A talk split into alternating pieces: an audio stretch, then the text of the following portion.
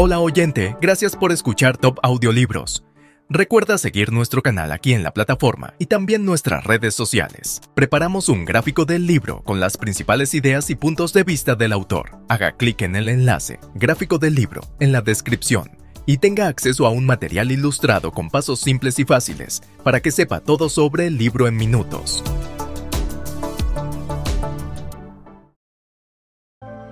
Poniendo todavía más de relieve el contraste entre ambas. Se trataba de una respuesta más dura que una mentira piadosa bien pensada, pero ya tenía por entonces cierta noción de que faltar a la verdad, por muy buenas intenciones que motivaran tal decisión, era algo que podía generar consecuencias imprevistas. La paciente adoptó un aire abatido y dolido, pero solo por un momento. Entonces lo comprendió y volvió a la normalidad. Era lo que había y punto. Antes de empezar a mis prácticas clínicas, ya me había tocado vivir unas cuantas experiencias extrañas.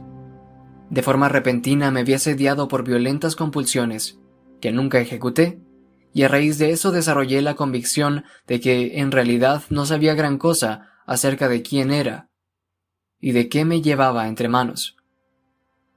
Así que empecé a prestar mucha más atención a lo que hacía y decía. Fue, como poco, una experiencia desconcertante. Enseguida me dividí en dos partes, una que hablaba y otra más distante, que prestaba atención y juzgaba. Y enseguida advertí que casi todo lo que decía no era verdad.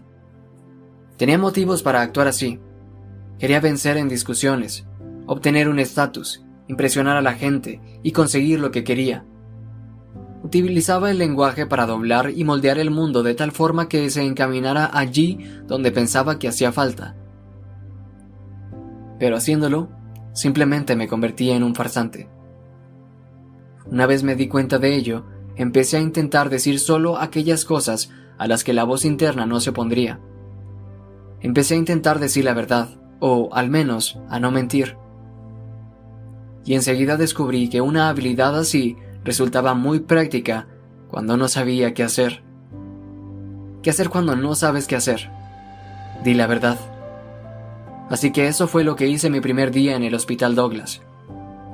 Más adelante tuve un paciente paranoico y peligroso. Trabajar con personas paranoicas es todo un desafío. Piensan que son víctimas de misteriosas fuerzas conspirativas que traman sus malvados planes en la oscuridad. Los paranoicos están siempre alerta, siempre concentrados, prestan atención a las indicaciones no verbales de una forma extremadamente manifiesta nada común en interacciones humanas ordinarias. Se equivocan a la hora de interpretarlas. Ahí está precisamente la paranoia. Pero a pesar de eso, son prácticamente insuperables en su habilidad de detectar segundas intenciones, juicios y falsedades. Tienes que escuchar con mucha atención y decir la verdad si quieres que una persona paranoica te confíe sus secretos. Escuché con mucha atención y le hablé con sinceridad a mi paciente. De vez en cuando, él relataba fantasías espeluznantes, consistentes en despellejar a personas para vengarse. Entonces me fijaba en mi propia reacción. Prestaba atención a los pensamientos e imágenes que emergían en el teatro de mi imaginación a medida que le hablaba y le decía lo que observaba. No pretendía controlar o dirigir sus acciones y pensamientos, ni tampoco los míos. Tan solo intentaba transmitirle con la mayor transparencia de la que era capaz. ¿Hasta qué punto lo que estaba haciendo afectaba de forma directa por lo menos a una persona, a mí? Mi cuidadosa atención y mis respuestas francas no significaban que permaneciera impasible, ni mucho menos que aprobase lo que me estaba diciendo. Cuando me asustaba, y eso ocurría a menudo, le decía que sus palabras y sus acciones estaban erradas, que se iba a meter en un buen lío. A pesar de todo, me hablaba porque lo escuchaba y porque respondía con honestidad incluso si no le daba la razón. Confiaba en mí a pesar de, o mejor dicho, a causa de, mis objeciones. Era paranoico, pero no estúpido. Sabía que su comportamiento era socialmente inaceptable y sabía que, sin duda, cualquier persona decente reaccionaría con horror ante sus malsanas fantasías. Confiaba en mí y se mostraba dispuesto a hablar conmigo precisamente porque yo reaccionaba de ese modo. Y sin esa confianza no existía la menor posibilidad de entenderse. Sus problemas solían comenzar con una situación de carácter burocrático, por ejemplo, en un banco. Entraba en una institución con la intención de realizar algún tipo de trámite sencillo, ya fuera abrir una cuenta, pagar una factura o solventar algún error. Por lo general, acababa encontrándose con las típicas personas nada dispuestas a ayudar que uno suele encontrarse en esa clase de lugares. La persona en cuestión no admitía el documento de identificación que le entregaba o requería determinada información que era innecesaria o bien resultaba complicada de obtener. Entiendo que en algunas ocasiones el trajín burocrático resultaba ineludible, pero en otras el tema se complicaba de forma gratuita en virtud de los mediocres abusos relacionados con el poder burocrático. Mi paciente estaba obsesionado con el honor, que para él era más importante que la seguridad, la libertad o las posesiones. Siguiendo esa lógica, puesto que los paranoicos son de una lógica impecable, no podía permitir que nadie lo menospreciara, insultara o tratara con desdén ni siquiera lo más mínimo. Era incapaz de pasar nada por alto.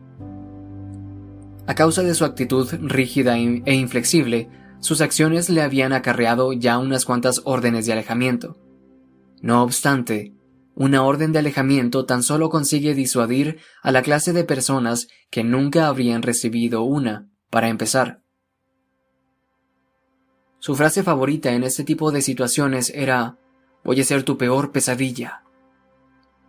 He llegado a desear ardientemente ser capaz de pronunciar algo así tras haberme topado con obstáculos burocráticos innecesarios, pero la verdad es que lo mejor suele ser no decir nada. Pero es que mi paciente quería decir exactamente lo que estaba diciendo, y en ocasiones acababa convirtiéndose realmente en la pesadilla de alguien. Era el malo de la película. No es país para viejos la persona con la que te cruzas en el lugar equivocado y en el momento equivocado. Si te interponías en su camino, aunque fuera de forma accidental, te acosaba, te recordaba lo que le habías hecho y te aterraba. No era la persona más adecuada a la que mentir, así que yo le decía la verdad, y así estaba tranquilo. Mi propietario. Más o menos por entonces mi casero era un hombre que anteriormente había encabezado una pandilla local de moteros.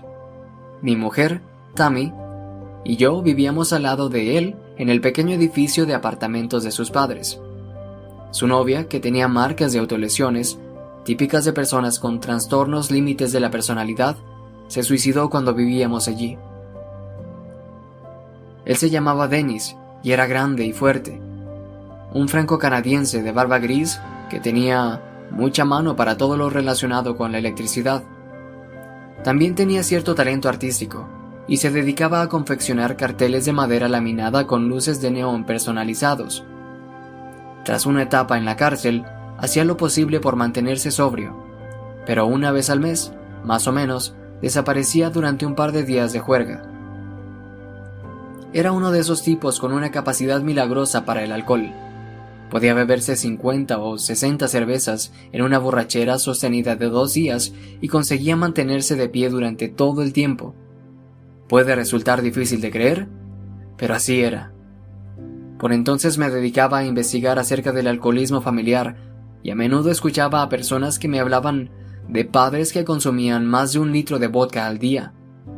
Estos patriarcas solían comprarse una botella cada tarde de lunes a viernes, y dos los sábados para adelantarse al cierre de las licorerías los domingos. Dennis tenía un perrito. A veces Tammy y yo escuchábamos a Dennis y al perro aullar como locos en el jardín de atrás a las cuatro de la mañana, durante uno de los maratones alcohólicos. En estas ocasiones, Dennis llegaba a beberse todo el dinero que tenía, y después venía a nuestro apartamento. Escuchábamos que llamaban a la puerta, y allí estaba Dennis, tambaleándose pero erguido y milagrosamente consciente.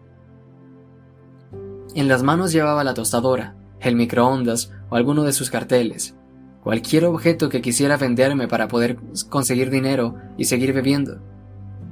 Así le compré unas cuantas cosas, fingiendo benevolencia, pero Tammy acabó convenciéndome de que no podía seguir haciéndolo. Era algo que a ella la ponía nerviosa y que le hacía daño a Dennis, por quien sentía estima. Pero por muy razonable e incluso necesaria que resultara su petición, yo me seguía viendo en una situación complicada. ¿Qué le puedes decir a un antiguo líder motero de temperamento violento y en avanzado estado de embriaguez cuando te intenta vender su microondas con un inglés precario a las 2 de la mañana en la puerta de tu casa? Era una pregunta aún más difícil que la de la paciente interna o el paranoico con ganas de despellejar gente. Pero la respuesta era la misma, la verdad. Pero más te valía saber qué narices era la verdad. Poco después de haber hablado con mi mujer, Dennis volvió a llamar a nuestra puerta. Me lanzó una mirada directa y escéptica con los ojos entreabiertos, característica de alguien acostumbrado a beber mucho y que se ha metido en problemas unas cuantas veces. Una mirada así significa, demuestra que no has hecho nada. Oscilando ligeramente de un lado a otro, me preguntó de manera educada si estaba interesado en comprarle una tostadora. Me saqué de encima todas las motivaciones de dominación típicas de los primates y toda superioridad moral, y le dije, de la forma más directa y cuidadosa que pude, que no. No estaba de broma. En ese momento no era un joven instruido, anglófono y privilegiado en plena ascensión social, y él tampoco era un motero expresidiario de Quebec con un nivel de alcohol en sangre de más de dos. No, éramos dos hombres de buena voluntad intentándonos ayudar, poniendo ambos de nuestra parte para hacer lo correcto. Le dije que me había dicho que estaba intentando dejar de beber y que no sería bueno para él que le diera más dinero. Le dije que Tammy, a quien él respetaba, se ponía nerviosa cuando venía tan tarde a intentar vendernos cosas. Durante quince segundos me fulminó con la mirada sin decir una palabra. Fue un intervalo de tiempo más que suficiente. Sabía que estaba buscando la más mínima expresión que me traicionara y mostrase sarcasmo, engaño, desprecio o autocomplacencia. Pero lo había sopesado muy bien, y durante mucho tiempo, así que solo dije cosas de las que estaba convencido. Había elegido con mucho cuidado las palabras que iba a pronunciar, en lo que había sido una auténtica travesía por zonas pantanosas, tratando de seguir un sendero de piedra medio sumergido en la ciénaga. Denis se giró y se fue. Y es más, a pesar de su nivel de alcoholismo profesional, recordaría nuestra conversación, pues nunca volvió a intentar venderme nada, y nuestra relación, que teniendo en cuenta la distancia cultural que existía entre ambos, era buena se hizo aún más sólida. Ir a lo fácil o decir la verdad no son solamente dos opciones distintas, son dos caminos diferentes que atraviesan la vida, son dos formas totalmente distintas de existir. Manipular el mundo. Puedes utilizar las palabras para manipular el mundo y hacer que te proporcione lo que quieras, es lo que viene a ser actuar políticamente. Es tergiversar. Es la especialidad de aquellos que carecen de escrúpulos, ya sean comerciantes, vendedores, publicistas, don Juanes, utópicos cargados de eslóganes o psicópatas. Es el tipo de discurso al que la gente se lanza cuando intenta influir y manipular a los demás. Es lo que hacen los estudiantes universitarios cuando escriben un trabajo para complacer al profesor en lugar de articular y explicar sus propias ideas. Es lo que todo el mundo hace cuando quiere algo y decide falsificarse para agradar y adular. Es dedicarse a la maquinación, a la proclama de eslóganes. Es propaganda. Llevar una vida así supone estar poseído por algún tipo de deseo aberrante, y articular discursos y acciones de tal modo que conduzcan con seguridad y racionalidad a tal objetivo. Algunos objetivos calculados de ese tipo son imponer mis convicciones ideológicas, demostrar que tengo o tenía razón, parecer competente, trepar por la jerarquía de dominación, evitar responsabilidades, o su hermano gemelo, atribuirme el mérito de otras personas, conseguir un ascenso, acaparar la atención, asegurarme de que todo el mundo me quiere, ir de mártir y sacarle partido, justificar mi cinismo, racionalizar mi actitud asocial, minimizar todo conflicto inmediato, mantener mi ingenuidad, sacar provecho de mi vulnerabilidad, parecer siempre un santo, o, y ese es particularmente retorcido, asegurarme de que mi insufrible hijo o hija siempre tiene la culpa de todo. Estos son ejemplos de lo que un compatriota de Sigmund Freud, el menos conocido psicólogo austriaco Alfred Adler, denominó mentiras de vida. Una persona que vive una mentira de vida está intentando manipular la realidad a través de la percepción, el pensamiento y la acción, de tal modo que solo pueda producirse un resultado predeterminado que se desea de forma agónica.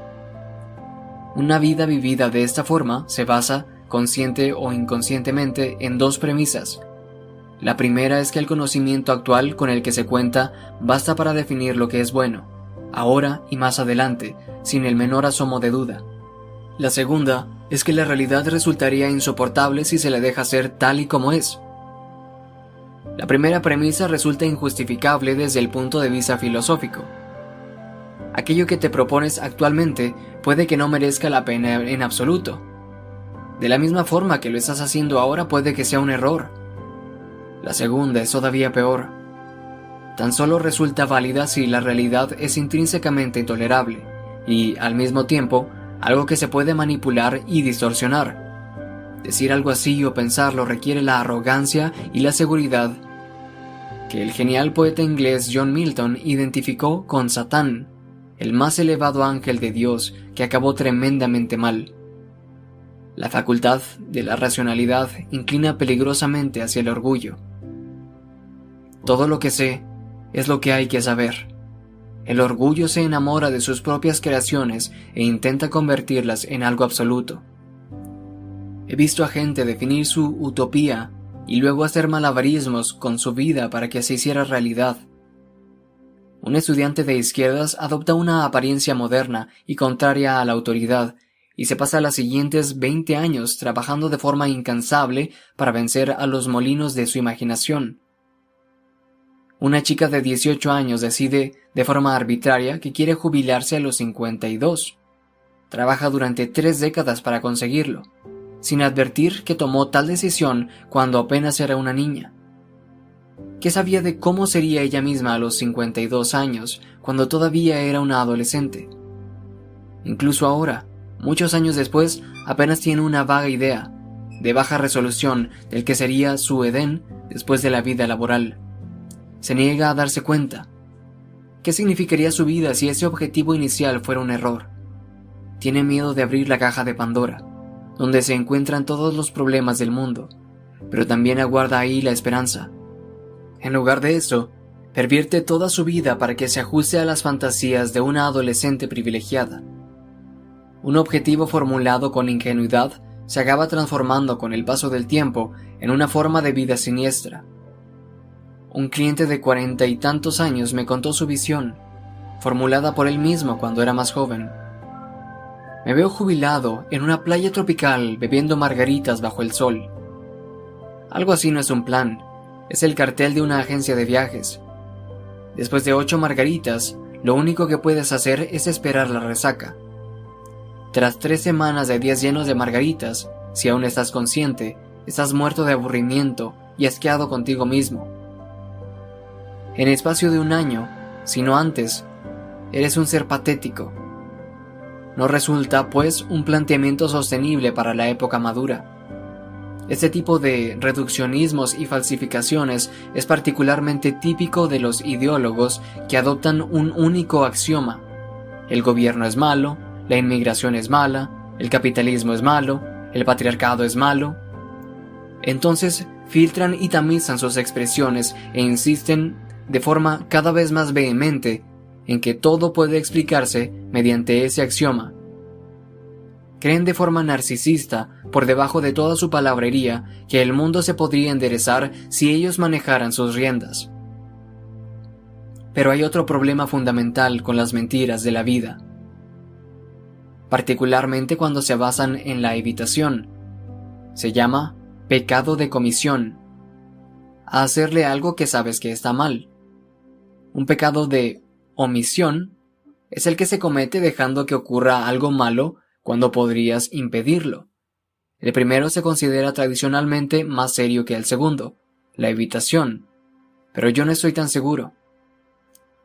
Piensa en una persona que insiste en que todo le va bien. Evita el conflicto, sonríe y hace lo que le piden. Encuentra un nicho y ahí se esconde. No cuestiona la autoridad ni propone ideas, y ni siquiera se queja cuando la tratan mal. Ansía la invisibilidad, como un pez en medio de un enorme banco marino. Pero hay algo secreto que le gangrena el corazón. A pesar de todo, sufre, porque la vida es sufrimiento. Vive en soledad, aislamiento y frustración, pero su obediencia y su forma de anularse disuelven todo significado de su vida. Se ha convertido en una persona esclava, una herramienta de los demás, que los demás pueden explotar. No consigue lo que quiere o lo que necesita porque algo así requeriría tomar la palabra, de modo que nada en su existencia puede compensar los problemas vitales, y algo así enferma a cualquiera. Puede que sea cierto que los primeros que desaparecen cuando la institución en la que trabajas titubea y se hunde son los alborotadores y los que arman jaleo. Pero los siguientes que serán sacrificados son los que están en silencio.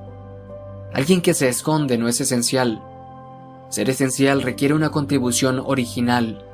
Esconderse, además, no salva a esas personas ni de la enfermedad, ni de la locura, ni de la muerte, ni de los impuestos. Y esconderse de los demás también significa suprimir y esconder todo lo que nosotros mismos podríamos llegar a ser. Y allí está el problema. Si no te revelas a los demás, no te puedes revelar a ti mismo. Esto no solo significa que estás suprimiendo a quien eres, aunque eso también. Significa que todas las cosas que podrías llegar a ser nunca podrán ser desencadenadas por la necesidad.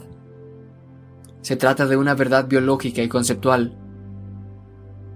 Cuando exploras con astucia, cuando te enfrentas a tu forma voluntaria con lo desconocido, vas recompilando información que te sirve para construirte en una nueva versión renovada. Este es el elemento conceptual. Sin embargo, algunos estudios recientes han descubierto que hay genes nuevos que se activan en el sistema central nervioso cuando un organismo se encuentra o se coloca en una situación nueva. Estos genes codifican nuevas proteínas que a su vez son los ladrillos de nuevas estructuras que se forman en el cerebro. Esto implica que una gran parte de ti está todavía naciendo, en el sentido más físico posible, algo que la inmovilidad no está en condiciones de propiciar tienes que decir algo, ir a algún sitio y hacer algo para activarte. Y si no, pues te quedas incompleto. Y la vida es demasiado dura para alguien incompleto. Si dices no a tu jefe, a tu mujer o a tu madre cuando hay que decírselo, entonces te transformas en alguien que puede decir no cuando hay que decirlo. Por el contrario, si dices sí cuando tienes que decir no, te transformas en alguien que solo puede decir sí, incluso cuando manifiestamente toca decir lo contrario. Si alguna vez te has preguntado cómo es posible que personas totalmente comunes y decentes acabaran realizando las cosas terribles que hacían los guardias de los gulags, aquí tienes la respuesta. Cuando había llegado el momento de decir claramente no, ya no quedaba nadie en condiciones de hacerlo. Si te traicionas a ti mismo, si dices cosas falsas, si escenificas una mentira, lo que haces es debilitar tu carácter. Si tienes un carácter débil, te avasallará la primera adversidad que surja, e inevitablemente surgirán. Intentarás esconderte, pero ya no podrás hacerlo en ningún sitio. y entonces acabarás haciendo cosas horribles. Tan solo la filosofía más cínica e inútil insiste en que la realidad puede mejorarse por medio de la falsificación. Una filosofía semejante juzga de la misma forma el ser y lo que se puede llegar a ser, y ambas cosas le resultan fallidas. Acusa a la verdad de resultar insuficiente y a las personas honestas de dejarse engañar. Es una filosofía que al mismo tiempo propicia y justifica la corrupción endémica del mundo. En semejantes circunstancias, el problema no es la visión en tanto que tal, ni tampoco un plan diseñado para alcanzar una visión determinada, porque hace falta una visión del mundo, de un futuro deseable. Una visión así relaciona las acciones que adoptamos ahora con los valores importantes, básicos, a largo plazo, otorga relevancia a las acciones del presente y nos proporciona unos parámetros para limitar la incertidumbre y la ansiedad. No se trata, pues, de una visión, es, por el contrario, ceguera voluntaria, la peor clase de mentira. Es algo sutil, algo que siempre se escuda en algún tipo de racionalidad sencilla. La ceguera voluntaria es la negativa a saber algo que podría saberse es la negativa a admitir que el timbre que escuchamos indica que hay alguien en la puerta. Es la negativa a admitir que hay un gorila de tres toneladas y media en mitad de la habitación, que hay un elefante debajo de la alfombra, que hay un esqueleto colgado en el armario. Es la negativa a reconocer un error para seguir aplicando el plan.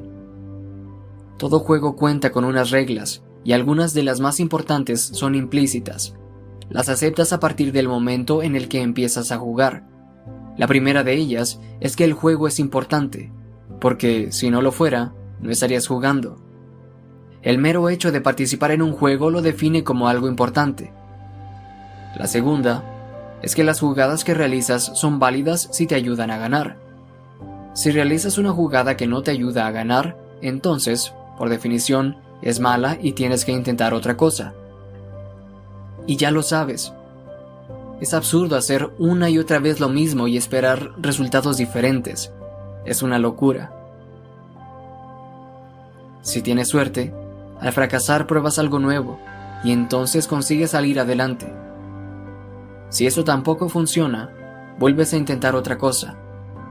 Una pequeña modificación basta en algunas circunstancias. Por eso es prudente empezar con pequeños ajustes y ver si sirven de algo. Sin embargo, en ocasiones el problema reside en toda la jerarquía de valores, con lo que hay que abandonar el edificio entero. Hay que cambiar todo el juego, lo que supone una revolución, con todo el caos y terror que eso supone. No es algo a lo que uno deba lanzarse a la ligera, pero a veces resulta necesario. El error requiere el sacrificio que supone corregirlo, con lo que un error grave necesita un sacrificio igual de grave. Aceptar la verdad es un sacrificio, y si has estado rechazándola durante mucho tiempo, entonces has acumulado una deuda enorme en lo que se refiere a sacrificios. Los incendios queman la madera seca y hacen que las sustancias que estaban atrapadas en su interior vuelvan a la tierra. No obstante, a veces los fuegos se evitan de forma artificial y la madera seca sigue acumulándose. Pero antes o después se declarará un fuego y entonces arderá con tal furia que todo quedará destruido, incluso la tierra en la que el bosque crece. A la mente orgullosa y racional, instalada en, sus certezas y embriagada de su brillantez, no le cuesta nada ignorar el error y barrer todo debajo de la alfombra. Los filósofos existencialistas, empezando por Soren Kierkegaard, señalaron este modo de vida como inauténtico una persona inauténtica sigue percibiendo las cosas y actuando de forma que su propia experiencia ha demostrado que son falsas. No habla con su propia voz. ¿Ha ocurrido lo que quería? No. Entonces, o bien mi objetivo o bien mi estrategia no eran adecuados. Me quedan todavía cosas por aprender. Esa es la voz de la autenticidad. ¿Ha ocurrido lo que quería? No. Entonces, el mundo es injusto y la gente celosa y demasiado estúpida como para comprender. es culpa de algo o de alguien. Esa es la voz de lo inauténtico. De ahí no queda mucho para llegar a tendrían que desaparecer. Hay que hacerles daño o hay que destruirlos. Cuando escuchas cosas que resultan de una brutalidad incomprensible, entonces es que este tipo de ideas se han manifestado. No puede achacarse nada de esto a la inconsistencia o a la represión. Cuando un individuo miente, lo sabe. Puede que quiera ignorar las consecuencias de sus acciones. Puede que sea incapaz de analizar y articular su pasado, y que así no lo entienda. Puede que incluso olvide que ha mentido y no sea por tanto consciente. Pero en ese preciso instante, cuando cometió cada uno de los errores en cuestión, o cuando vio cada una de sus responsabilidades, sí que lo era. En ese momento sabía lo que estaba haciendo. Los pecados de los individuos inauténticos corrompen el Estado. Supongamos que alguien sediento de poder crea una nueva regla en tu lugar de trabajo. Algo innecesario y contraproducente. Algo irritante que te hace perder parte del placer y del sentido que le ves a lo que haces.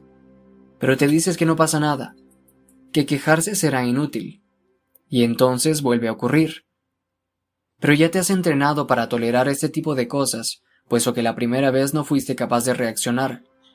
Así que eres un poco menos valiente, y tu oponente, al que nadie se opone, un poco más fuerte. Como resultado, la institución es un poco más corrupta y el proceso de estancamiento burocrático y opresión ya está en marcha, proceso al que tú has contribuido fingiendo que no pasaba nada. ¿Por qué no protestar? ¿Por qué no tomar partido? Si lo haces, otras personas que también tienen miedo de alzar la voz puede que acudan en tu defensa. Y si no, quizá ha llegado la hora de la revolución. Quizá tendrías que buscar otro trabajo, donde tu alma corra menos peligro de verse corrompida. Pues, ¿de qué le sirve a un hombre ganar el mundo entero y perder su alma. Marcos 8, 36. Uno de los elementos principales de Archipiélago Gulag, la obra maestra de Alexander Solzhenitsyn, fue su análisis de la relación causal directa entre la patología del Estado soviético que dependía del sistema de prisioneros, campos de trabajo, donde millones de personas sufrieron y murieron, y la casi universal tendencia del ciudadano soviético a falsear sus experiencias personales cotidianas, negar el sufrimiento infligido por el régimen y, de esta forma, apoyar los dictados del sistema racional comunista, poseído por la ideología. Fue esta especie de mala fe, este empecinamiento, lo que, en opinión de Solzhenitsyn, secundó y respaldó los crímenes del gran asesino de masas paranoico Joseph Stalin. Solzhenitsyn escribió la verdad, su verdad, que, aprendida como resultado de sus horrendas experiencias en los campos, exponía las mentiras del Estado soviético. Ninguna persona instruida se atrevió a seguir defendiendo esa ideología una vez que se publicó Archipiélago Gulag. Nadie pudo volver a decir lo que Stalin hizo no era el verdadero comunismo. Viktor Frank, el psiquiatra austriaco que sobrevivió a los campos de concentración nazis y escribió el clásico El hombre en busca de sentido, 1946, llegó a una conclusión sociopsicológica similar. Una existencia deshonesta, carente de autenticidad, conduce al totalitarismo social. Por su parte, Sigmund Freud consideraba que la represión contribuía de forma relevante al desarrollo de enfermedades mentales, y la diferencia entre la represión de la verdad y una mentira es cuestión de distintos niveles de intensidad, no de tipologías diferentes. Alfred Adler sabía que las mentiras eran un caldo de cultivo para las enfermedades. C. J. Young sabía que sus pacientes estaban aquejados de problemas morales y que estos los causaba la falsedad. Todos estos pensadores, todos ellos estudiosos de las patologías individuales y culturales, llegaron a la misma conclusión. La mentira pervierte la estructura del ser. La falsedad corrompe tanto el alma como el Estado, puesto que una forma de corrupción alimenta la otra. En repetidas ocasiones he observado cómo la traición y el engaño transforman la miseria existencial común en un infierno absoluto. La crisis apenas soportable de un paciente terminal se puede convertir, por ejemplo, en algo indescriptiblemente horrendo como consecuencia de las inapropiadas pero banales peleas de sus hijos adultos. Obsesionados por un pasado no resuelto, se arremolinan como ánimas en torno al lecho de muerte tiñendo la tragedia con unas tonalidades innecesarias de cobardía y resentimiento. La incapacidad de un joven para abrirse camino la puede explotar una madre que tenga como prioridad proteger a sus hijos de todo dolor y decepción. Así, él nunca se va y ella nunca está sola. Es una conspiración perversa que se trama poco a poco, a medida que la patología se desarrolla por medio de millares de guiños y asentimientos. Ella se hará la mártir, condenada a apoyar a su hijo, y se alimentará cual vampiro de la compasión que le proporcionen sus amistades. Él, por su parte, seguirá en su nido del sótano, imaginando que está oprimido y deleitándose con fantasías acerca de la escabechina que podría infligir al mundo que lo rechazó por su cobardía, su torpeza y su incapacidad. Y precisamente por eso, a veces comete la escabechina en cuestión. Y entonces todos se preguntan el por qué. Podrían haberlo visto venir, pero se negaron a hacerlo. Es cierto que también una vida bien vivida puede verse desgarrada por la enfermedad, las dolencias o cualquier catástrofe inevitable, la depresión, el trastorno bipolar o la esquizofrenia, al igual que el cáncer, están relacionados con factores biológicos que están más allá del control inmediato del individuo. Las dificultades que son intrínsecas a la vida bastan por sí solas para debilitar y abrumar a cualquiera de nosotros, empujándonos más allá de nuestros límites y asestándonos un golpe allí donde más nos duele, ni la vida mejor vivida puede sustraernos totalmente de nuestra vulnerabilidad. Pero la familia que se pelea entre las ruinas de su hogar devastado por un terremoto tiene muchas menos probabilidades de reconstruir algo que la familia fortalecida por la confianza y la devoción mutuas. Cualquier debilidad natural, cualquier desafío existencial, por pequeño que sea, puede magnificarse y convertirse en una crisis grave si se alimenta de una cantidad suficiente de engaño a nivel individual, familiar o cultural. Puede que un espíritu humano honesto fracase una y otra vez en todos sus intentos por traer el paraíso en la tierra, pero quizás sí consiga reducir el sufrimiento característico de la existencia a niveles admisibles. La tragedia del ser es consecuencia de nuestras limitaciones y de la vulnerabilidad que define la experiencia humana. Puede incluso tratarse del precio que pagamos por el propio ser, ya que la existencia, para producirse, ha de ser limitada. He visto cómo un marido se iba adaptando de forma honesta y valiente mientras su mujer se hundía en la demencia terminal. Paso a paso fue realizando los ajustes necesarios aceptó ayuda cuando la necesitó y se negó a obviar la triste degradación de su esposa, de tal forma que pudo adaptarse gradualmente.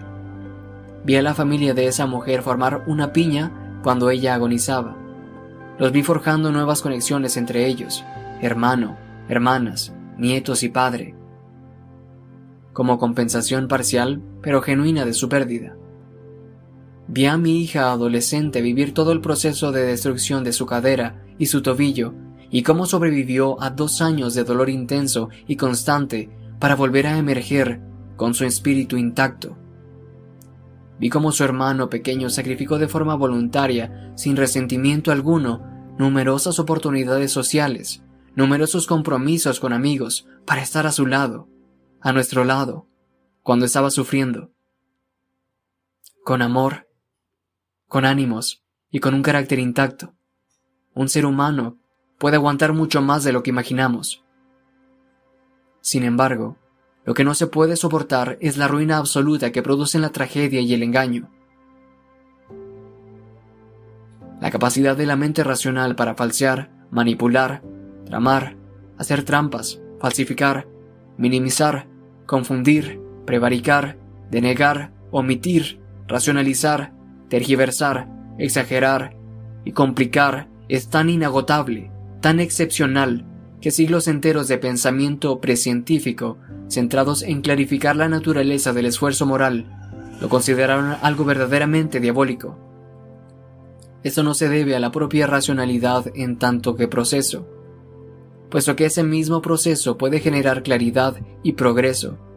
Es porque la racionalidad está sujeta a la peor tentación de todas, a saber, elevar lo que conoce el estatus de algo absoluto. Podemos apoyarnos de algo en las palabras del gran poeta John Milton para aclarar lo que esto significa. A lo largo de millares de años de historia, el mundo occidental fue hilvanando en torno a su esencia religiosa una fantasía onírica acerca de la naturaleza del mal. Esa fantasía contaba con un protagonista, una personalidad adversaria, dedicada de forma absoluta a la corrupción del ser. Milton se propuso organizar, escenificar y articular la esencia de este sueño colectivo y le dio vida en la figura de Satán o Lucifer, el portador de luz. Escribe acerca de su tentación primigenia y sus consecuencias inmediatas, confiando al Altísimo igualarse, si con él se enfrentaba, y ambiciosa, contra el trono de Dios y monarquía, levantó la impía guerra de los cielos y la altiva lid con vano esfuerzo. A Satán el poder omnipotente arrojó de cabeza, envuelto en llamas, en horrorosa combustión y ruina. De la mansión etérea a la insondable perdición, a vivir allí en cadenas irrompibles y el castigo del fuego, por armarse contra el omnipotente. A decir de Milton, Lucifer, el espíritu de la razón, era el más excelso de los ángeles que Dios creó a partir de la nada, algo que puede interpretarse desde una perspectiva psicológica. La razón es algo vivo, algo que vive en cada uno de nosotros, algo con muchos más años que cualquiera de nosotros. Es mejor entenderla como una personalidad más que como una capacidad. Es algo que posee sus objetivos, sus tentaciones y sus debilidades. Vuela más alto y consigue ver mucho más lejos que cualquier otro espíritu, pero la razón se enamora de sí misma, y, peor todavía, de aquello que ella misma produce, que eleva e idolatra como algo de carácter absoluto. Así pues, Lucifer es el espíritu del totalitarismo. Si acaba arrojado del cielo al infierno, es precisamente por ese encubramiento, esa rebelión en contra del Altísimo, del incomprensible, inevitablemente desencadena el infierno. Dicho de otra forma, la gran tentación de la facultad racional es glorificar su propia capacidad y sus propias obras para declarar después que frente a sus teorías no existe nada trascendente, nada que escape a su dominio. Eso significa que todas las cosas importantes ya se han descubierto, que no queda nada importante por saber, pero, sobre todo, niega la necesidad de enfrentarse al ser individualmente y con valentía. ¿Qué va a salvarte? Desde el totalitarismo se viene a decir la fe en lo que ya sabes. Pero no es eso lo que te salva. Lo que te salva es la voluntad de aprender de aquello que no sabes. Esa es la fe en la posibilidad de la transformación humana. Es la fe en el sacrificio de la versión actual de uno mismo para alcanzar la versión que podríamos ser la persona totalitaria niega la necesidad de que el individuo asuma la responsabilidad última del ser. Esa negación es lo que significa rebelarse contra el Altísimo. Totalitario significa eso, que todo lo que había que descubrir ya se ha descubierto, que todo ocurrirá tal y como se ha planeado, que todos los problemas se desvanecerán cuando se acepte el sistema perfecto, el gran poema de Milton era una profecía. A medida que la racionalidad se eleva de las cenizas del cristianismo, la gran amenaza de los sistemas totales la acompañaba. El comunismo, en particular, no resultaba tan atractivo a los trabajadores oprimidos, sus hipotéticos beneficiarios, como a los intelectuales, a aquellos cuyo arrogante orgullo en el intelecto les aseguraba que siempre llevaban la razón, Pero la utopía prometida nunca se materializó. En su lugar, la humanidad vivió el infierno de la Rusia de Stalin, la China de Mao y la Camboya de Pol Pot. Y los ciudadanos de estos estados tuvieron que traicionar su propia experiencia, enfrentarse a sus compatriotas y morir a decenas de millones. Un viejo chiste soviético cuenta la historia de un americano que muere y va al infierno. Satán le está enseñando el lugar y pasan delante de una enorme caldera. El recién llegado echa un vistazo al interior y ve que está llena de almas que sufren, achicharradas en alquitrán ardiente, que intentan escapar, pero en vano, puesto que unos diablos sentados en los bordes los repelen a golpe de tridente. El americano queda muy impresionado y Satán le dice, ahí ponemos a los pecadores ingleses. El paseo continúa y poco después llegan a un segundo caldero, ligeramente mayor y más caliente. El hombre vuelve a mirar adentro y ve que también está lleno de almas que sufren, aunque éstas llevan una boina. Igual que en la otra, hay diablos que mantienen a raya con tridentes a aquellos que intentan salir. Aquí es donde ponemos a los pecadores franceses, dice Satán. A lo lejos se ve un tercer caldero, mucho mayor, y que reluce del calor que emana. El americano apenas puede acercarse, pero, ante la insistencia de Satán, lo hace y echa un vistazo. Se encuentra abarrotado de almas que apenas se pueden distinguir bajo la superficie del líquido en ebullición. No obstante, de vez en cuando hay alguna que consigue emerger del alquitrán en un intento desesperado por alcanzar el borde del recipiente. Y curiosamente, aunque en este caso no hay diablos sentados, el alma que trepa acaba precipitándose de nuevo al líquido. El americano pregunta, ¿por qué aquí no hay ningún diablo para evitar que la gente escape? Satán contesta, aquí es donde ponemos a los rusos. Si alguno intenta escapar, los demás lo impiden. Milton pensaba que la negativa vehemente a cambiar frente al error no solo suponía la expulsión del cielo y la consiguiente degeneración en un infierno cada vez más profundo, sino también el rechazo a la misma redención. Satán sabe perfectamente que incluso si estuviera dispuesto a buscar la reconciliación y Dios tuviera intención de propiciarla, terminaría revelándose de nuevo, porque no puede cambiar es quizá esta orgullo y terquedad lo que constituye el misterioso pecado imperdonable contra el Espíritu Santo. Adiós, felices campos, donde mora para siempre la dicha. Salve, horrores, salve, mundo infernal. Y tú, profundo averno, recibe a tu nuevo Señor, aquel cuyo designio nunca puede alterarse con el lugar y el tiempo no se trata de una fantasía del más allá, ni ningún reino perverso de tortura de ultratumba para enemigos políticos. Es más bien una idea abstracta y a menudo las abstracciones son más reales que aquello que representan. La idea de que el infierno existe de cierta forma metafísica no es solo antigua y recurrente, sino también cierta. El infierno es eterno, siempre ha existido y existe todavía, es la parte más árida, hostil y perversa del inframundo del caos. Allí donde quedan condenadas para la eternidad las personas decepcionadas y resentidas. La mente es su propio lugar y puede hacer en ella un cielo del infierno, pues podemos reinar seguros. Y en mi opinión, reinar vale la pena, aunque sea en el infierno. Mejor es reinar aquí que servir en el cielo. Aquellos que han mentido lo suficiente, tanto de palabra como de acto, viven allí, en el infierno, ahora. Ponte a andar por cualquier calle frecuentada de una ciudad. Mantén los ojos bien abiertos y presta atención. Verás a gente que está allí, ahora. Son las personas a las que tiendes a evitar de forma instintiva, las que se enfadan de forma automática en cuanto las miras si bien en algunos casos prefieren girarse avergonzadas. Vi una vez en la calle a un alcohólico que se encontraba en un estado lamentable hacer justamente eso en presencia de mi hija. Lo que ante todo quería era evitar ver su degradación reflejada de forma incontestable en los ojos de la niña. Es el engaño lo que hace que las personas sientan una miseria mayor de lo que pueden soportar. Es el engaño lo que llena el alma humana de resentimiento y ansias de venganza. Es el engaño lo que produce el terrible sufrimiento de la humanidad.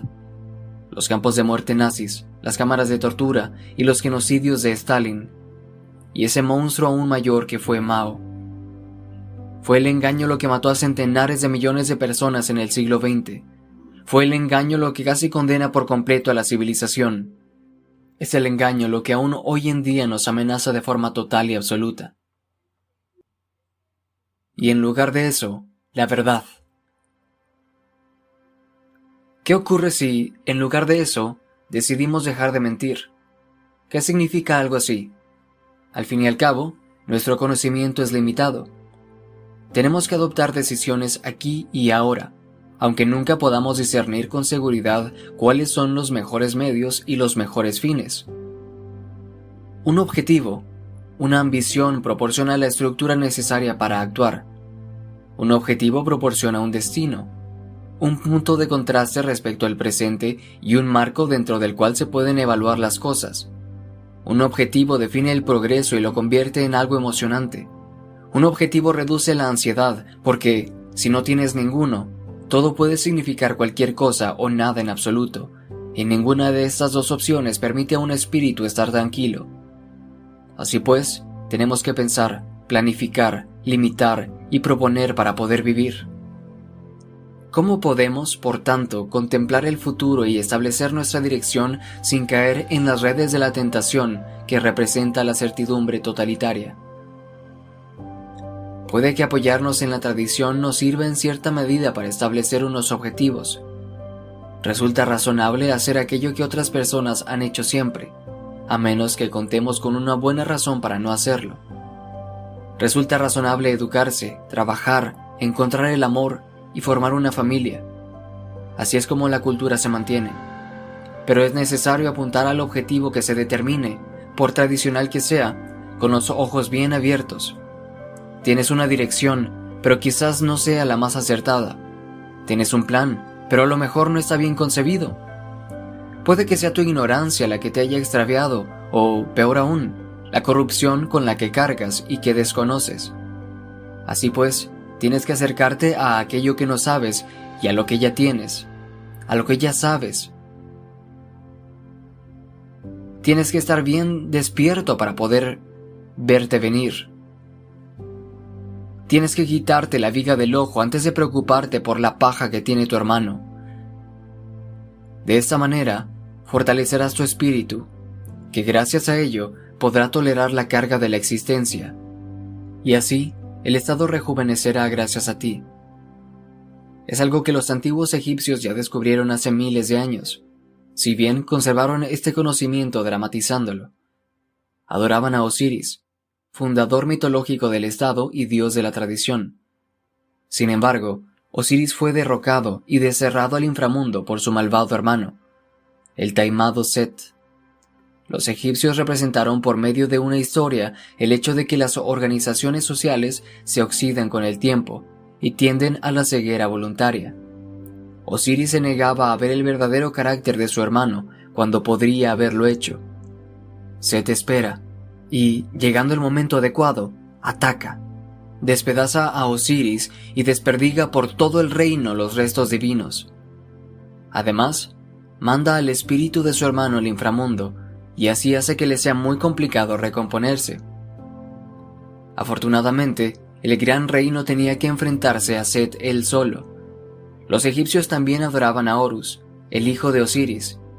Horus adoptaba las formas gemelas de un halcón, la criatura que posee la mayor agudeza visual entre todas ellas y la de el jeroglífico célebre que aún hoy en día se representa con un gran ojo, como se señalaba en la regla número 7.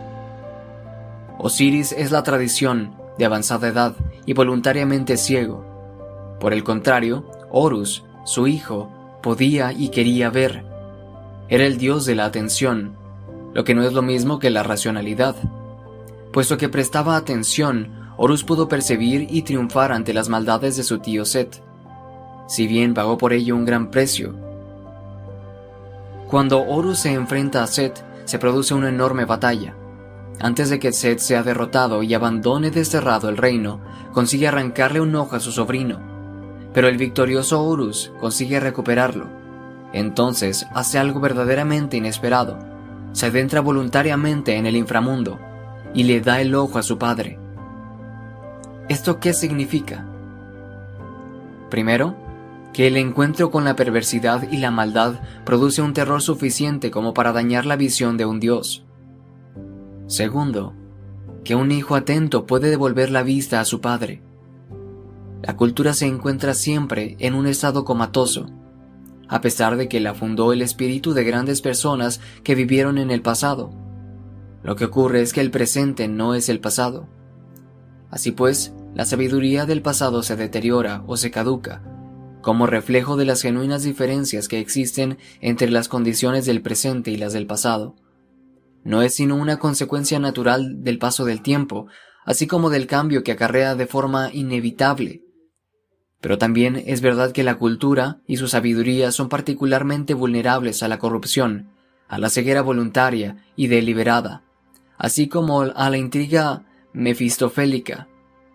Por eso, la inevitable decadencia funcional de las instituciones que nuestros ancestros nos transmitieron se ve acelerada por nuestro mal proceder, por nuestra incapacidad de estar a la altura en el presente. Es nuestra responsabilidad ver lo que tenemos delante de los ojos, con valentía y aprender de ello, incluso si parece horrible, incluso si el horror de verlo hiere nuestra conciencia y nos deja medio ciegos. El acto de ver es particularmente importante cuando sirve para desafiar lo que sabemos, aquello en lo que confiamos, cuando nos ofusca y nos desestabiliza. Es el acto de ver lo que proporciona información a un individuo, lo que moderniza un estado, fue por este motivo que Nietzsche dijo que el valor de un hombre lo determinaba la cantidad de verdad que podía tolerar. No eres de forma alguna tan solo lo que ya sabes, también eres todo lo que podrías saber si así lo quisieras. Así pues, nunca tendrías que sacrificar lo que podrías ser por lo que ya eres. Nunca tendrías que renunciar a lo mejor que habita en tu interior por la seguridad con la que ya cuentas. Desde luego, no una vez que ya has entrevisto con toda seguridad que hay algo más allá. En la tradición cristiana, Cristo se identifica con el Logos. El Logos es la palabra divina. Esa palabra transformó el caos en orden al principio de los tiempos. En su forma humana, Cristo se sacrificó voluntariamente por la verdad, por el bien, por Dios. Como resultado, murió y resucitó la palabra que crea el orden a partir del caos sacrifica todo, incluso a sí misma, por Dios. Esa simple frase de una sabiduría inaprensible resume el cristianismo. Cualquier pequeño aprendizaje supone una pequeña muerte. La más mínima información que incorporamos desafía una concepción previa, a la que sumerge a la fuerza en el caos antes de que pueda renacer como algo mejor. En ocasiones, estas muertes prácticamente nos destruyen, a veces en esos casos nunca conseguimos recuperarnos, pero cuando lo hacemos, cambiamos de forma drástica. Un buen amigo mío descubrió que su esposa, con la que llevaba décadas casado, tenía un amante. No se lo esperaba en absoluto, y se vio arrastrado a una profunda depresión. Descendió al inframundo. En una ocasión me dijo, siempre había pensado que la gente deprimida Simplemente tenía que sacudirse esa tristeza de encima. No tenía ni idea de lo que estaba hablando. En cualquier caso, acabó emergiendo de las profundidades. En muchos sentidos es un hombre nuevo, quizá un hombre más sabio y mejor. Ha perdido casi 20 kilos, ha corrido una maratón, ha viajado a África y ha escalado el monte Kilimanjaro. Prefirió resucitar antes que precipitarse al infierno. Determina tus ambiciones, incluso si no tienes claro cuál va a ser su contenido. Las mejores ambiciones tienen que ver con el desarrollo del carácter y las propias capacidades, más que con el estatus y el poder. Puedes perder el estatus, pero el carácter lo llevas encima, allí, donde vayas, y te permite plantar cara a la adversidad. Teniendo esto en mente, ata una cuerda a una gran roca. Elígela con cuidado, plántala delante de ti y ve avanzando hacia ella tirando de la cuerda. Presta atención a medida que te aproximas. Explica lo que sientes con mayor claridad y atención posibles, tanto a ti como a los demás. De este modo aprenderás a acercarte de forma más eficiente y eficaz a tu objetivo, y mientras lo haces, no mientas. Sobre todo, no te mientas a ti. Si prestas atención a lo que haces y a lo que dices, puedes aprender a sentir un estado de desgarro interno y de debilidad cada vez que actúes y hables de forma incorrecta. Se trata de una sensación física, no de un pensamiento. Cada vez que demuestro laxitud con mis acciones y palabras, en lugar de solidez y fuerza, siento por dentro que me hundo, que me disgrego. Es algo que parece originarse en el plexo solar, donde se encuentra un núcleo importante de tejido nervioso. De hecho, aprendí a darme cuenta de que estaba mintiendo al percibir esta sensación, que me permitía inferir la presencia de algo falso. A veces me costaba bastante averiguar dónde se encontraba el engaño. A veces estaba utilizando las palabras por pura ostentación. A veces intentaba ocultar mi ignorancia sobre el tema en torno al que se debatía y a veces utilizaba las palabras de los demás para evitar la responsabilidad de tener que pensar por mí mismo. Si prestas atención, cuando busques algo, irás aproximándote a tu objetivo. Sin embargo, lo más importante todavía es que conseguirás la información que te permite, que le permite a tu objetivo transformarse. Alguien totalitario nunca se pregunta, ¿y si la ambición que poseo es un error? Todo lo contrario, la trata como si fuera algo absoluto, se convierte a todos los efectos en su Dios, constituye su valor supremo, regula sus emociones y estados de ánimo, determina sus pensamientos. Todas las personas sirven a su ambición. A este respecto no existen ateos, tan solo hay personas que saben y al mismo tiempo no saben a qué Dios están sirviendo. Si voluntariamente y con vehemente ceguera haces que todo tenga como único propósito alcanzar un objetivo y solo ese objetivo, nunca estarás en condiciones de descubrir si hay otro que te convendría mejor, a ti y al mundo. Eso es lo que sacrificas cuando no dices la verdad. Si en lugar de eso dices la verdad, tus valores se transforman mientras progresas. Si permites que la realidad que se vaya manifestando te transmita información a medida que persistes en tu combate. Las nociones que posees de lo que es importante cambiarán. Te reorientarás, a veces de forma gradual y en ocasiones repentina y radicalmente.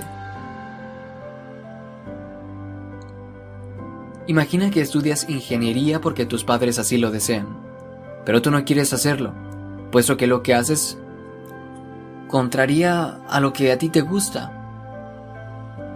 Y finalmente acabarías desmotivado. Acabarás fracasando. Intentarás concentrarte y disciplinarte, pero no funcionará. Tu alma rechazará la tiranía impuesta por tu voluntad. No hay otra forma de decirlo. ¿Por qué estás obedeciendo? Puede que no quieras decepcionar a tus padres, si bien acabarás haciéndolo si no apruebas. Puede que te falte valor para iniciar el conflicto necesario que te permitiría liberarte. Puede que no quieras sacrificar tu creencia infantil en la omnisciencia paterna y que quieras entregarte devotamente a la convicción de que hay alguien que te conoce mejor de lo que tú te conoces y que también sabe cómo es el mundo.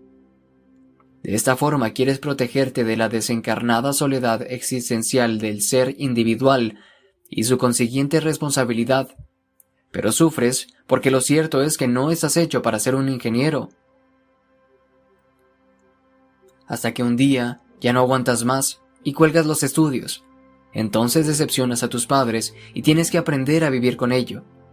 Te consultas solo a ti mismo, incluso si eso implica que tienes que confiar en tus propias decisiones.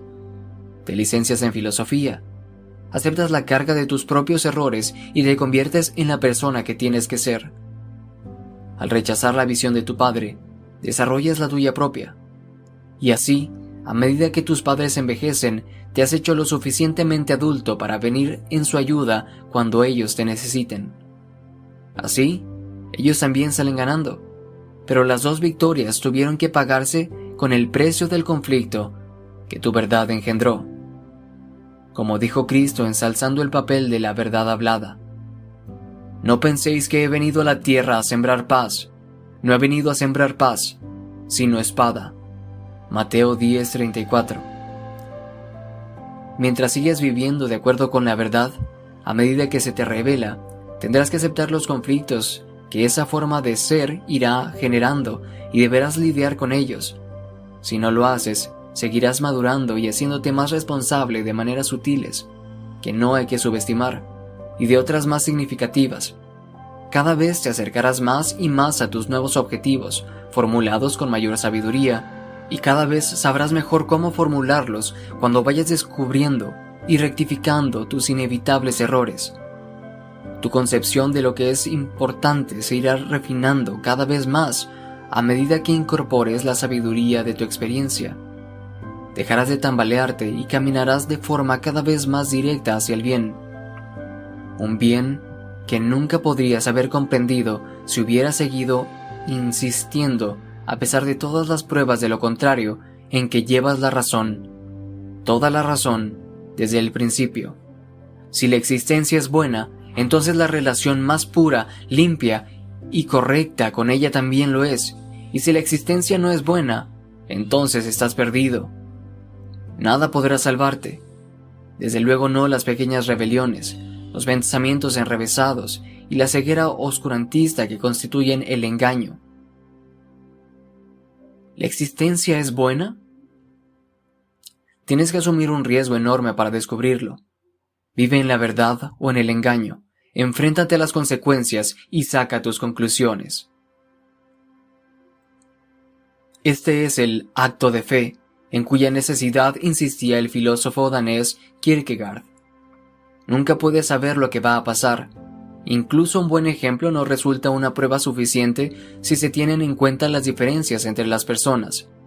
Siempre se puede atribuir el éxito cosechado por un buen ejemplo a la mera suerte. Así pues, tienes que arriesgar tu propia vida, la tuya en particular, para descubrir era este riesgo lo que los antiguos describían como el sacrificio de la voluntad personal a la voluntad divina.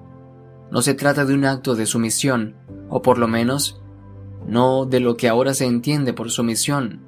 Se trata por el contrario de un acto de valentía. Es la fe en que el viento propulsará las velas de tu barco en dirección a un puerto mejor. Es la fe en que el ser puede corregirse transformándose. Es el mismo espíritu de la exploración quizás sea mejor conceptualizarlo de la siguiente forma. Todo el mundo necesita un objetivo concreto, específico, una ambición y una intención, para limitar el caos y explicitar el sentido de su propia vida. Pero todos esos objetivos concretos tendrían que subordinarse a lo que podría considerarse un objetivo global, que es una forma de aproximarse a los objetivos y formularlos. El objetivo global podría ser vive en la verdad. Vivir en la verdad significa lo siguiente. Actúa de forma disciplinada hacia una meta oportuna, bien articulada y definida. Define claramente tus criterios para el triunfo, al menos para ti mismo. Aunque es todavía mejor si los demás lo entienden. Y pueden ayudarte a evaluar lo que estás haciendo. Pero a medida que los haces, Deja que el mundo y tu espíritu se desplieguen como les parezca, a la vez que representas y articulas la verdad. Se trata al mismo tiempo de una ambición pragmática y de la fe más valiente de todas. La vida es sufrimiento. Buda lo afirmó de forma explícita. Los cristianos representan este mismo sentimiento de forma simbólica mediante el divino crucifijo. La fe judía cuenta con innumerables recordatorios a este respecto. El hecho de que la vida supone una limitación constituye el primero de la existencia, primario e inevitable. La vulnerabilidad de nuestro ser nos deja expuestos a los dolores que conllevan el desprecio y las cadenas sociales, así como la irremediable descomposición de nuestros cuerpos. Pero todas esas formas de sufrimiento, por terribles que sean, no son suficientes para corromper el mundo, para transformarlo en el infierno, del modo en que los nazis, los maoístas y los estalinistas corrompieron el mundo y lo convirtieron en el infierno. Para eso, tal y como Hitler indicó con absoluta claridad, es necesaria la mentira. Resulta de la propia naturaleza de las cosas que en el volumen de la mentira existe una razón para ser aquella más fácilmente creída, pues la masa popular, en sus más profundos sentimientos, no siendo mala, consciente y deliberadamente, está menos corrompida, y, debido a la sencillez de su carácter, es más frecuentemente víctima de las grandes mentiras que de las pequeñas. En pequeñas cosas ella también miente, pero de las grandes mentiras se avergüenza. Una mentira semejante nunca le hubiera pasado por la cabeza, ni tampoco creería que alguien fuese capaz de la inaudita indecencia de tan infame calumnia. Incluso después de explicaciones sobre el particular, las masas, durante mucho tiempo, se mantienen en la duda, vacilando, antes de aceptar como verdaderas cualesquiera causas. Para la gran mentira, antes necesitas la pequeña mentira. La pequeña mentira es, hablando metafóricamente, el cebo que usa el padre de las mentiras para pescar a sus víctimas. La capacidad humana para la imaginación nos permite imaginar y concebir mundos alternativos. Esta es la fuente suprema de nuestra creatividad. Sin embargo, esta capacidad viene acompañada de su opuesto. Del otro lado de la moneda, Podemos engañarnos a nosotros mismos y a los demás para creer y actuar como si las cosas fueran diferentes, como si no fueran como sabemos que son. ¿Y por qué no mentir? ¿Por qué no retorcer y distorsionar las cosas para conseguir el menor beneficio? ¿O para facilitar las cosas? ¿O para mantener la calma? ¿O para evitar herir sentimientos? La realidad ya tiene un aspecto horrible ¿De verdad tenemos que enfrentarnos a su cabeza de víbora en cada uno de los momentos de nuestra conciencia, en cada uno de los trances de nuestra vida? ¿Por qué no apartar la mirada, por lo menos, cuando resulta demasiado doloroso mirar? La razón es sencilla. Las cosas se derrumban. Lo que ayer funcionó no funcionará necesariamente hoy. Hemos heredado el gran engranaje del Estado y la cultura de nuestros antepasados pero ellos están muertos y no pueden enfrentarse a los cambios que trae el presente. Los vivos sí podemos. Podemos abrir los ojos y modificar lo que tenemos cuando resulte preciso y conseguir que la máquina siga funcionando. O podemos fingir que todo va bien, mostrarnos incapaces de realizar los ajustes necesarios y después maldecir nuestra fortuna cuando nada salga como queremos. Las cosas se derrumban, He aquí uno de los principales descubrimientos de la humanidad. Y aceleramos la degradación natural de las cosas más importantes con nuestra ceguera, nuestra pasividad y nuestros engaños. Sin la atención debida, la cultura degenera y muere, y el mal vence. Lo que consigues ver de una mentira cuando la representas, y la mayor parte de las mentiras no se cuentan, se representan, es en realidad una ínfima parte de lo que es realmente. Una mentira está conectada a todo lo demás. Produce el mismo efecto en el mundo que una simple gota de aguas fecales vertida dentro de la mejor botella de champán. Hay que concebirlo como algo vivo, algo que se expande. Cuando la mentira es lo suficientemente grande, todo el mundo se echa a perder. Pero, si la miras de cerca, compruebas que la mayor de las mentiras se compone de otras más pequeñas, que cada una de estas se compone de mentirijillas, y que la menor de ellas es el origen de la gran mentira. No se trata de una afirmación errónea, sino más bien de un acto que se asemeja a la mayor de las conspiraciones para dominar a la raza humana. Su carácter aparentemente inocuo, su maldad trivial, la tibia arrogancia que la motiva, su forma supuestamente banal para evitar la responsabilidad. Todo esto consigue efectivamente camuflar su verdadera naturaleza, su genuino peligro y correspondencia al mismo nivel que los actos más crueles que el ser humano es capaz de perpetrar y que a menudo disfruta. Las mentiras corrompen el mundo, pero peor aún es su propósito. Primero, es una mentirijilla. Acto seguido, surgen muchas más para secundarla. Luego es el turno de las ideas distorsionadas que sirven para evitar la vergüenza producida por esas pequeñas mentiras y, después, el de unas cuantas más para camuflar las consecuencias de todas esas ideas. Entonces, y de la forma más terrible, esas mentiras, que ahora resultan necesarias, se transforman mediante la práctica en una forma de comportamiento, en acciones automatizadas, especializadas, estructurales, formuladas neurológicamente y de carácter inconsciente. Y así la experiencia vital se emponzoña a medida que la acción emprendida desde la falsedad no consigue los resultados que se propone. Por mucho que no creas en las paredes de ladrillo, acabarás haciéndote mucho daño si te estrellas contra una. Y entonces echarás la culpa a la realidad por haber creado la pared. Después de eso aparece la arrogancia y el sentido de superioridad que inevitablemente acompañan a la producción de mentiras logradas. Esto es, mentiras hipotéticamente logradas. Y esto representa uno de los principales peligros.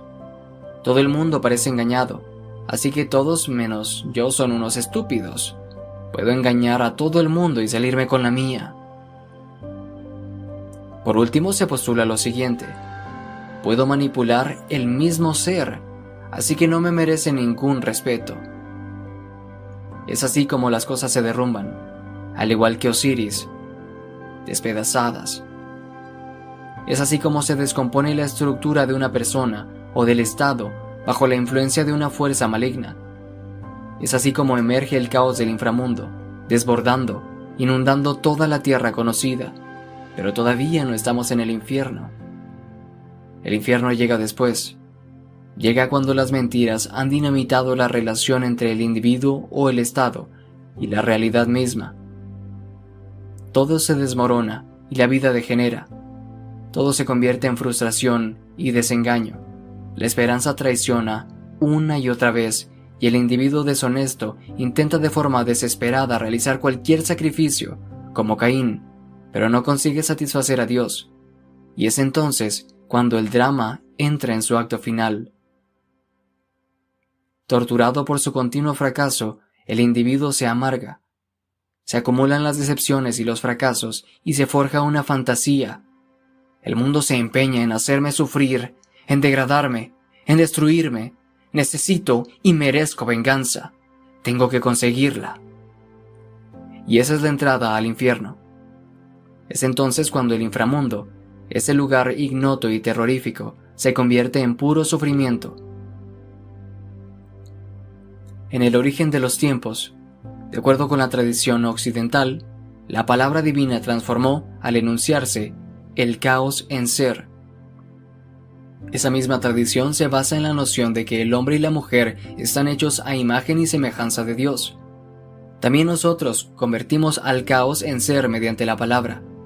Transformamos las numerosas posibilidades del futuro en las realidades del pasado y del presente. Decir la verdad supone incorporar al ser la realidad más habitable. La verdad construye edificios que pueden resistir en pie durante miles de años. La verdad da ropa y alimento a los pobres y hace que las naciones disfruten de prosperidad y seguridad. La verdad reduce la terrible complejidad de una persona a la simplicidad de su palabra, de tal forma que puede estar a nuestro lado y no en contra de nosotros. La verdad hace que el pasado se quede de verdad en el pasado y consigue sacar el mayor provecho de nuestras posibilidades futuras. La verdad es el mayor recurso natural, aquel que nunca se puede agotar es la luz en las tinieblas. Ve la verdad, di la verdad. La verdad no se manifestará en forma de opiniones en boca de otros, puesto que la verdad no es ni una sucesión de eslóganes ni una ideología. Será, por el contrario, algo personal. Tu verdad es algo que solo tú puedes determinar, puesto que se basa en las circunstancias únicas de tu vida. Entiende tu verdad personal, exprésala con cuidado, articúlala bien, tanto a ti mismo como a los demás.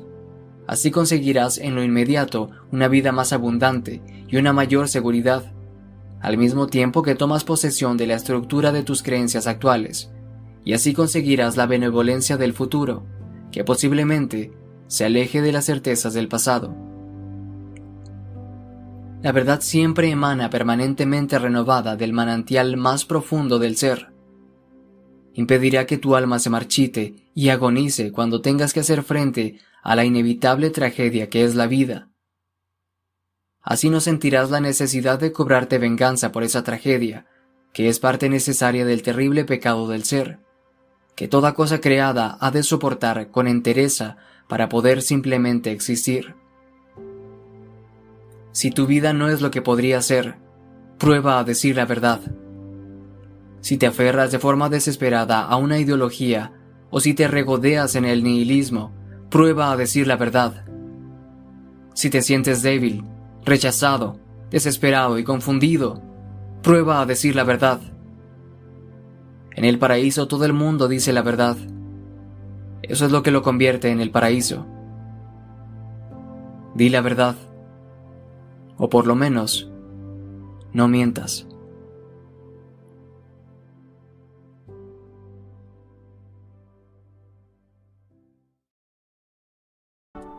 Hola oyente, gracias por escuchar Top Audiolibros. Recuerda seguir nuestro canal aquí en la plataforma y también nuestras redes sociales. Preparamos un gráfico del libro con las principales ideas y puntos de vista del autor. Haga clic en el enlace, gráfico del libro, en la descripción y tenga acceso a un material ilustrado con pasos simples y fáciles para que sepa todo sobre el libro en minutos.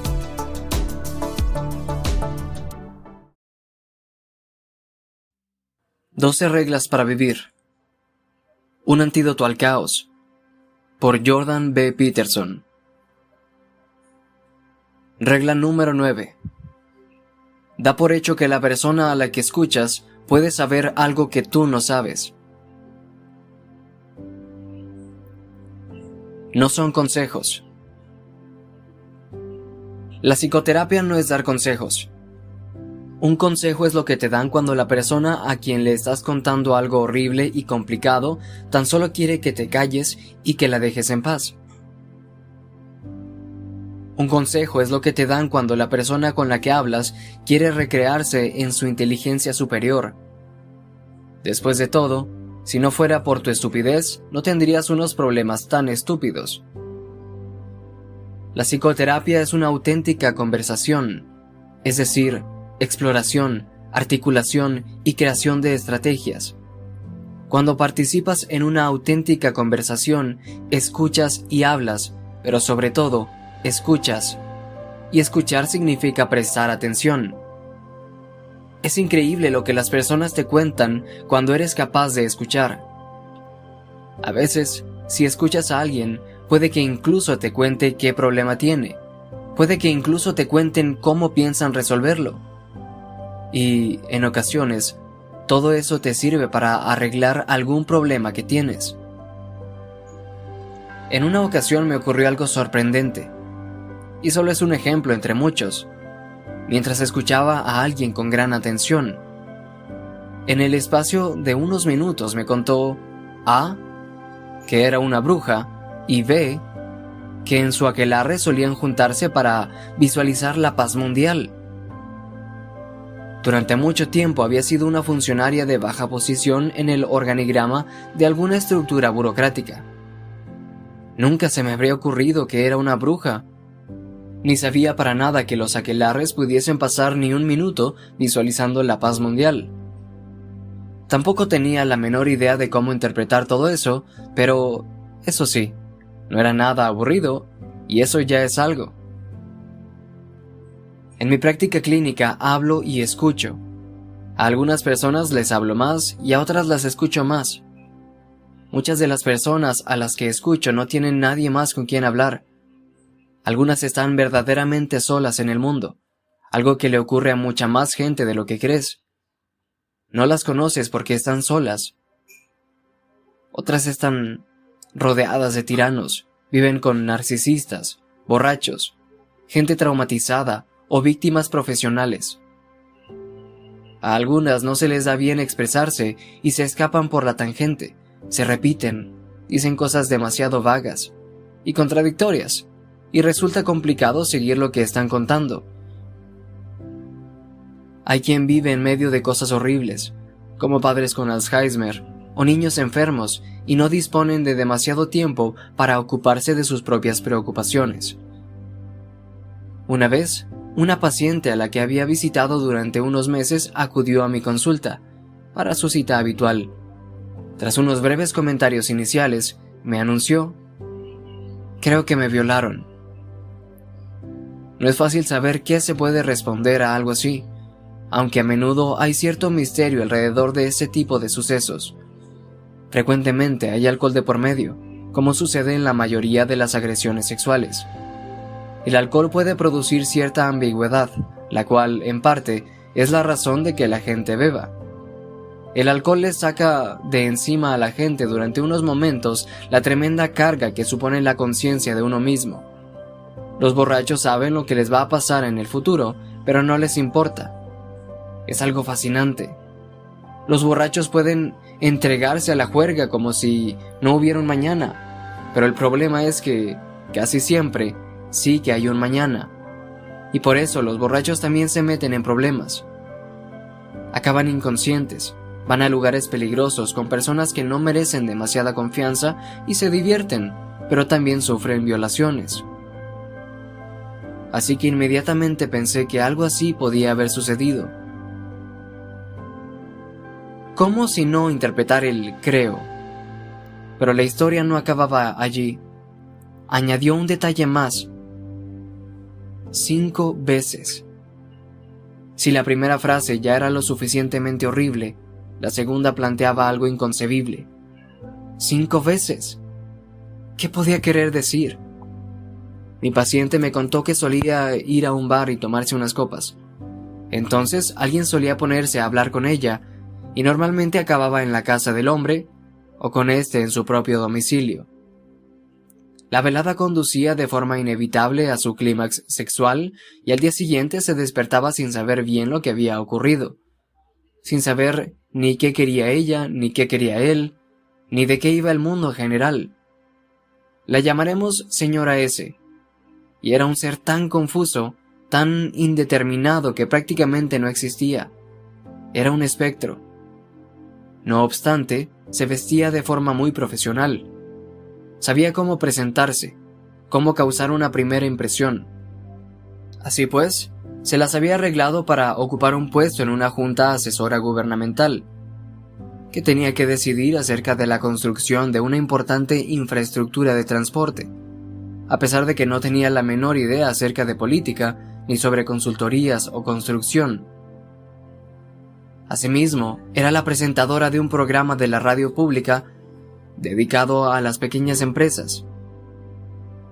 A pesar de que nunca había tenido un verdadero trabajo ni sabía lo más mínimo acerca de cómo crear un negocio. Durante toda su edad adulta había vivido de ayudas sociales. Sus padres nunca le habían prestado la más mínima atención.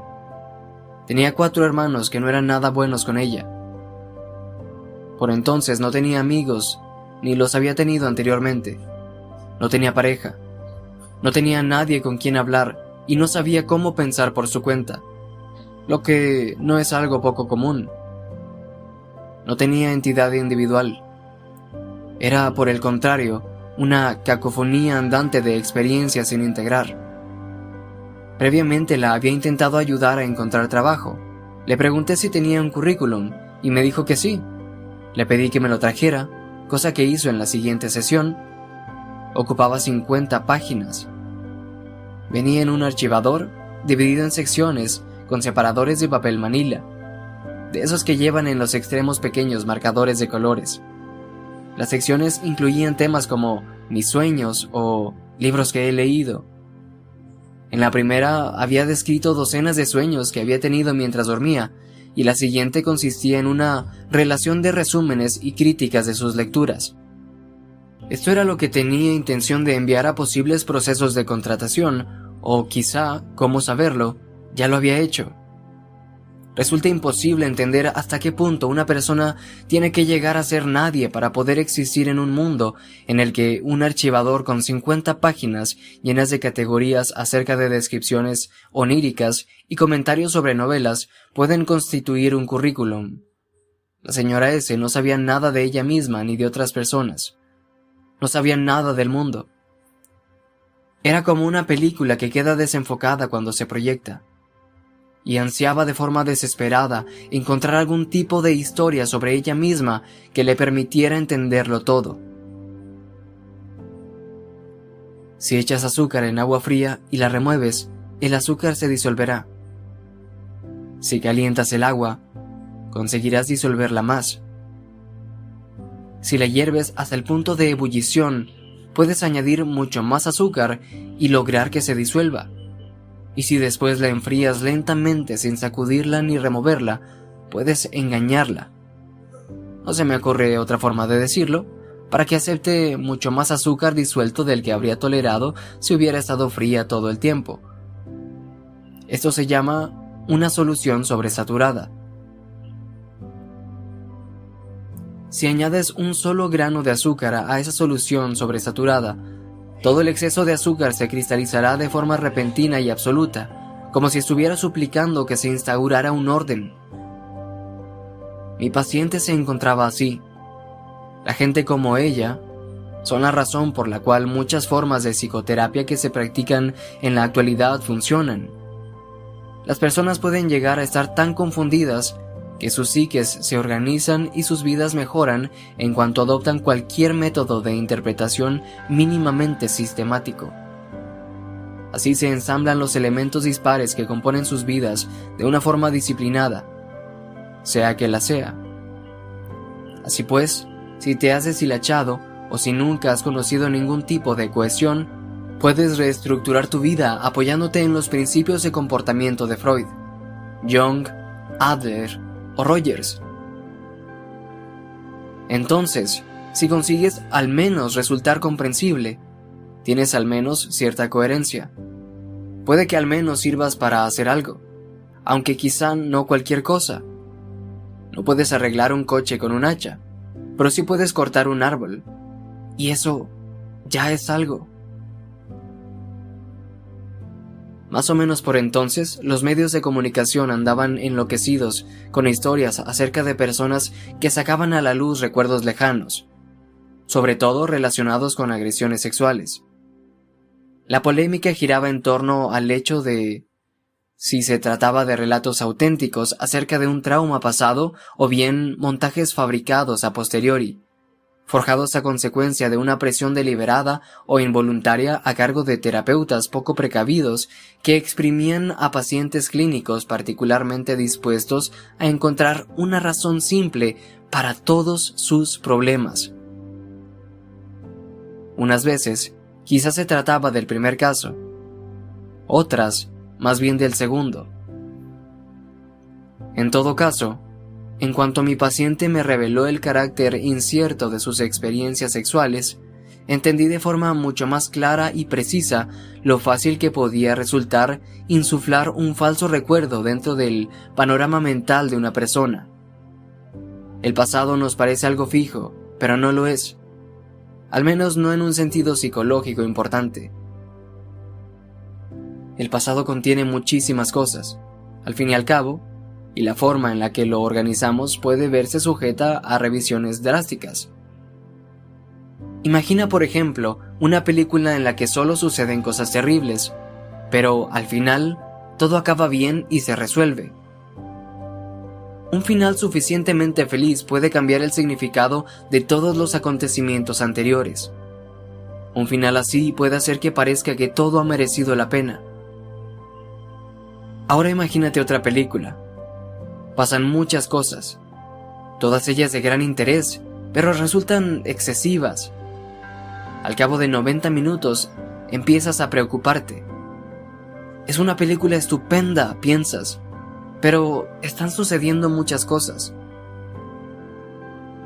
Espero que el director consiga encajarlo todo. Aunque no es eso lo que ocurre, pues en su lugar, la historia termina de forma abrupta, sin resolverse, o bien tiene un final fácil, estereotípico. Así que te vas fastidiado e insatisfecho y se te olvida que durante casi toda la proyección estuviste siguiendo la película con atención y la disfrutaste el presente puede cambiar el pasado y el futuro puede cambiar el presente. Asimismo, cuando recuerdas el pasado, recuerdas algunas cosas y olvidas otras. Recuerdas con gran claridad algunas cosas que sucedieron, pero no otras que pueden haber sido de la misma relevancia. De la misma forma que ahora eres consciente de algunos aspectos de lo que te rodea e ignoras otros. Clasificas tu experiencia agrupando ciertos elementos y separándolos del resto. Hay una misteriosa arbitrariedad al respecto. No recopilas un registro exhaustivo y objetivo. Lo cierto es que no puedes hacerlo porque ni sabes ni percibes lo suficiente. Tampoco eres objetivo. Estás vivo, así que eres subjetivo y tienes determinados intereses, centrados normalmente, por lo menos, en ti mismo. ¿Qué es entonces lo que habría que incluir en la historia? ¿Dónde está exactamente la frontera que separa las cosas que suceden? El abuso sexual de niños resulta lamentablemente común. Sin embargo, no lo es tanto como piensan los psicoterapeutas que no han recibido una buena formación, ni tampoco genera siempre adultos totalmente perturbados. Las personas presentan capacidades de resistencia muy distintas. Lo que puede anular por completo a una persona puede dejar indiferente a otra. Pero un terapeuta que cuente con un conocimiento superficial de Freud tenderá a asumir como axioma que un paciente con problemas necesariamente sufrió de abuso infantil. ¿Por qué si no iba a tener problemas? Así que indagan, infieren, sugieren, proponen, exageran, predisponen y acaban haciendo que la balanza se incline. Magnifican la importancia de algunos acontecimientos y relativizan la de otros. Van moldeando los hechos para que se ajusten a su propia teoría. Convencen a sus pacientes de que se abusó de ellos sexualmente y que, si pudieran, se acordarían. Entonces el paciente empieza a recordar y comienza a acusar, y en algunas ocasiones lo que recuerdan nunca sucedió, y las personas acusadas son inocentes. ¿Cuáles son las buenas noticias? Pues que por lo menos la teoría del terapeuta se mantiene intacta, lo que es bueno, para el terapeuta, claro, pero el daño colateral resulta considerable.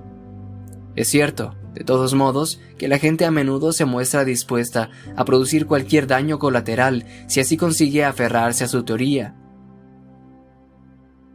Ya sabía todo esto cuando la señora S vino a hablar conmigo acerca de su experiencia sexual. Cuando me relató sus salidas a bares de solteros y lo que solía suceder después, me vinieron a la cabeza unas cuantas cosas a la vez. Pensé, eres tan difusa, tan inexistente, Habitas en el caos y en el inframundo. Vas a diez lugares distintos al mismo tiempo. Cualquiera te puede tomar de la mano llevarte por el camino que le parezca. Después de todo, si tú no eres quien protagoniza tu propia película, no eres más que un personaje secundario en la de otra persona, y puede que te toque representar un papel lúgubre, solitario y trágico cuando la señora S hubo contado su historia, nos quedamos allí sentados. Pensé, tienes deseos sexuales normales. Estás extremadamente sola. Te sientes insatisfecha sexualmente. Tienes miedo de los hombres. No tienes ni idea de cómo es el mundo y no sabes nada de ti misma. Vas tumbos como un accidente que está siempre a punto de suceder, un accidente que termina por suceder y hasta aquí hemos llegado. Pensé, Hay una parte de ti que quiere que se la lleven. Hay una parte que quiere ser una niña. Tus hermanos te maltrataron y tu padre te ignoró, así que una parte de ti quiere vengarse de los hombres. Hay una parte de ti que se siente culpable y otra que siente vergüenza. Otra parte siente entusiasmo, emoción. ¿Quién eres? ¿Qué hiciste? ¿Qué ocurrió? ¿Cuál es la verdad objetiva? No había forma de averiguarlo. Y nunca lo habría. No había habido ningún testigo objetivo y nunca habría uno. No había una historia completa y precisa. Algo así ni existía ni podría existir. Sí que había y hay versiones parciales y perspectivas incompletas, pero algunas son mejores que otras. La memoria no es una descripción del pasado objetivo, sino una herramienta.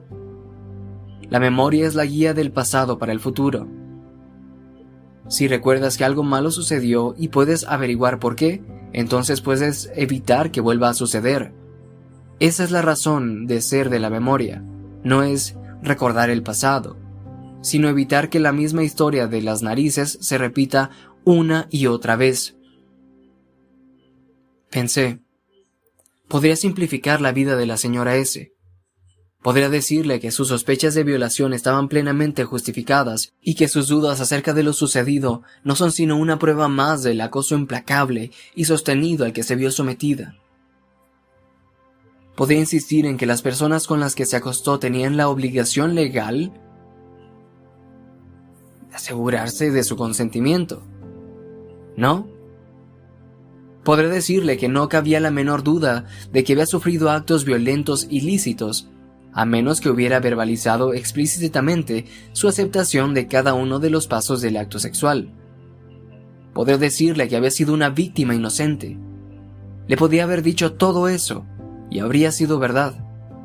Y ello lo habría aceptado como verdad, y lo habría recordado el resto de su vida. Habría sido una persona nueva, con una nueva historia, y un nuevo destino. Pero también pensé, podría decirle a la señora S que es un desastre con patas.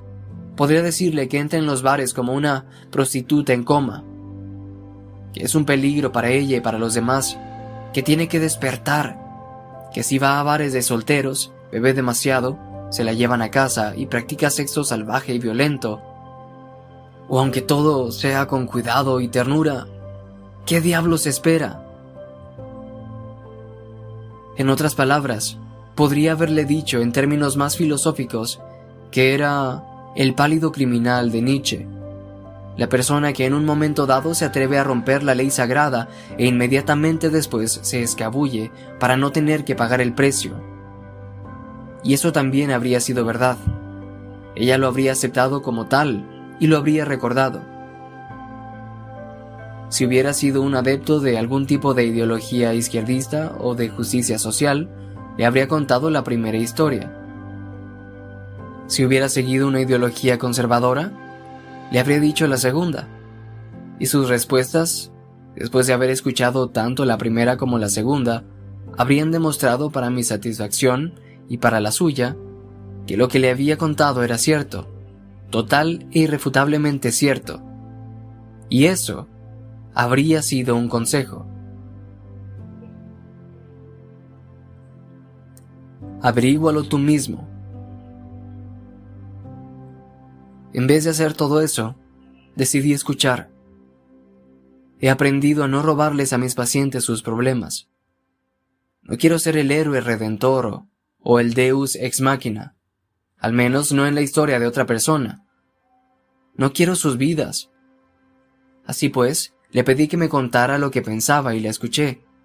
Habló largo y tendido. Cuando acabamos, todavía no sabía si la habían violado, ni yo tampoco. La vida es muy complicada. A veces tienes que cambiar la manera de entenderlo todo para poder entender debidamente algo. ¿Me violaron? Puede ser una pregunta muy complicada, el mero hecho de que la pregunta se formule de esa forma indica la existencia de infinitas capas de complejidad, Y eso ya sin pasar a hablar del cinco veces.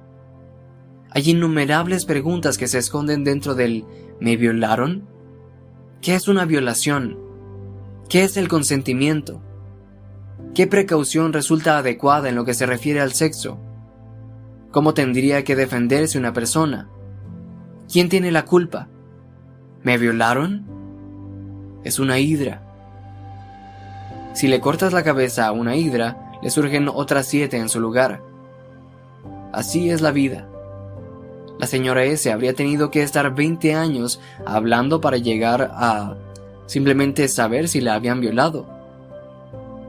Y tendría que haber alguien a su lado escuchándola. Yo comencé el proceso, pero las circunstancias me impidieron terminarlo. Cuando abandonó la terapia conmigo, era apenas un poco menos deforme y difusa que cuando vino a verme por primera vez, pero por lo menos no se fue siendo una personificación de mi dichosa ideología.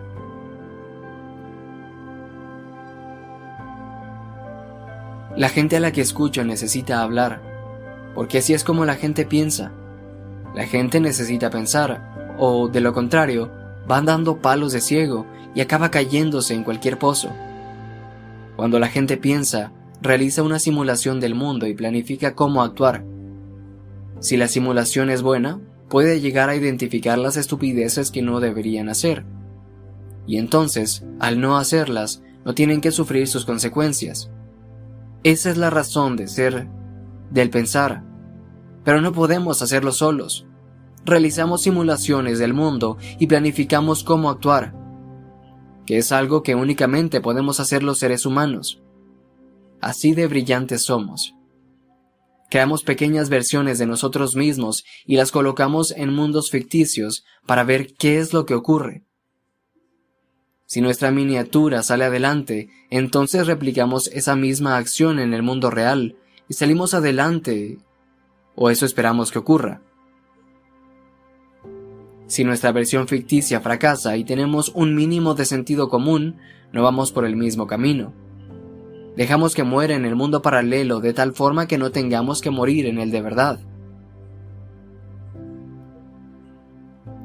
Imagínate a dos niños que están hablando.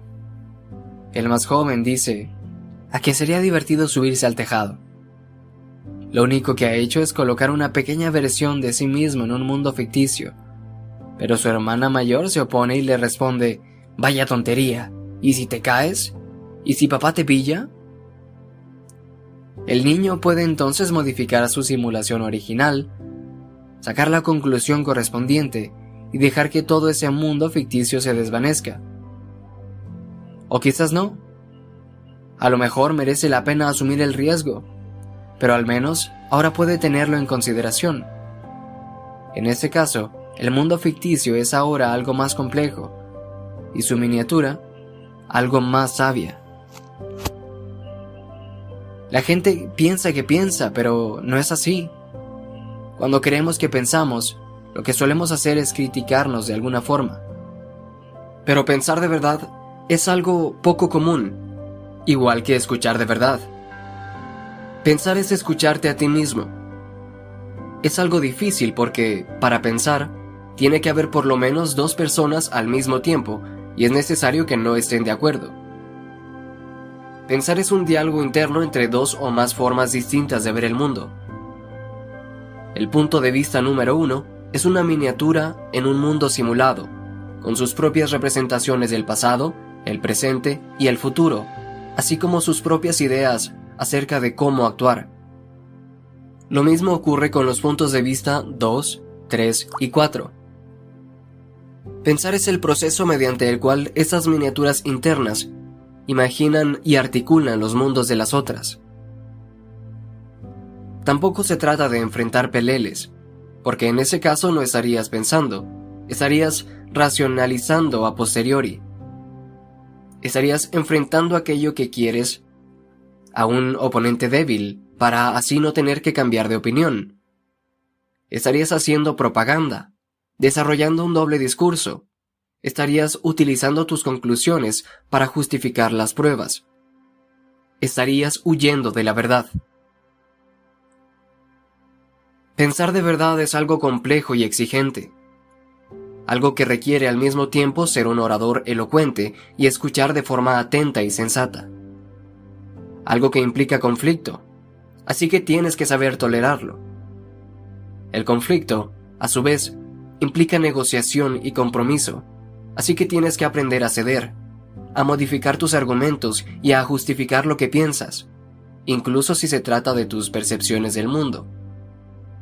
A veces se produce una derrota y la eliminación de una o más de tus miniaturas. Y hay que decir que no les hace gracia perder, ni que las eliminen. Cuesta mucho construirlas y tienen mucho valor. Están vivas y quieren seguir estándolo, así que lucharán. Más te vale, pues, escucharlas. Si no lo haces, se ocultarán bajo tierra para convertirse en demonios que te torturarán.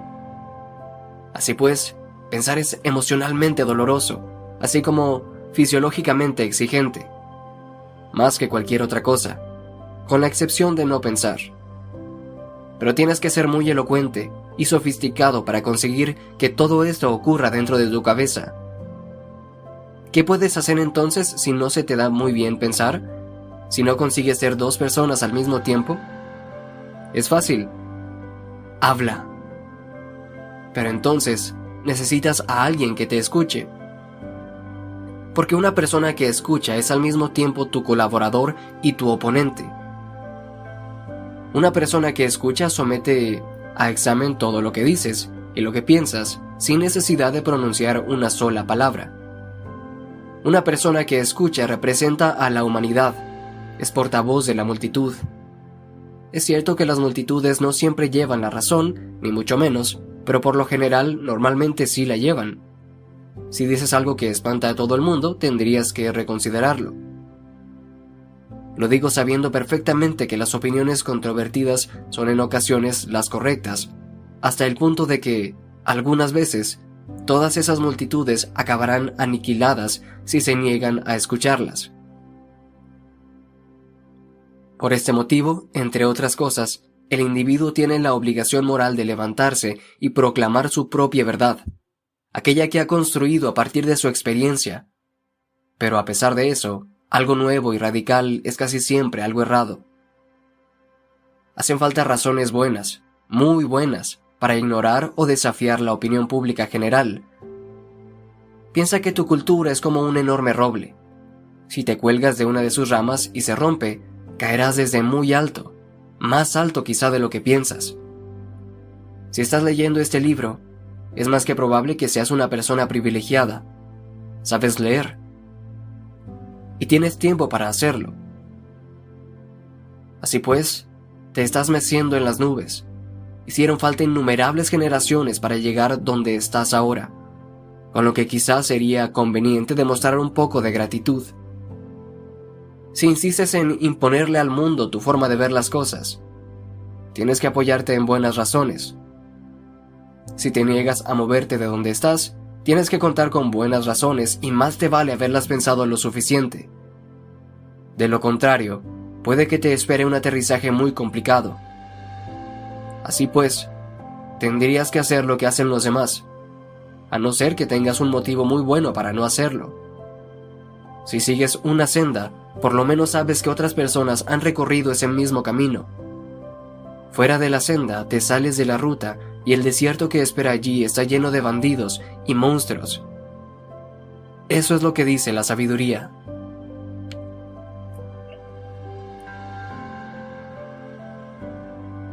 Una persona que escucha. Incluso sin hablar, una persona que escucha puede representar a la multitud. Puede conseguirlo simplemente dejando que la persona que habla se escuche a sí misma. Eso es lo que Freud recomendaba. Hacía que sus pacientes se tumbaran en un sofá mirando al techo y dejaba que divagaran y que dijesen lo que les pasara por la cabeza. En eso consiste el método de la libre asociación. Es así como el psicoanalista freudiano evita transferir sus propios prejuicios y opiniones al paisaje interno del paciente esta era la razón por la cual Freud no se ponía enfrente de sus pacientes, ya que no quería que las mediaciones espontáneas de aquellos se vieran alteradas por sus propias expresiones emocionales, por sutiles que fueran. Le preocupaba, y con razón, que sus propias opiniones, o peor todavía, sus propios problemas por resolver, se reflejaran de forma incontrolada en sus respuestas y sus reacciones, tanto conscientes como inconscientes. Tenía perjudicar así el desarrollo de sus pacientes. Por los mismos motivos, Freud insistía en que los propios psicoanalistas debían someterse a la terapia. Quería que aquellos que practicaban este método descubrieran y eliminaran algunos de sus peores puntos ciegos y prejuicios, para que así no ejercieran su labor de forma deshonesta. En eso Freud llevaba la razón. Al fin y al cabo era un genio, algo evidente por el mero hecho de que la gente lo sigue odiando.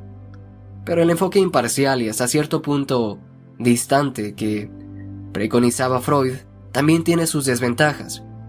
Muchas de las personas que buscan terapia desean y necesitan una relación más cercana, más personal, algo que por otro lado también tiene sus peligros. Es por ello, en parte, que en mi práctica me decanté por la conversación en lugar del método freudiano, al igual que la mayoría de los psicólogos clínicos. A mis pacientes les puede resultar de cierto provecho ver mis reacciones. Para protegerlos de la influencia indebida que algo así podría producir, procuro establecer mi propósito de forma conveniente, de tal modo que mis respuestas surjan de la motivación apropiada. Hago lo que puedo para desearles lo mejor, sea lo que sea. También me esfuerzo al máximo para desearles lo mejor, porque eso forma parte de desearles lo mejor. Intento tener la mente despejada y dejar a un lado mis propias preocupaciones. De esta forma me concentro en lo que es mejor para mis pacientes y al mismo tiempo me mantengo alerta para detectar cualquier indicio de que estoy malinterpretando qué es lo mejor. Se trata de algo que hay que negociar, que no puedo asumir por mi cuenta. Algo que hay que manejar con mucho cuidado para mitigar los riesgos que conlleva una interacción personal íntima. Mis pacientes hablan y yo escucho. A veces respondo. Normalmente de forma sutil. Ni siquiera verbalmente. Mis pacientes y yo nos sentamos uno frente al otro. Establecemos contacto visual y podemos ver las expresiones del otro. Ellos pueden observar los efectos de sus palabras en mí y yo puedo observar los efectos de las mías en ellos y pueden responder a mis respuestas. Quizá un paciente me diga, odio a mi mujer. Una vez que lo ha dicho, ahí queda, flotando en el aire. Ha surgido del inframundo, se ha materializado a partir del caos y se ha manifestado. Ahora es algo perceptible y concreto que no puede ignorarse fácilmente. Ahora se ha vuelto real y quien lo ha dicho se ha sorprendido a sí mismo. Ve lo mismo reflejado en mis ojos y, al notarlo, avanza en el camino hacia la sensatez. Espera, dice, volvamos atrás. Eso ha sonado muy fuerte. A veces odio a mi mujer. La odio cuando no me quiere decir qué es lo que quiere. Mi madre también hacía lo mismo, todo el rato, y volvía loco a mi padre. Nos volvía locos a todos, la verdad, incluso a ella misma. Era una buena persona, pero era muy rencorosa. Bueno, por lo menos mi mujer no es tan mal madre como la mía. Para nada. Espera, creo que mi mujer en realidad se le da bastante bien decirme lo que quiere, pero me molesto mucho cuando no lo hace porque mi madre nos torturó a todos casi hasta la muerte, haciéndose la mártir. Y eso es algo que me afectó mucho. Quizá ahora tiendo a exagerar cuando ocurre, por poco que ocurra. Fíjate, me estoy portando exactamente como lo hacía mi padre cuando mi madre lo enfadaba. Pero yo no soy así, y no tiene nada que ver con mi mujer más me vale decírselo. Observo a partir de todo esto que hasta entonces mi paciente no había conseguido diferenciar debidamente a su mujer de su madre. Y veo también que estaba poseído de forma inconsciente por el espíritu de su padre. Y él ve todo eso también. Ahora es una persona un poco más diferenciada. Ahora es un poco menos un bloque tosco sin tallar. Ahora está un poco menos perdido entre la niebla. Dice, ha sido una buena sesión, doctor Peterson. Yo asiento. Puedes ser bastante listo si te limitas a callarte. Soy un colaborador y un oponente incluso cuando no hablo. Es algo que no puedo evitar. Mis expresiones anuncian mi respuesta, incluso cuando son sutiles. De esta forma me comunico, tal y como señalaba Freud con acierto, a pesar de estar en silencio. Pero también hablo durante mis sesiones. Entonces, ¿cómo sé cuándo hay que decir algo? En primer lugar, como he dicho antes, me pongo en una disposición apropiada. Defino bien mi objetivo. Quiero que las cosas vayan mejor. Mi mente se orienta en función de esa meta e intenta producir respuestas al diálogo terapéutico que contribuye a ese objetivo. Internamente veo que es lo que sucede y finalmente revelo mis respuestas.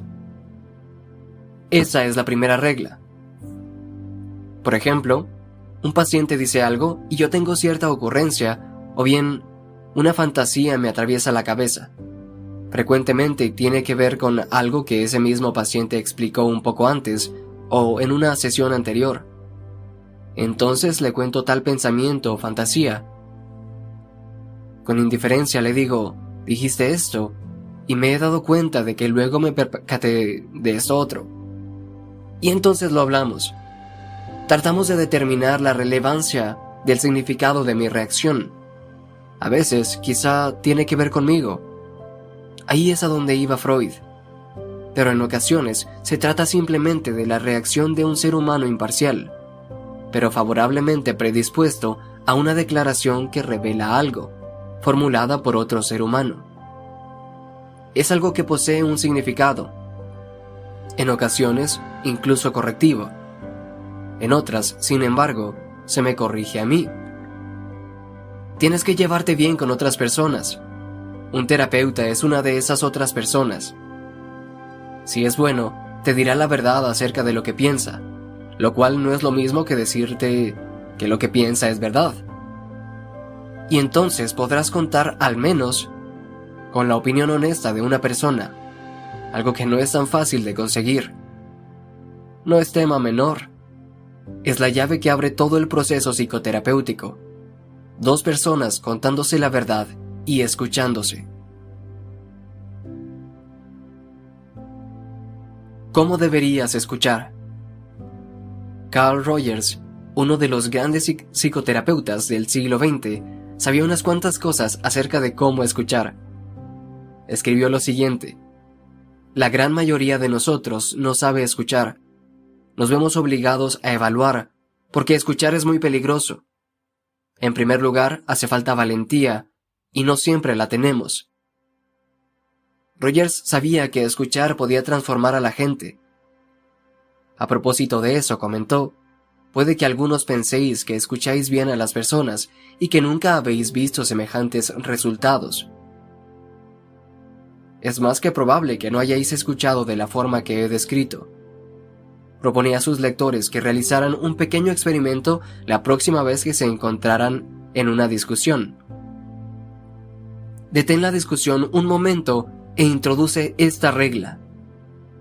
Cada persona puede decir lo que piensa solo después de repetir las ideas y sentimientos de la persona que acaba de hablar de forma minuciosa con una formulación que esa persona apruebe. Esta regla me ha resultado de gran utilidad tanto en mi vida privada como en mi práctica clínica. Suelo resumir lo que la gente me ha dicho y les pregunto si he entendido correctamente. Unas veces aceptan el resumen, otras me sugieren una pequeña corrección. De vez en cuando me equivoco por completo, y está bien saber todo eso. Este proceso de resúmenes comporta varias ventajas básicas. La primera es que termino entendiendo realmente lo que la otra persona me está diciendo. Sobre esto, Rogers señala, parece sencillo, ¿no? Pero si lo pruebas, descubrirás que es una de las cosas más difíciles que jamás hayas hecho. Si de verdad entiendes a una persona de esta forma, si estás dispuesto a entrar en su mundo privado y ver cómo se le presenta a él la vida, corres el riesgo de quedar transformado. Puede que acabes viendo las cosas de la misma forma. Puede que te veas influido en sus actitudes o en tu personalidad. Este riesgo de transformación es una de las perspectivas más aterradoras que la mayor parte de nosotros puede encarar. Pocas veces se han escrito palabras más acertadas. La segunda ventaja de realizar estos resúmenes es que ayudan a la persona a consolidar y utilizar la memoria. Partamos de la siguiente situación. Un paciente, hombre o mujer, me refiere un relato largo, disperso y cargado de emociones acerca de un periodo complicado de su vida. Lo resumimos una y otra vez. Esa historia se va acortando y finalmente queda resumida en la mente de los dos con el formato que hemos intercambiado. En muchos sentidos, ahora es un recuerdo diferente. Con un poco de suerte, incluso un recuerdo mejor. Ahora pesa menos, ya que se ha destilado hasta dejarlo en su esencia. Hemos sacado la moraleja de la historia y se ha transformado en la causa y el resultado de lo que ocurrió, formulada de tal forma que repetir la tragedia y el dolor parece menos probable en el futuro. Esto es lo que pasó y ese es el porqué.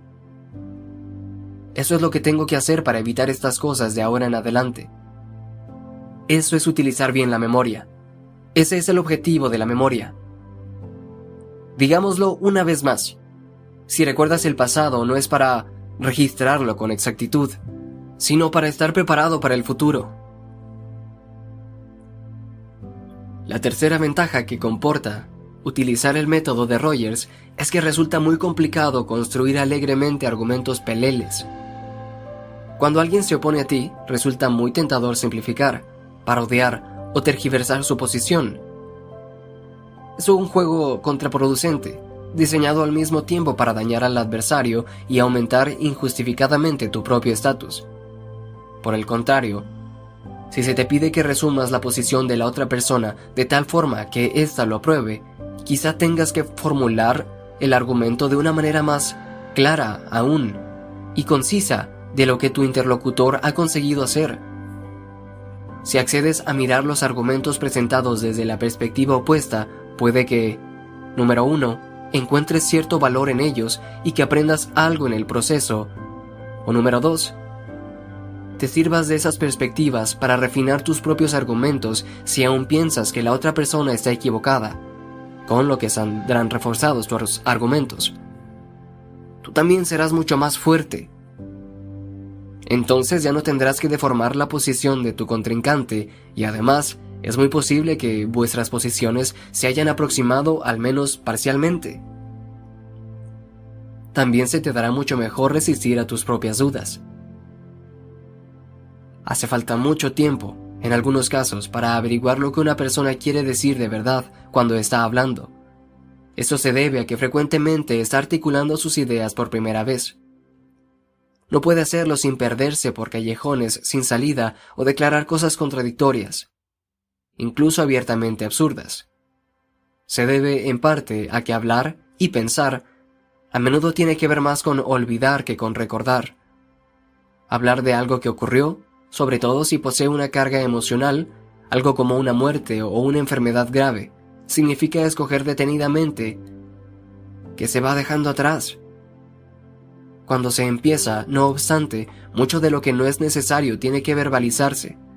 La persona que habla con gran emoción tiene que relatar toda la experiencia con todo lujo de detalles. Solo entonces puede pasar a enfocar y consolidar el hilo central las causas y consecuencias. Solo entonces se puede extraer la moraleja de la historia. Imagina que alguien tiene una pila de billetes, algunos de los cuales son falsos. Habrá que extender todos los billetes en la mesa para poder examinar cada uno y advertir las diferencias antes de poder distinguir los auténticos de los falsos. Este es el tipo de enfoque metodológico que tienes que adoptar cuando realmente escuchas a alguien para intentar resolver un problema o comunicar algo importante. Si tras descubrir que algunos de los billetes son falsos, te limitas a tirarlos todos, ¿cómo harías si tuvieras prisa o si por algún motivo no estuvieras en disposición de dedicar el tiempo necesario, nunca aprenderás a separar el grano de la paja. Si en lugar de eso escuchas sin prejuicios, la gente tenderá a contarte todo lo que piensa, con muy pocas mentiras. La gente te contará las cosas más sorprendentes, absurdas e interesantes que puedas imaginar. Tendrás muy pocas conversaciones aburridas.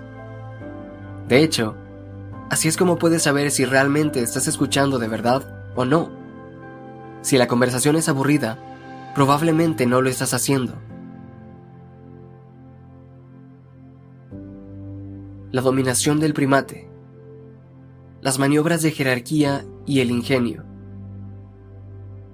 No siempre hablar es pensar, ni siempre que se escucha se propicia una transformación. Para ambas cosas existen otros motivos, algunos de los cuales producen resultados contraproducentes, mucho menos valiosos e incluso peligrosos. Está, por ejemplo, el tipo de conversación en el que alguien habla simplemente para establecer o confirmar su posición dentro de una jerarquía de dominación. Una persona empieza contando una anécdota a propósito de algo interesante que le ha sucedido ahora o hace tiempo, algo lo suficientemente bueno malo o sorprendente como para que merezca la pena escuchar. La otra persona, que ahora está preocupada por su estatus potencialmente subordinado, en tanto que individuo menos interesante, piensa inmediatamente en algo mejor, peor o más sorprendente que contar. No me estoy refiriendo a una de esas situaciones en las que dos participantes de una conversación están desafiándose de verdad, desvariando sobre los mismos temas para su mutuo disfrute, así como para el de todos los que los escuchan. Aquí de lo que se trata es simplemente de competir por una posición. Es fácil identificar cuando se produce este tipo de conversaciones, porque estas suscitan cierto sentimiento de bochorno entre los interlocutores, así como cualquier persona que sepa que se acaba de decir algo falso y exagerado. Hay otra forma de conversación estrechamente relacionada con esta en la que ninguno de los hablantes escucha en absoluto al otro. En lugar de ello, cada uno utiliza el tiempo que emplea la otra persona para hablar en rebuscar lo que va a decir a continuación, algo que probablemente esté fuera de lugar porque, al esperar con ansia su turno para volver a intervenir, no ha escuchado eso es algo que normalmente detiene en seco todo el tren que forma la conversación. Llegados a este punto, las personas que iban montadas en los vagones cuando se produjo el choque normalmente permanecen en silencio. Quizás se miran con cierto rubor hasta que todos se van, o a alguien se le ocurre algo ingenioso y consigue recomponer el estropicio. También está la conversación en la que uno de los participantes intenta conseguir que su punto de vista se alce con la victoria. Se trata de otra variante de la conversación de dominación y jerarquía.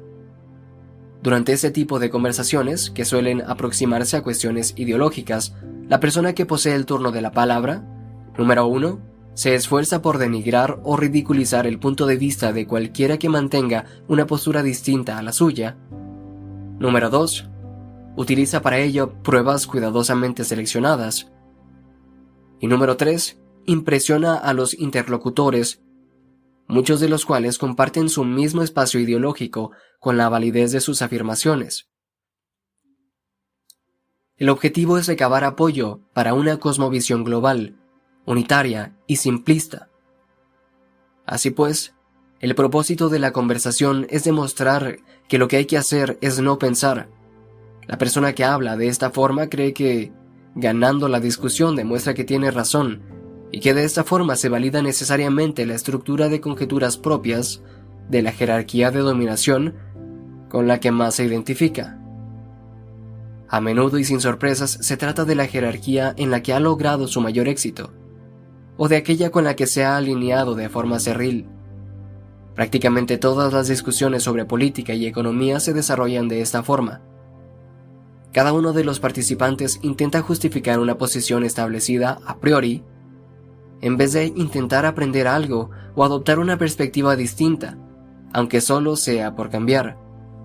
Por este motivo, tanto los conservadores como los progresistas consideran que sus postulados son obvios, cada vez más a medida que se radicalizan, y a partir de determinadas conjeturas basadas en el temperamento emerge una conclusión previsible. Eso sí, solo una vez que se obvia el hecho de que las propias conjeturas pueden cambiar. Estas conversaciones son muy distintas de aquellas en las que se escucha, cuando de verdad se escucha. Las personas se suceden en la tribuna una detrás de otra y mientras tanto todos escuchan. A la persona que habla se le da la oportunidad de abordar de forma seria aquello que le ha sucedido, a menudo algo triste o incluso trágico. Todos los demás responden con empatía. Este tipo de conversaciones son importantes porque quien habla está organizando en su cabeza la vivencia dolorosa a medida que la narra. Se trata de un hecho lo suficientemente importante como para repetirlo. La gente organiza su cabeza conversando. Y si no tienen a nadie para contarles su historia, pierden la cabeza. Son como personas que van acumulando objetos de forma compulsiva y no pueden deshacerse de nada a solas. Se requiere de el aporte de la comunidad para mantener la integridad de la psique individual, o dicho de otra forma, es necesario todo un pueblo para organizar una sola cabeza.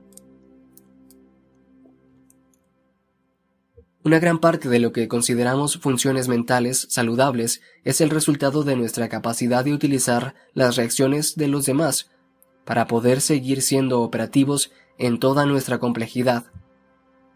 De esta forma externalizamos el problema de nuestra cordura. De allí que la responsabilidad fundamental de los padres consiste en conseguir que sus hijos sean socialmente aceptables. Si el comportamiento de una persona resulta tolerable a las demás, lo único que tiene que hacer es situarse en un contexto social. Entonces las personas le indicarán si lo que hace y dice es aceptable. Simplemente al mostrarse interesadas o aburridas ante lo que dice al reírse o no de sus chistes, sus bromas y sus mofas, o incluso solo al arquear una ceja. Todo el mundo proclama a todos los demás su deseo de encontrarse con lo ideal. Nos castigamos y recompensamos los unos a los otros precisamente en la medida en que cada uno se ajusta a ese deseo, a no ser, desde luego, que tan solo estemos buscándonos problemas.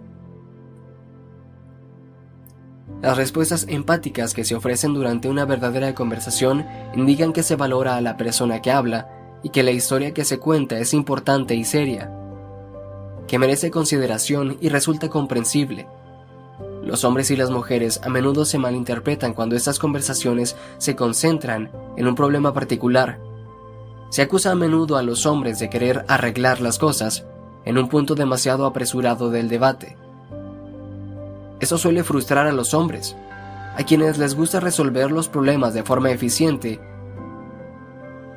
y a los que las mujeres llaman a menudo precisamente con ese objetivo en mente. En todo caso, puede que les resultara más fácil a mis lectores varones entender por qué esto no funciona si fueran capaces de darse cuenta y luego de recordar que antes de poder resolver un problema hay que formularlo de forma precisa las mujeres suelen insistir en formular el problema cuando tratan un asunto y necesitan que se las escuche. E insisto que se las contradiga para conseguir que esa formulación sea lo más clara posible. Entonces, sea cual sea el problema, si es que hay alguno, puede resolverse mucho mejor. Y en todo caso, habría que señalar antes que nada que, cuando nos precipitamos para resolver un problema, en ocasiones, no hacemos más que indicar nuestro deseo de ahorrarnos el esfuerzo que supone entablar una conversación para formularlo. Otro tipo de variante de conversación es la lección magistral. impartir una lección, por sorprendente que sea, también es una conversación. El ponente habla, pero su auditorio se comunica con él o con ella de forma no verbal. Una cantidad asombrosa de interacción humana, como por ejemplo la que posee un carácter emocional, se produce de esta forma, adoptando posturas y expresiones faciales, tal y como señalé cuando hablaba de Freud. Quien sabe dar una clase no solo comunica hechos, que quizá constituyan la parte menos importante del conjunto, sino que también cuenta historias a propósito de esos hechos, adecuándolas exactamente al nivel de comprensión de su público, algo que calibra en función del interés que demuestran. La historia que cuenta transmite a quienes lo escuchan no solo los hechos que aborda, sino por qué resultan relevantes, esto es, por qué es importante saber algunas cosas que por el momento desconocen. Demostrar la importancia de una serie de hechos supone transmitir a quien compone ese público en qué medida el conocimiento en cuestión podría cambiar su comportamiento o su forma de ver el mundo, algo que les permitiría evitar determinados obstáculos y progresar más rápidamente hacia objetivos todavía mejores. Quien sabe impartir bien una lección habla, pues con quienes lo escuchan, y no a ellos o hacia ellos. Y para conseguirlo, tiene que prestar extrema atención al mínimo gesto del público, a cada uno de sus gestos y sus sonidos. Y lo curioso es que esto no es algo que pueda realizarse mirando al público en su conjunto. Lo que hace es hablar directamente con algunas personas concretas e identificables y observar su respuesta en vez de hacer algo tan tradicional como una presentación al público. Todo lo que encierra esta idea está equivocado. No presentas nada, hablas. Y una presentación viene a ser algo enlatado, algo que habría que evitar. Tampoco hay un público, sino individuos que tienen que ser incluidos en la conversación. Un orador público competente y con tablas se dirige a una persona concreta e identificable. Mira cómo asiente, mueve la cabeza, frunce el ceño o muestra confusión y responde de forma apropiada y directa a cada uno de esos gestos y expresiones. Así, tras unas frases acerca de una idea determinada, pasa a fijarse en otro miembro del público y hace exactamente lo mismo. De esta forma, puede inferir y reaccionar a la actitud de todo el grupo, en la medida en que algo así exista. Y hay otro tipo más de conversaciones que funcionan esencialmente como demostraciones de ingenio. También incluyen un elemento de dominación, pero el objetivo es ser el más divertido. Un logro del que también disfrutarán todos los demás que participan en el intercambio. El propósito de este tipo de conversaciones tal y como me comentó en una ocasión un amigo mío particularmente ingenioso, es decir, cualquier cosa que sea o cierta o divertida. Puesto que la verdad y el humor son a menudo aliados íntimos, se trata de una combinación afortunada. Opino que podría definirse como la conversación del obrero inteligente.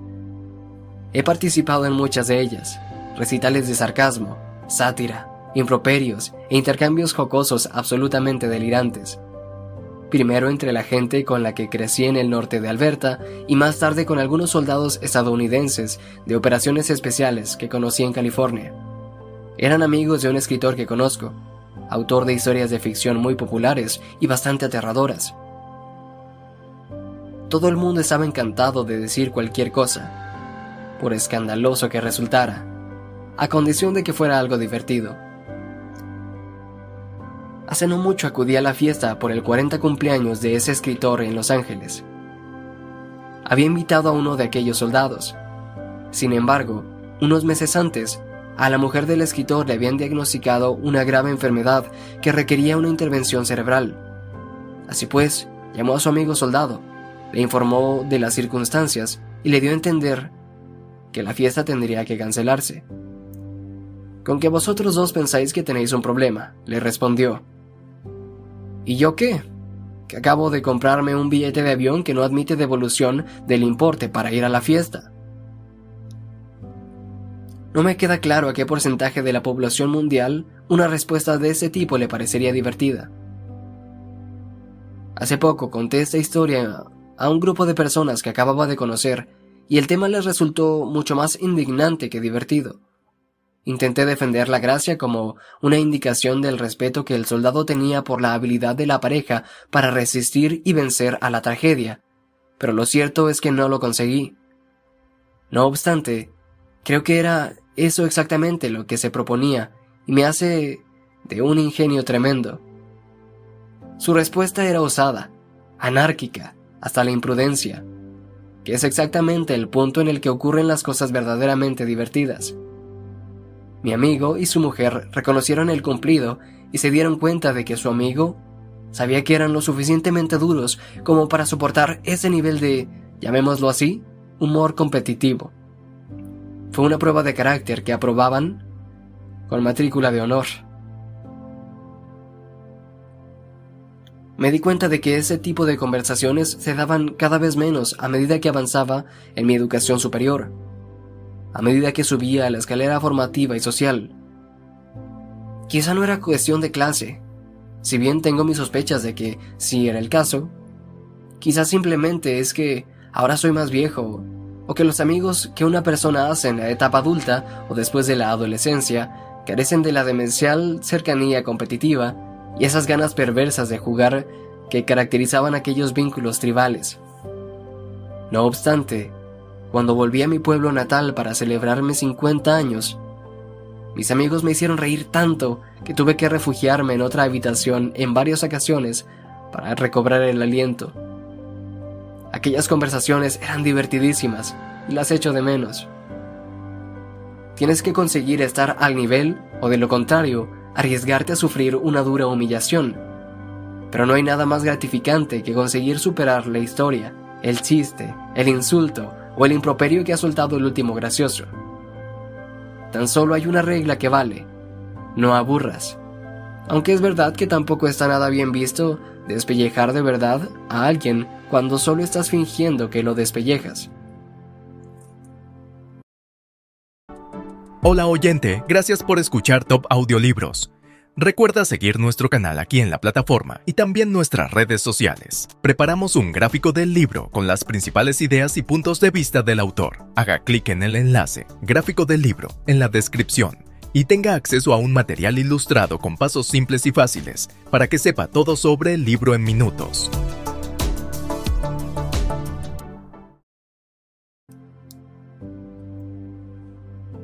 Una conversación en marcha. El último tipo de conversación en el que se asemeja a escuchar es una forma de exploración mutua.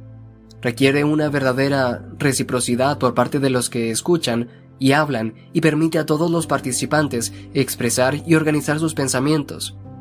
Una conversación de exploración mutua tiene un tema, generalmente complejo, que interesa realmente a los participantes. Todos ellos intentan resolverlo, en vez de simplemente insistir en la validez a priorística de sus respectivas posturas. Todos ellos actúan a partir de la premisa de que tienen algo que aprender. Ese tipo de conversación constituye una filosofía activa, la forma más elevada de pensamiento y la mejor preparación para una verdadera vida. La gente que participa en una conversación de ese tipo tiene que debatir acerca de ideas que realmente utiliza para estructurar sus percepciones, para guiar lo que hace y lo que dice. Tiene que implicarse a nivel existencial con su filosofía. Es decir, tiene que estar viviéndola, no simplemente creyendo en ella o entendiéndola. También tienen que haber invertido, por lo menos de forma temporal, la típica preferencia humana por el orden en lugar del caos. Y no me refiero al caos que caracteriza a una típica rebelión antisocial, todos los otros tipos de conversación intentan apuntalar algún tipo de orden existente. Por el contrario, una conversación de exploración mutua requiere de personas que hayan decidido que lo desconocido es un amigo más valioso que lo conocido. Después de todo, lo que sabes ya lo sabes y, a menos que tu vida sea perfecta, no te basta. Sigues estando amenazado por la enfermedad, el autoengaño, la infelicidad, la maldad, la traición, la corrupción, el dolor y las limitaciones. En última instancia, si estás expuesto a todas estas cosas es porque eres demasiado ignorante como para protegerte. Si supieras lo suficiente, estarías más sano y serías más honesto. Sufrirías menos. Podrías reconocer, resistir e incluso vencer a la perversidad y al mal. No traicionarías a un amigo ni te entregarías al engaño en los negocios, la política o el amor. Sin embargo, tu conocimiento actual ni te ha elevado a la perfección ni garantiza ninguna seguridad. Así pues, por definición, es insuficiente, radical y fatalmente insuficiente. Todo eso lo tienes que aceptar antes de poder conversar filosóficamente, en lugar de convencer, oprimir, dominar o incluso entretener. Lo tienes que aceptar antes de poder tolerar una conversación en la que esté operando, en términos psicológicos. La palabra que media eternamente entre el orden y el caos. Para tener este tipo de conversación es necesario respetar la experiencia personal de tus interlocutores. Tienes que asumir que han alcanzado conclusiones minuciosas, meditadas y auténticas que probablemente hayan realizado todo el trabajo que una conjetura así requiere.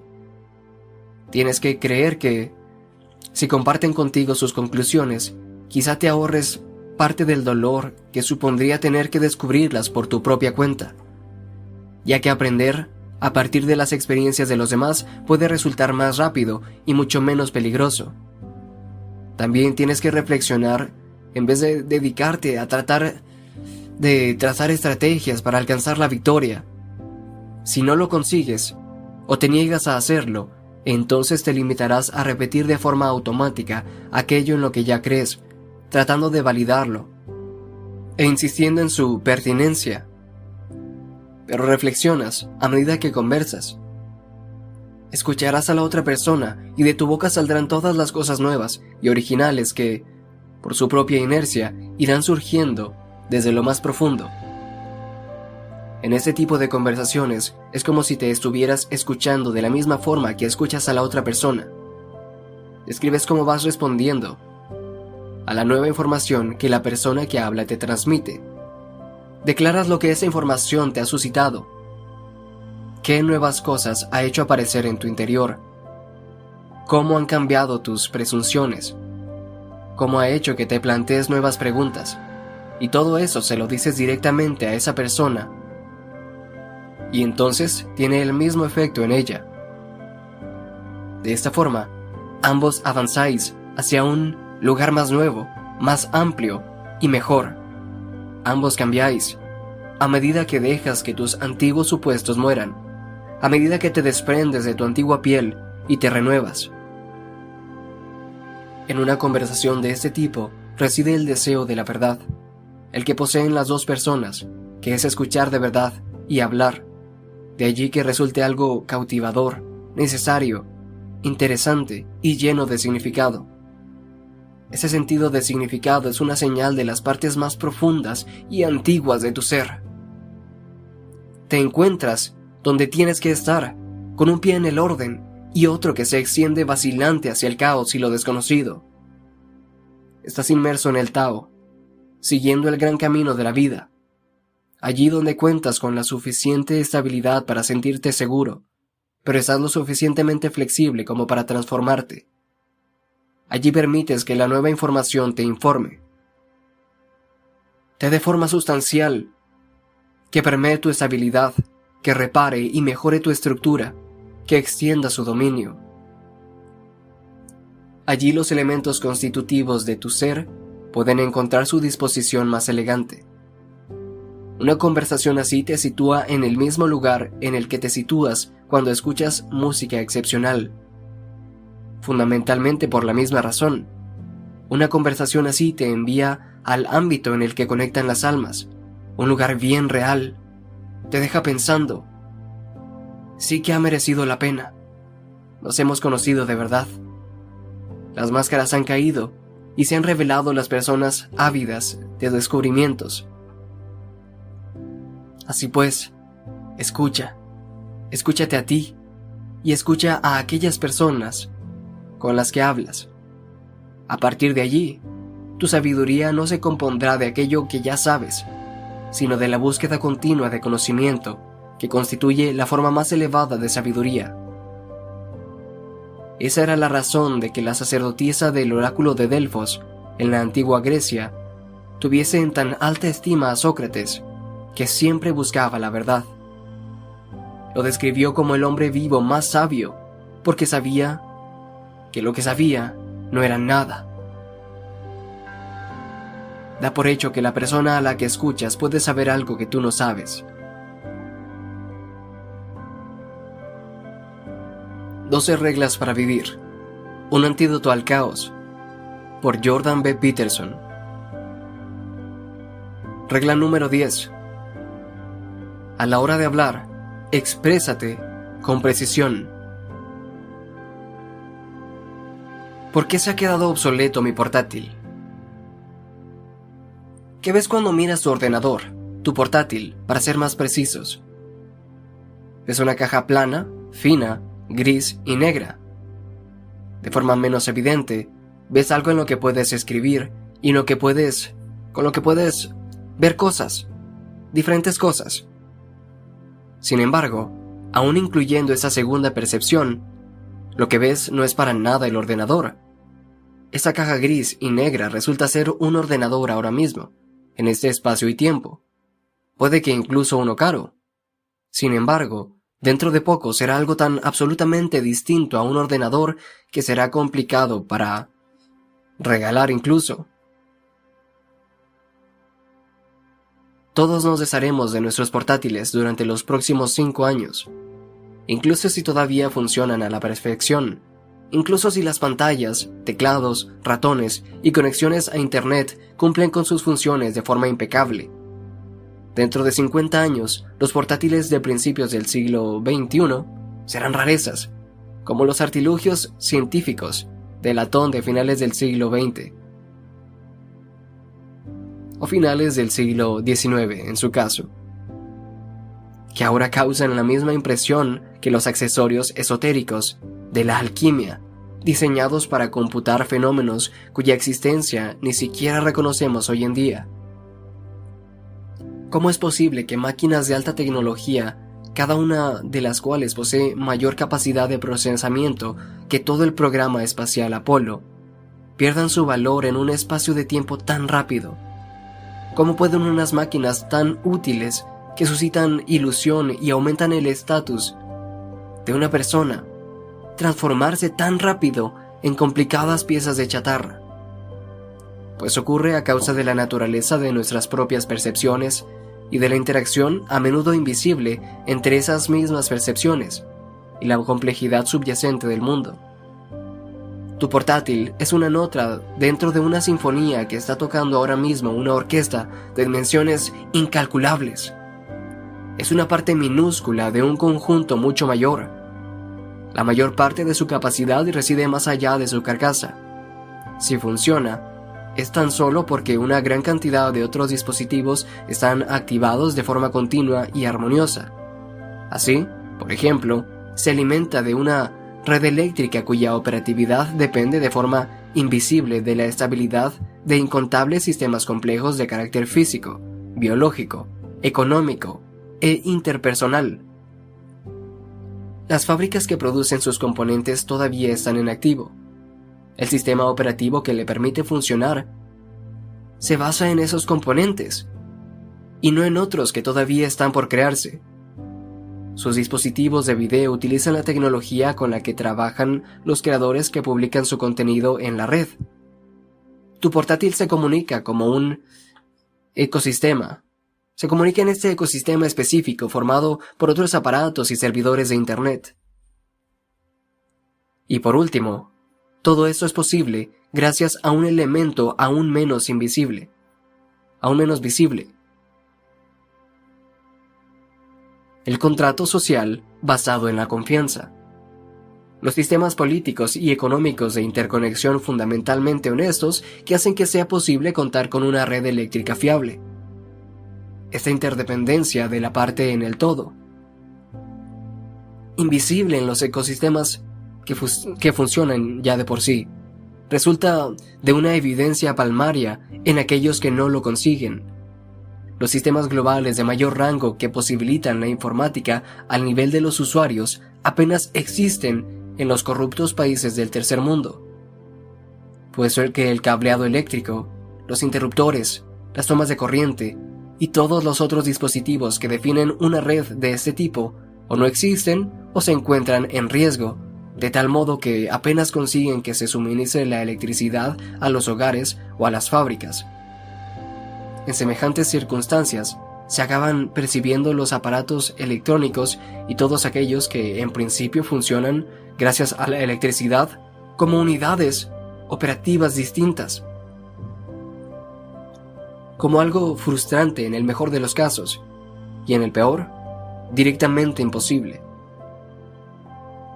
En parte es resultado de las carencias técnicas, puesto que se trata de sistemas que sencillamente no funcionan, pero también, y en buena medida, de la falta de confianza que resulta característica de las sociedades sistemáticamente corruptas. Con otras palabras, lo que percibes como tu ordenador no es más que una hoja en el conjunto de un árbol dentro de un bosque. O mejor dicho, no es sino el tacto de tus dedos que pasa rápidamente a lo largo de esa hoja. Una simple hoja puede arrancarse de la rama. Puede percibirse de forma leve, como una entidad individual e independiente, pero una percepción de este tipo, más que aclarar, nos confunde. En el espacio de unas semanas, la hoja se desintegrará y esta quedará dispersa. Si no fuera por el árbol, nunca habría estado allí. No puede seguir existiendo en ausencia del árbol. Esta es la posición de los portátiles con relación al mundo. Una gran parte de lo que son se encuentra tan lejos de sus límites que los aparatos con pantallas que llevamos a todas partes únicamente pueden mantener su fachada de ordenadores durante unos pocos años. Así todas las cosas que vemos y que sostenemos en las manos son así, aunque a menudo no de forma tan evidente.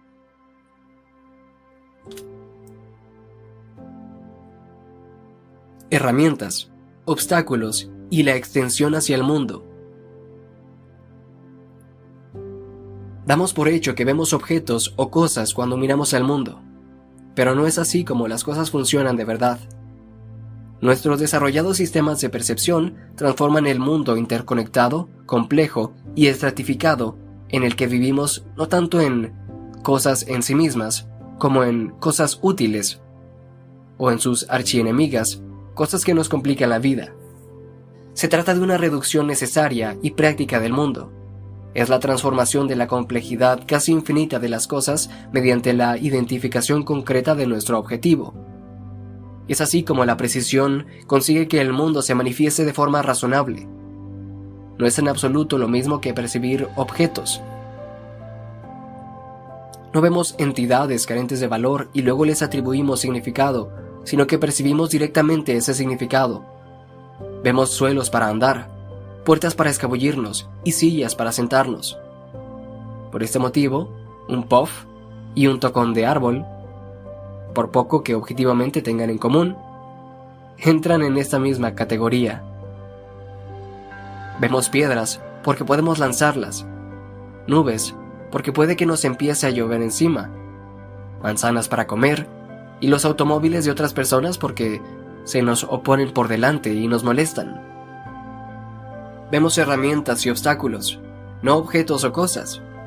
Es más, vemos herramientas y obstáculos al nivel de análisis accesible que los hace más útiles o peligrosos, en función de nuestras necesidades, habilidades y limitaciones perceptivas. El mundo se nos revela como algo que utilizar, algo por donde transitar, y no meramente como algo que tan solo está allí. Vemos las caras de las personas con las que hablamos porque necesitamos comunicarnos con esas personas en cuestión y cooperar con ellas. No vemos sus subdivisiones más microscópicas, sus células o sus orgánulos subcelulares, a saber, las moléculas y los átomos que forman esas células. Tampoco vemos el macrocosmos que las rodea.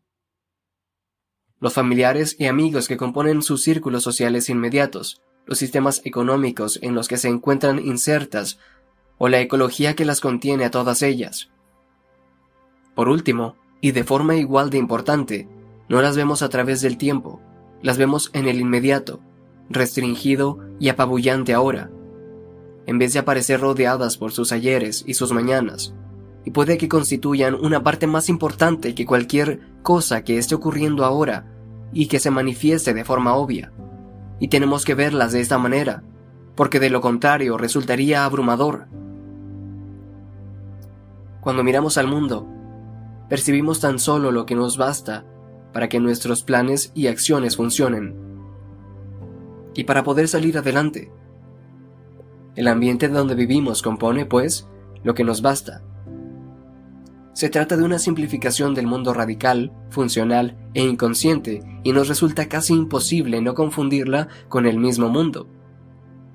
Pero los objetos que vemos no solo están allí, en el mundo, para que podamos percibirlos de forma simple y directa. Existen dentro de una relación compleja y multidimensional los unos con los otros, y no como objetos manifiestamente separados, delimitados e independientes. No son ellos lo que percibimos, sino su utilidad funcional, y de esta forma lo simplificamos lo suficiente para estar en condiciones de entenderlos. De allí que debamos ser precisos a la hora de seleccionar nuestros objetivos. Si no es el caso, nos ahogamos en la complejidad del mundo. Esto es válido incluso para las percepciones que tenemos de nosotros mismos, de nuestras propias individualidades. Damos por hecho que terminamos en la superficie de nuestra piel porque eso es lo que percibimos. Pero por poco que nos pongamos a pensar, conseguimos entender lo provisorio de ese límite. Por decirlo de alguna forma, cambiamos lo que tenemos por debajo de la piel a medida que el contexto en el que vivimos se altera. Incluso cuando hacemos algo tan aparentemente simple como sujetar un destornillador, nuestro cerebro ajusta automáticamente lo que considera nuestro cuerpo para incluir esa herramienta. Literalmente, podemos sentir cosas tocándolas con el extremo de ese destornillador. Cuando extendemos una mano y tenemos agarrado el destornillador, automáticamente pasamos a tomar en consideración toda su extensión. Podemos rastrear recovecos y rendijas con esa extremidad extendida y entender lo que estamos explorando. Es más, de forma instantánea pasamos a considerar el destornillador que agarramos nuestro destornillador y nos comportamos al respecto de forma posesiva. Hacemos lo mismo con las herramientas mucho más complejas que utilizamos en situaciones mucho más complicadas. Los coches que conducimos se vuelven instantánea y automáticamente nosotros mismos. Por eso, cuando alguien golpea irritado el capó de nuestro coche durante una discusión, en un paso de peatones, nos lo tomamos a nivel personal. No es algo que resulte siempre razonable. Sin embargo, sin la extensión del yo en la máquina, no sería imposible conducir. Nuestros límites extensibles también se expanden para incluir a otras personas, tales como familiares, parejas y amigos. Así, una madre se sacrifica por sus hijos. ¿Acaso nuestro padre, nuestro hijo o nuestra mujer representa menos para nuestra integridad que un brazo o una pierna? Podemos responder en parte preguntándonos cuál de los dos preferiríamos perder. Para evitar cuál de las dos pérdidas seríamos capaces de sacrificar más. Practicamos para este tipo de extensión permanente de compromiso permanente, cuando nos identificamos con los personajes de ficción de libros y películas. Con rapidez y convicción hacemos nuestros sus tragedias y sus triunfos. Sin movernos de nuestros asientos, representamos numerosas realidades paralelas, extendiéndonos de forma experimental y tanteando múltiples caminos potenciales antes de determinar aquel que acabaremos tomando. Absortos en una obra de ficción podemos incluso llegar a hacer cosas que no existen de verdad. Y así, en un abrir y cerrar de ojos dentro de la magia de una sala de cine, nos podemos transformar en criaturas fantásticas, nos sentamos en la oscuridad delante de una rápida sucesión de imágenes parpadeantes y nos convertimos en brujas, superhéroes, extraterrestres, vampiros, leones, elfos o marionetas de madera. Sentimos lo mismo que ellos, y nos encanta pagar para disfrutar de ese privilegio, incluso cuando lo que experimentamos es dolor, miedo o terror. Algo similar, pero más extremo, es lo que ocurre cuando nos identificamos no con un personaje de una película, sino con todo un grupo dentro de una competición. Piensa en lo que pasa cuando un equipo favorito gana o pierde en un partido de cierta importancia delante de su mayor rival. El gol de la victoria hará que todos los seguidores del mundo se pongan de pie como autómatas, como si fueran una única persona. Es como si todos sus sistemas nerviosos estuvieran directamente conectados al partido que se desarrolla delante de ellos. Los hinchas se toman las victorias y derrotas de sus equipos de forma muy personal, luciendo en las camisetas de sus héroes y a menudo celebrando esos partidos ganados o perdidos más que cualquier otro acontecimiento de los que realmente ocurren en sus existencias cotidianas. Esta identificación se manifiesta de forma profunda, incluso a nivel bioquímico y neurológico. Así, las experiencias indirectas de victoria o derrota elevan y reducen los niveles de testosterona entre los seguidores que participan en la competición. Nuestra capacidad de identificación es algo que se manifiesta en cada uno de los niveles de nuestro ser. De la misma forma, en la medida en que somos patrióticos, no es nuestro país que éste sea más importante para nosotros, sino que es nosotros mismos. Así, puede que lleguemos a sacrificar toda nuestra pequeña entidad en una batalla para mantener su integridad. Durante gran parte de la historia, esta disposición a la muerte se ha considerado algo admirable y valiente, parte de las obligaciones humanas. Pero, paradójicamente, se trata de una consecuencia directa, no de nuestra hostilidad, sino de nuestra extrema sociabilidad y nuestra voluntad de cooperación si podemos llegar a ser no solo nosotros, sino también nuestras familias, nuestros equipos y nuestros países. Entonces es que tendemos a la cooperación, algo que se apoya en los mismos mecanismos intrínsecamente innatos que nos llevan a nosotros y a otras criaturas a proteger nuestros cuerpos.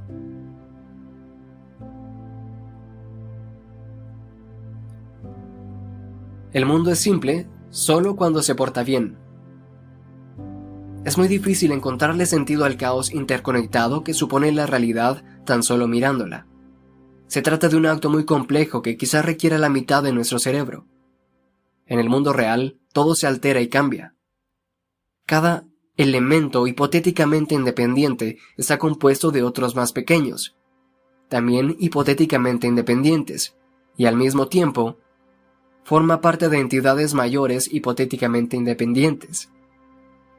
Los límites que existen entre esos niveles, así como entre los elementos que pertenecen al mismo nivel, ni están claros ni resultan obvios de forma objetiva. Tienen que establecerse práctica y pragmáticamente, y solo conservan su validez en condiciones específicas muy concretas. La ilusión consciente de una percepción suficiente y completa tan solo se sustenta,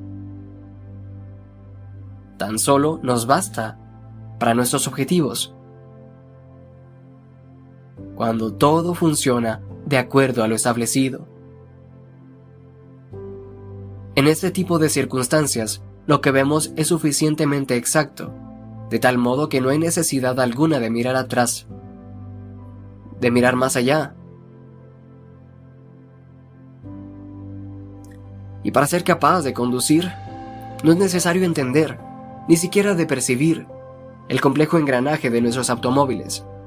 Las complejidades ocultas de nuestros respectivos coches tan solo irrumpen en nuestra conciencia cuando parte de la maquinaria deja de responder o cuando de forma imprevista chocamos con algo, o algo choca con nosotros. Incluso en el caso de un simple fallo mecánico, por no hablar de un accidente de cierta gravedad, este tipo de intrusión siempre se percibe, al menos en un principio, como motivo de ansiedad es la consecuencia de una incertidumbre que aparece. Un coche, tal y como lo percibimos, no es una cosa ni un objeto, es más bien algo que nos lleva allí donde queremos ir. De hecho, solo cuando dejamos de hacerlo, le prestamos cierta atención. Es tan solo cuando un coche, de forma repentina, deja de funcionar o bien se ve inmerso en un accidente y tienen que arrastrarlo a una coneta, que nos vemos obligados a aprender y analizar la enorme cantidad de componentes de los que depende en tanto que cosa se mueve. Cuando nuestro coche se avería, se pone de manifiesto de forma instantánea nuestra ignorancia al respecto de su complejidad. Es algo que posee implicaciones prácticas, ya que no llegamos allí porque nos proponíamos, pero también psicológicas, ya que nuestra tranquilidad se esfuma en el mismo momento en que el vehículo deja de funcionar.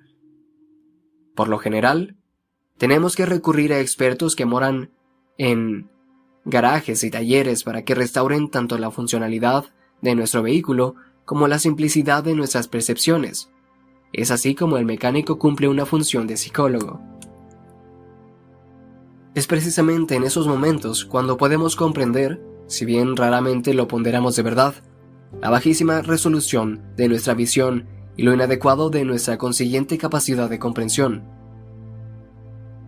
Durante una crisis, cuando ya nada funciona, recurrimos a aquellas personas cuyo conocimiento supera con creces el nuestro para que restablezcan la correspondencia entre lo que deseamos ardientemente y lo que ocurre en la realidad. Eso significa que un fallo de nuestro coche nos puede obligar a enfrentarnos a la incertidumbre del contexto social más amplio que a menudo nos resulta invisible, y en el cual la máquina y su mecánica no son sino simples componentes. Cuando nos traiciona nuestro coche, tenemos que hacer frente a todo lo que desconocemos. ¿Ha llegado el momento de comprar otro vehículo? ¿Me equivoqué cuando compré este? ¿El mecánico es competente, honesto y merece confianza? ¿El garaje donde trabaja es un lugar fiable? A veces tenemos que contemplar incluso cosas peores, de carácter más amplio y profundo. ¿Las carreteras se han vuelto demasiado peligrosas? ¿Me he vuelto demasiado torpe o siempre lo he sido? ¿Demasiado disperso y descentrado? ¿Demasiado viejo? Las limitaciones de todas nuestras percepciones de las cosas y de nosotros mismos se manifiestan cuando deja de funcionar algo en lo que normalmente nos apoyamos dentro de nuestro mundo simplificado. Entonces, el mundo más complejo que siempre había estado allí, invisible y convenientemente ignorado, hace acto de aparición. Y es entonces cuando el jardín amurallado en el que vivimos, de forma ideal, revela sus serpientes ocultas, que siempre habían estado allí Tú y yo somos simples solo cuando el mundo se porta bien. Cuando las cosas se desintegran, irrumpe como un torbellino aquello que se había ignorado. Cuando las cosas ya no están especificadas con precisión, las paredes se vienen abajo y el caos se manifiesta. Hemos sido descuidados y hemos dejado que se fueran colando las cosas. Así que todo aquello que nos habíamos negado a resolver se acumula adopta forma de serpiente y nos golpea, por lo general, en el momento menos oportuno.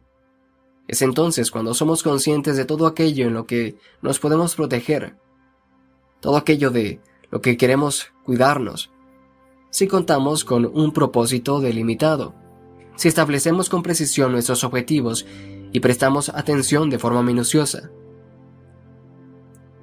Imagínate a una mujer fiel y honesta que de repente se enfrenta a la revelación de la infidelidad de su marido, con quien ha vivido durante años. Lo veía tal y como cree que es, una persona que merece confianza, que trabaja con abnegación, que la quiere y de quien puede depender. En su matrimonio se apoya de una roca sólida, o al menos eso es lo que piensa. Pero con el tiempo, va prestando menos atención va distrayéndose. Como dictan los tópicos, él empieza a prolongar sus jornadas laborales y a veces lo irritan de forma injustificable algunos pequeños comentarios que ella hace. Un día, la esposa lo ve en un café del centro con otra mujer, interactuando con ella de una forma que resulta difícil de racionalizar e ignorar. Las limitaciones y la inexactitud de sus percepciones anteriores resultan de repente dolorosamente evidentes. La teoría que tenía acerca de su marido se derrumba. ¿Qué ocurre como consecuencia? Primero, algo o alguien aparece en su lugar, un desconocido, complejo y espantoso. Es algo ya de por sí lo suficientemente malo, pero en realidad no es más que la mitad del problema. Así, su teoría acerca de sí misma también se hace añicos como resultado de la traición, con lo que el problema ya no es un desconocido, sino dos. Su marido no es quien percibía que era, pero tampoco lo es ella, la mujer engañada. Ya no es la mujer amada y equilibrada, la valiosa compañera. Por extraño que resulte, puede que nunca lo haya sido, a pesar de nuestra creencia en el carácter permanente e inmutable del pasado. El pasado no es necesariamente lo que era, aunque ya lo haya sido. El presente es caótico e indeterminado. La Tierra gira continuamente bajo los pies de la mujer y también bajo los nuestros. De la misma forma, el futuro, que aún no ha llegado, se convierte en algo que no tenía que ser. Aquella que antes pasaba por esposa razonablemente satisfecha es ahora una inocente engañada, o más bien, una pobre ilusa tendría que verse a sí misma como una víctima o bien como una cómplice en la conspiración que supone un engaño compartido. ¿Y su marido qué es? ¿Una pareja insatisfecha? ¿Una víctima seducida? ¿Un mentiroso psicópata? ¿El mismo diablo? ¿Cómo ha podido ser tan cruel? ¿Cómo podría alguien hacer algo así? ¿En qué tipo de hogar ha estado viviendo? ¿Cómo ha podido ser tan ingenua? ¿Cómo lo habría podido ser cualquier otra persona? Se mira en el espejo. ¿Quién es ella? ¿Qué está pasando? ¿Acaso alguna de sus relaciones es de verdad? ¿En algún momento lo han sido? ¿Qué le ha ocurrido al futuro? Cuando las realidades más profundas del mundo se nos revelan de forma inesperada, todo tiende a volverse incierto. Todo resulta de una complejidad que supera nuestra capacidad de imaginación. Todo se ve afectado por el resto de las cosas. Percibimos una parte muy estrecha de una matriz interconectada de forma caótica. Si bien hacemos todo lo posible para no tener que encarar, para no tener que ser conscientes de lo limitada de esa percepción, y sin embargo, el fino barniz de la suficiencia perceptiva se resquebraja cuando algo fundamental sale mal. Y entonces se revela la estrepitosa ineptitud de nuestros sentidos. Todo aquello a lo que nos aferramos se desmorona y nos quedamos congelados, petrificados. ¿Qué es lo que vemos entonces? ¿Dónde podemos mirar cuando precisamente lo que vemos ha resultado insuficiente?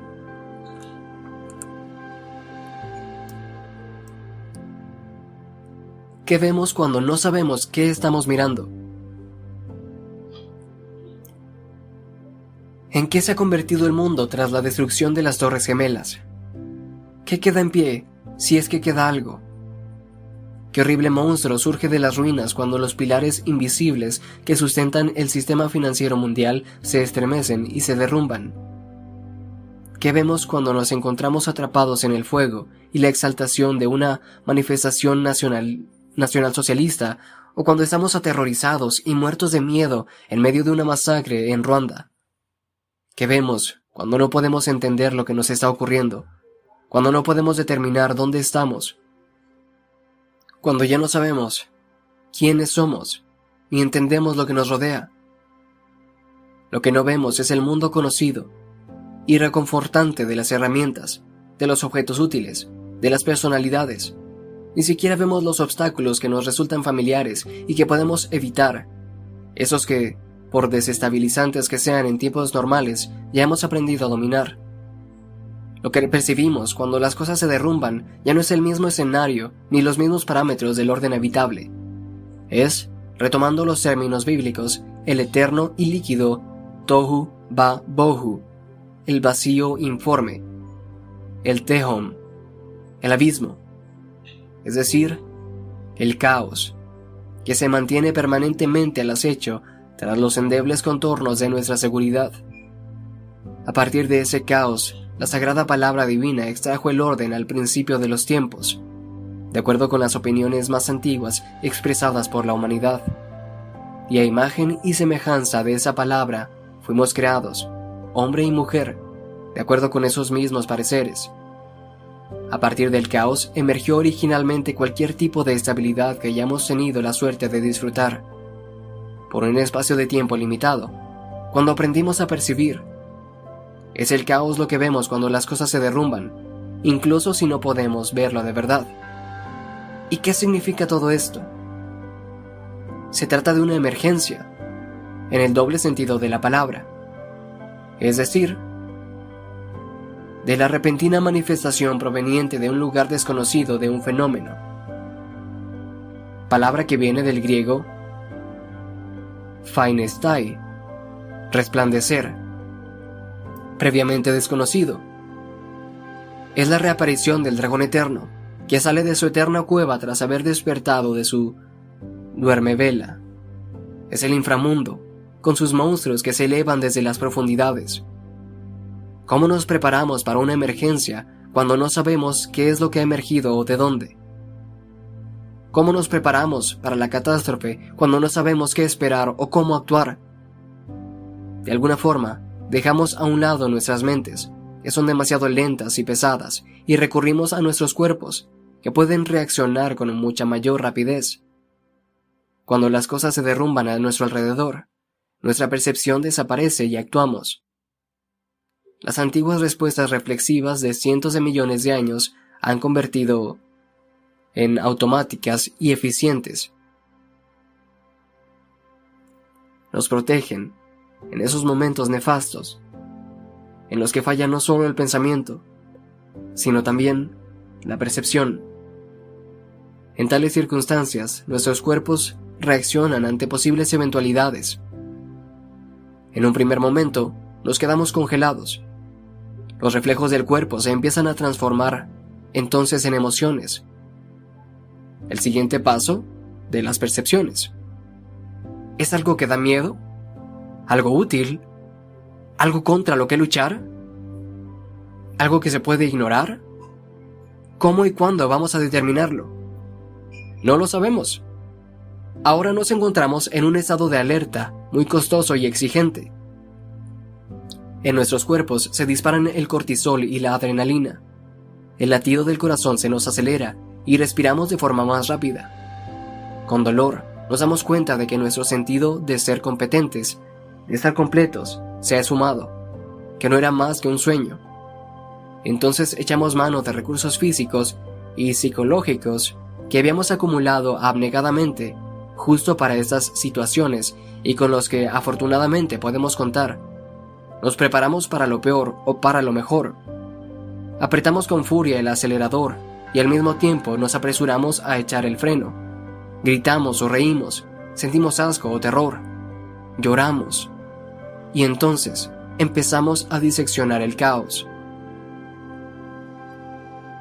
Y así, la esposa engañada, cada vez más inestable, siente la motivación de revelarlo todo, a sí misma, a su hermana, a su mejor amiga, a un extraño en un autobús, o se repliega en el silencio y le da vueltas al tema de forma obsesiva con el mismo objetivo.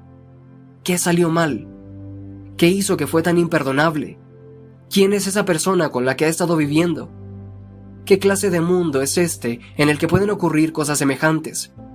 ¿Qué clase de Dios podría crear un lugar así? ¿Qué conversación podría entablar con esta nueva persona tan irritante que habita la piel de quien antes era su marido? ¿Qué clase de venganza podría satisfacer su furia? ¿A quién podría seducir en respuesta a tal insulto? Por momentos oscila entre la rabia, el terror, el dolor insoportable y la euforia ante las posibilidades que se le abren con la libertad que ha descubierto. Los últimos cimientos sobre los que se sintió segura no eran en realidad estables, no eran incuestionables, no eran en absoluto unos cimientos. Su casa estaba levantada sobre una estructura de arena. El hielo sobre el que estaba patinando era demasiado fino y se cayó a través de él dentro del agua. Ahora se está ahogando. Ha sufrido un golpe tan fuerte que su rabia, su terror y su dolor la consumen. Su sentido de la traición se ensancha hasta que engloba al mundo entero. ¿Dónde está? En el inframundo, con todos sus terrores, ¿Cómo ha llegado allí? Esta experiencia, este viaje a la subestructura de las cosas. Todo no es más que la percepción, en su forma primigenia, esa consideración de lo que podría haber sido y de lo que todavía podría ser, toda esa emoción, toda esa fantasía. Hablamos de toda la percepción profunda que ahora es necesaria antes de que los objetos familiares que conocía reaparezcan, si es que vuelven a hacerlo, en su forma simplificada y cómoda. Es la percepción que existe antes de que el caos de la posibilidad se vuelva a articular en las realidades funcionales del orden. ¿Realmente ha sido tan inesperado? Se pregunta, y pregunta a los demás a medida que piensa sobre el tema debería sentirse tan culpable por haber ignorado todas las advertencias, por sutiles que fueran, por motivos que tuvieran para pasarlas por alto. Recuerda el inicio de su matrimonio, cuando cada noche ardían deseos de estar con su marido para hacer el amor. Quizá las expectativas eran demasiado elevadas. Quizá algo así habría sido incluso difícil de soportar. Pero tan solo una vez en los últimos seis meses? Y antes que eso, una vez cada dos o tres meses durante años? ¿Acaso alguien a quien pudiera respetar, ella incluida, soportaría una situación semejante? Hay un cuento infantil que me encanta. There's no such thing as a dragon. Se traduce como no hay tal cosa como un dragón o Los dragones no existen, por su traducción al español, de Jack Kent. Es una historia muy simple, o al menos eso parece. En una ocasión, leí unas cuantas páginas a un grupo de antiguos alumnos en la Universidad de Toronto y les expliqué su significado simbólico. Trata de un niño, Billy Bixby, que una mañana se encuentra con un dragón sentado en su cama tiene más o menos el tamaño de un gato doméstico y es muy amable. Se lo cuenta a su madre, pero ella le responde que los dragones no existen. Pero el dragón va creciendo. Se come todas las tortitas de Billy y pronto ocupa toda la casa. La madre intenta pasar la aspiradora, pero tiene que entrar y salir de la casa por la ventana porque el dragón está por todas partes. Así que tarda muchísimo tiempo. Y después, el dragón se escapa por la casa encima. El papá de Billy vuelve a casa y no encuentra más que un lugar vacío allí donde solía vivir. El cartero le cuenta dónde está ahora la casa, así que va a buscarla. Trepa por la cabeza y el cuello del dragón, que ahora se extiende por toda la calle, y allí encuentra a su mujer y a su hijo. La madre todavía insiste en que el dragón no existe, pero Billy que a estas alturas ya está un poco harto, no se rinde. Mamá, hay un dragón. De repente, la criatura empieza a menguar y al rato vuelve a tener el tamaño de un gato. Todo el mundo se pone de acuerdo en que los dragones de esas dimensiones, número uno, existen y número dos, resultan muy preferibles a los que son gigantes. La madre que en este punto ya ha abierto los ojos, no sin recelo, pregunta de forma algo llorosa, ¿por qué tuvo que hacerse tan grande? Billy responde tranquilamente, quizá quería llamar la atención. Quizá. Esa es la moraleja de muchas, muchas historias. El caos emerge en un hogar poco a poco, la infidelidad general y el resentimiento se van acumulando todo lo que no está en orden se barre debajo de la alfombra, donde los dragones se ponen las botas comiendo migajas. Pero nadie dice nada a medida que la sociedad compartida y el orden negociado del hogar ponen de manifiesto su inadecuación y se desintegran cuando se produce algo inesperado o amenazante. En su lugar, todos hacen como si nada ocurriera. La comunicación requeriría admitir toda una serie de emociones terribles. El resentimiento, el terror, la soledad, la desesperación, los celos, la frustración, el odio, el aburrimiento. A corto plazo, es más fácil mantener la paz. Pero en el fondo, en la casa de Billy Bixby, y en todas las que son así, el dragón va creciendo. Hasta que, un día, da un salto que nadie puede ignorar. Levanta de cuajo toda la casa. Y entonces, es una relación extramarital o un litigio por la custodia que dura décadas y que adquiere proporciones ruinosas económicamente y psicológicamente. Así se manifiesta de forma concentrada toda la amargura que podría haberse extendido de manera tolerable, tema tras tema, durante años de falso paraíso matrimonial. Cada una de los cientos de miles de cuestiones ocultas sobre las que se ha ido mintiendo, se han evitado, racionalizado, que se han escondido como un ejército de esqueletos acumulados en una especie de inmenso armario de los terrores. Todas ellas explotan como si fuera el diluvio de Noé y lo negan todo. Y aquí no hay arca, porque nadie la ha construido, aunque todo el mundo pudo ver cómo la tormenta se acercaba. Nunca menospreciéis el poder destructivo de los pecados de omisión Quizá la pareja dinamitada podría haber tenido una conversación, o dos, o doscientas acerca de su vida sexual. Quizá la intimidad física que sin duda antes compartían tendría que haberse correspondido, como a menudo no sucede, con una intimidad psicológica análoga. Quizá podrían haber luchado por definir los roles que desempeñaban en su relación. Durante las últimas décadas, muchos hogares han visto cómo se ponía fin a la división tradicional de tareas, a menudo en nombre de la liberación y la libertad. No obstante, esta demolición no ha producido tanta gloria como caos, conflicto e indeterminación. A menudo, la huida de la tiranía no conduce al paraíso, sino a una estancia en el desierto, sin rumbo, en la confusión y la privación. Además, en ausencia de la tradición consensuada, con los impedimentos que conlleva, a menudo incómodos e irracionales, solo existen tres tipos difíciles de opciones. La esclavitud, la tiranía o la negociación. El esclavo o la esclava se limita a hacer lo que le indican, feliz quizá de evitar la responsabilidad y resuelve así el problema de la complejidad, pero no es sino una solución temporal, ya que el espíritu esclavizado se revela. El tirano lo único que hace es decirle al esclavo qué tiene que hacer y resuelve así el problema de la complejidad. Pero de nuevo, es una solución temporal, porque el tirano se aburre del esclavo. No tiene delante a nadie ni nada más que la obediencia más previsible y taciturna. ¿Quién puede vivir siempre así? Pero negociar es algo que exige a ambos jugadores que admitan con franqueza que existe un dragón. Se trata de una dificultad a la que no es fácil plantearle cara, incluso cuando todavía es demasiado pequeño como para poder devorar al caballero que se atreve de a enfrentarse a él.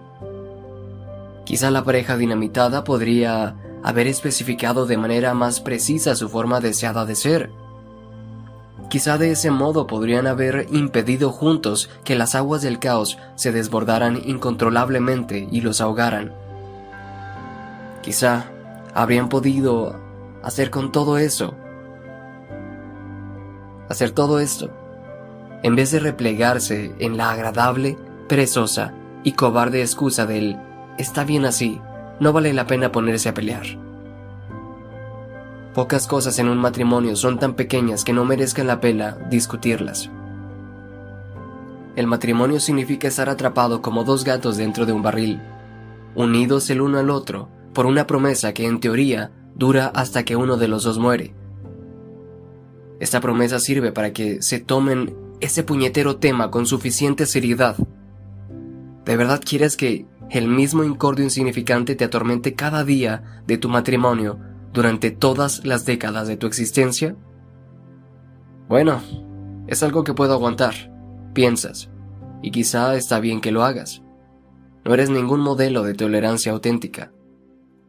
Y quizás, si sacaras a colación cómo la recita de tu pareja cada vez te suena más como unas uñas arañando una pizarra, él o ella te mandaría al cuerno con toda la razón del mundo. Y quizá tú tienes la culpa y tendrías que madurar un poquito y tener la boca cerrada. Pero a lo mejor, rebuznar como un burro en mitad de una reunión social no es la mejor impresión que puede causar tu pareja, con lo que no tendrías que dejar pasar el tema.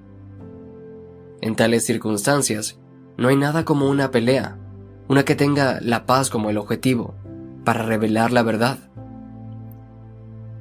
Pero te quedas en silencio y te convences de que lo haces porque eres una persona buena, pacífica y paciente, cuando lo cierto es que nada podría estar más lejos de la verdad. Y así el monstruo que vive debajo de la alfombra engorda unos kilos más. Quizá una conversación franca acerca de la insatisfacción sexual hubiera sido mano de santo de verse realizado en el momento adecuado, por difícil que hubiera resultado entonces. Puede que ella prefiriese ocultamente poner fin a este tipo de intimidad porque, en lo más profundo y secreto, vivía el sexo de forma ambivalente. Dios sabe que hay muchas razones para ello. Puede que él fuera un amante horrible y egoísta. Quizá los dos lo fueran. Aclarar algo así bien merece la pena una pelea, ¿no es así? es una parte importante de la vida, ¿o no? Puede que abordar el problema y, vete a saber, resolverlo justifiquen dos meses de auténtica miseria diciéndose las verdades, pero no con el objetivo de destruir o de vencer, porque en ese caso no serían verdades, sino que se trataría de una guerra abierta. Quizá no era el sexo, quizá todas las conversaciones entre marido y mujer se habían convertido en una rutina tediosa, en la ausencia de cualquier tipo de aventura común que pudiera animar a la pareja. Quizá era más fácil soportar este deterioro momento tras momento, día tras día, que asumir la responsabilidad de mantener la relación a flote. Después de todo, las cosas que viven mueren cuando no se les presta la atención. Vivir significa realizar una labor constante de mantenimiento. Nadie encuentra una pareja tan a su medida que desaparece la necesidad de perseverar en el trabajo y la atención. Y, de todas formas, si encontraras a esa persona perfecta, acabaría huyendo de tu, absoluta imperfección con todas las de la ley. Lo cierto es que lo que tú necesitas, o, a fin de cuentas, lo que te mereces, es alguien exactamente tan imperfecto como tú. Quizá el marido que engañó a su mujer era espantosamente inmaduro y egoísta. Quizá ese egoísmo acabó por imponerse. Quizá ella no se opuso a esta inclinación suya con suficiente fuerza y vigor. Quizá no podían ponerse de acuerdo a propósito de la forma más adecuada para disciplinar a los niños, y ella terminó por apartarlo de sus vidas como consecuencia. Quizá eso le sirvió a él para librarse de algo que le resultaba una responsabilidad desagradable. Quizá los niños alimentaron auténtico odio en su interior al presenciar una batalla soterrada, castigados por el resentimiento de su madre y enajenados poco a poco del bueno de papá. Quizás las cenas que ella le había preparado, o que él le había preparado a ella, estaban frías y se comieron con cierto rencor. Quizá todo ese conflicto que nunca se abordó los dejó a ambos cargados de resentimiento, de una forma que nunca se verbalizó, pero que se materializó invariablemente en acciones. Quizá todos esos problemas mantenidos en silencio comenzaron a erosionar las redes invisibles que sostenían el matrimonio. Quizá el respeto se fue transformando lentamente en desprecio y nadie se molestó en darse cuenta. Quizá el amor se fue transformando lentamente en odio, sin que nadie dijera nada. Todo lo que se aclara y se articula, se vuelve visible. Quizá ni la mujer ni el marido querían ver ni comprender y dejaron a propósito que todo permaneciera en la niebla. Quizá fueron ellos los que crearon la niebla para esconder lo que no querían ver. ¿Qué es lo que ganó la señora cuando pasó de amante a sirvienta o madre? ¿Fue para ella un alivio que desapareciera su vida sexual? ¿Le resultaba más conveniente quejarse a los vecinos y a su madre cuando su marido no estaba mirando? Quizá, en secreto, eso le resultaba más gratificante que cualquier cosa que pudiera derivarse de un matrimonio, por perfecto que fuera. ¿Qué puede llegar a compararse con los placeres de un martirio sofisticado y bien ejercitado? Es una auténtica santa, casada con un tipo horrible, se merecía algo mucho mejor. Es un mito muy gratificante con el que vivir, incluso si se ha elegido de forma inconsciente, por mucho que se lamente la realidad de la situación en cuestión. Quizá nunca le gustó de verdad su marido. Quizá nunca le hayan gustado de verdad los hombres, ni ahora tampoco. Quizá era culpa de su madre, o de su abuela, Quizá no hizo más que reproducir su comportamiento, reproduciendo los mismos problemas que se fueron transmitiendo de forma inconsciente e implícita de generación en generación. Quizá estaba vengándose de su padre, de su hermano o de toda la sociedad. ¿Qué es lo que consiguió su marido, por su parte, cuando agonizó la vida sexual en casa? ¿Lo aceptó de forma voluntaria como un mártir y se lamentó amargamente a sus amigos? ¿Lo utilizó como la excusa que necesitaba de cualquier modo para buscarse un amante? ¿Lo utilizó para justificar el resentimiento que todavía experimentaba hacia las mujeres, en general, por todas las veces que lo habían rechazado antes de caer en el matrimonio? ¿Aprovechó la oportunidad para dejarse llevar por la falta de esfuerzo, engordar y volverse vago, ya que de todos modos nadie lo deseaba? Quizá los dos, tanto la mujer como el marido, aprovecharon la oportunidad de echar a perder el matrimonio para vengarse de Dios. ¿Acaso el único ser que podría haberse resuelto, que podría haber resuelto toda esta situación? Aquí está la terrible verdad de estas cuestiones. Cada una de las razones del fracaso marital que voluntariamente no se procesaron ni se entendieron, sino que por el contrario se ignoraron, se agravaron conspiraron y terminaron por acechar el resto de su vida a esta mujer que fue traicionada por su marido y por sí misma. Lo mismo ocurre con el marido.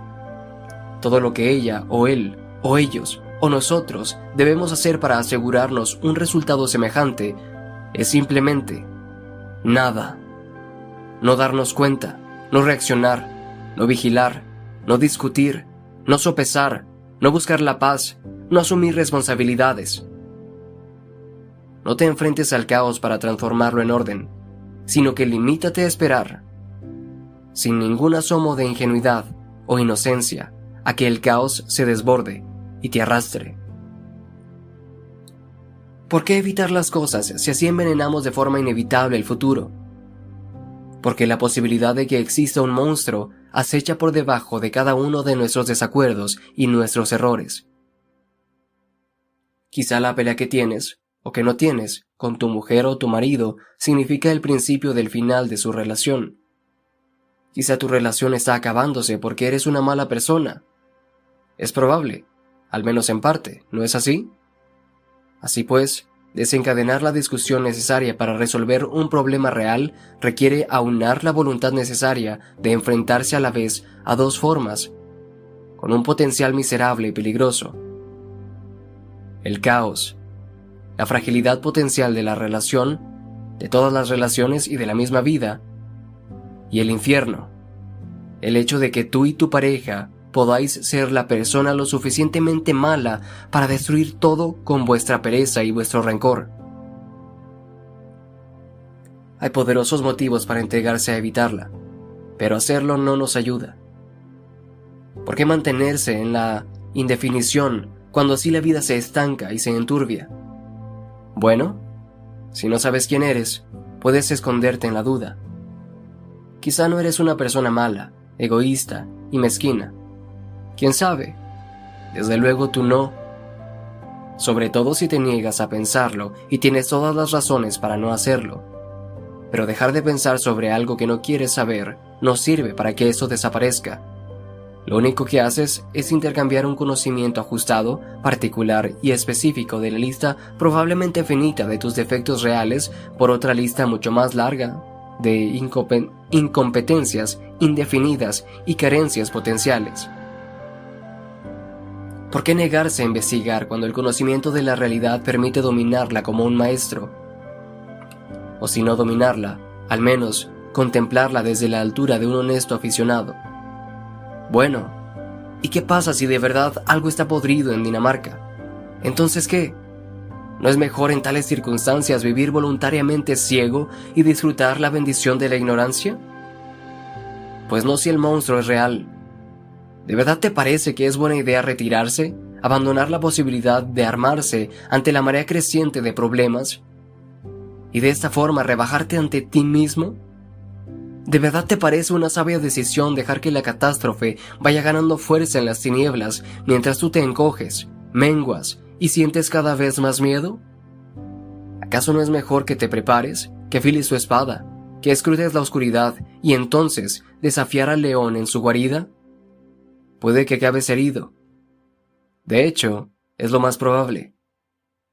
Después de todo, la vida es sufrimiento. Pero quizá la herida no sea mortal, si en lugar de eso esperas hasta que aquello que te niegas a investigar vaya a aporrear tu puerta, seguro que las cosas no te irán muy bien. Acabará ocurriendo aquello que no deseas de ninguna forma, y será cuando estés menos preparado. Aquello que no quieres encontrarte de ninguna forma se revelará justo cuando estés más débil, justo cuando posea la mayor fuerza, y te derrotará dando vueltas y vueltas en la espiral creciente. No puede ya el halcón oír al halconero. Todo se desmorona, el centro cede, la anarquía se abate sobre el mundo, se desata la marea ensangrentada, y por doquier se anega el ritual de la inocencia. Los mejores están sin convicción y los peores, llenos de apasionada intensidad. William Butler Yeats, El segundo advenimiento. ¿Por qué negarse a ser específicos cuando especificar el problema nos permitiría solucionarlo? Porque especificar el problema significa admitir su existencia, porque así te permite saber lo que quieres, digamos, de un amigo o de tu pareja, y entonces sabrás de forma clara, negro sobre blanco, lo que no te están dando, y eso hará daño de manera aguda y específica, pero aprenderás algo y lo utilizarás en el futuro y la alternativa de ese dolor agudo es la molestia sorda de la desesperanza continua, el fracaso difuso y del sentimiento de que el tiempo, el valioso tiempo, se te escapa de las manos. ¿Por qué negarse a ser específicos? Porque al mismo tiempo que no consigues definir el triunfo, que así se vuelve imposible, también te niegas a definir el fracaso a ti mismo, de tal forma que cuando fracases no te darás cuenta y no te dolerá pero algo así no puede funcionar. No te puedes engañar tan fácilmente, a no ser que lo hayas llevado hasta muy lejos. Por el contrario, cargarás con un permanente sentimiento de decepción en tu ser, así como con el desprecio por ti mismo que conlleva y el odio cada vez mayor hacia el mundo, que como resultado se generará o se degenera. Hola oyente, gracias por escuchar Top Audiolibros. Recuerda seguir nuestro canal aquí en la plataforma y también nuestras redes sociales. Preparamos un gráfico del libro con las principales ideas y puntos de vista del autor. Haga clic en el enlace, gráfico del libro, en la descripción y tenga acceso a un material ilustrado con pasos simples y fáciles para que sepa todo sobre el libro en minutos.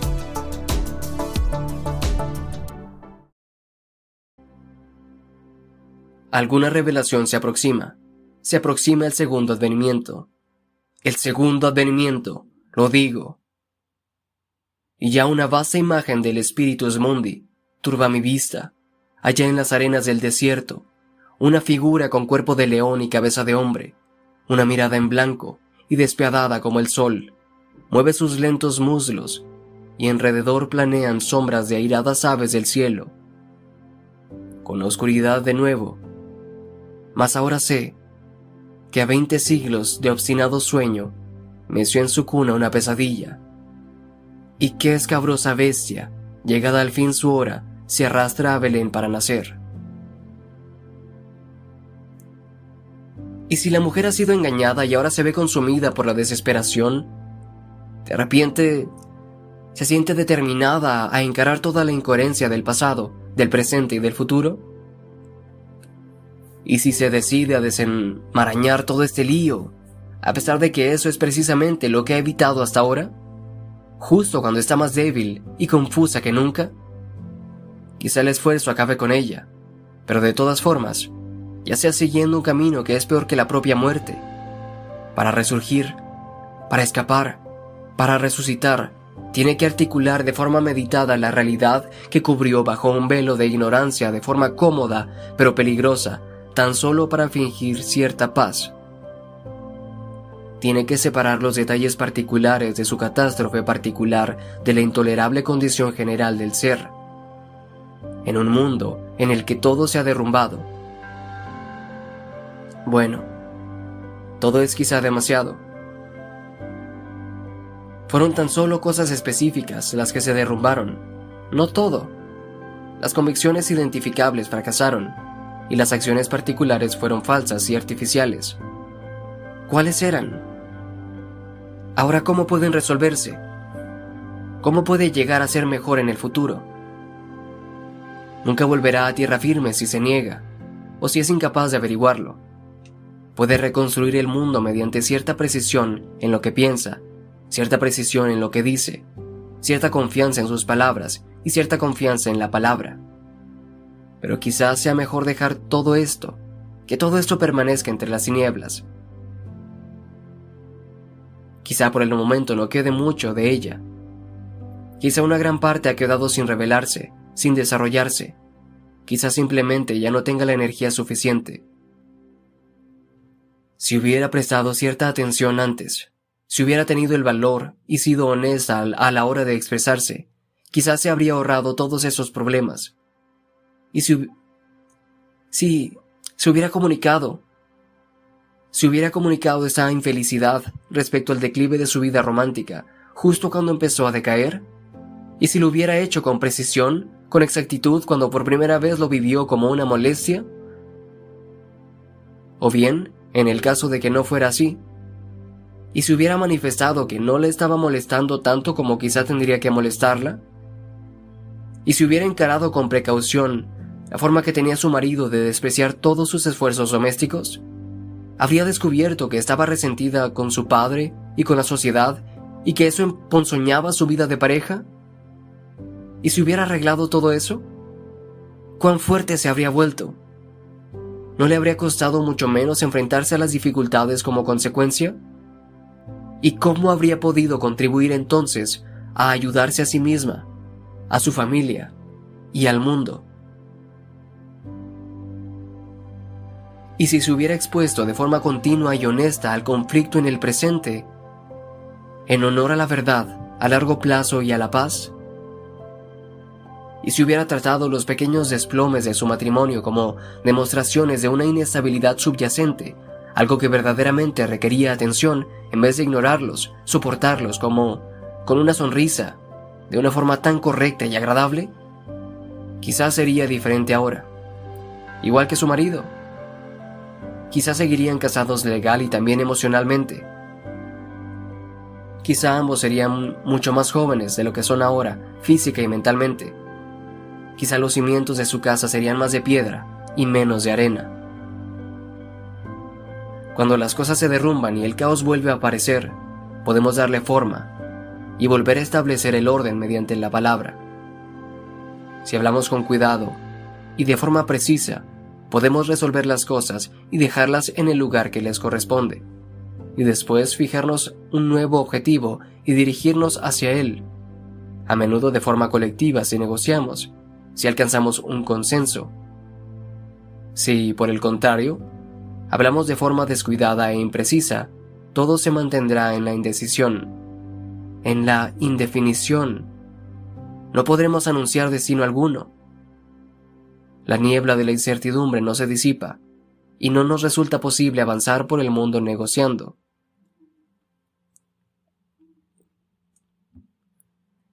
La construcción del alma y del mundo.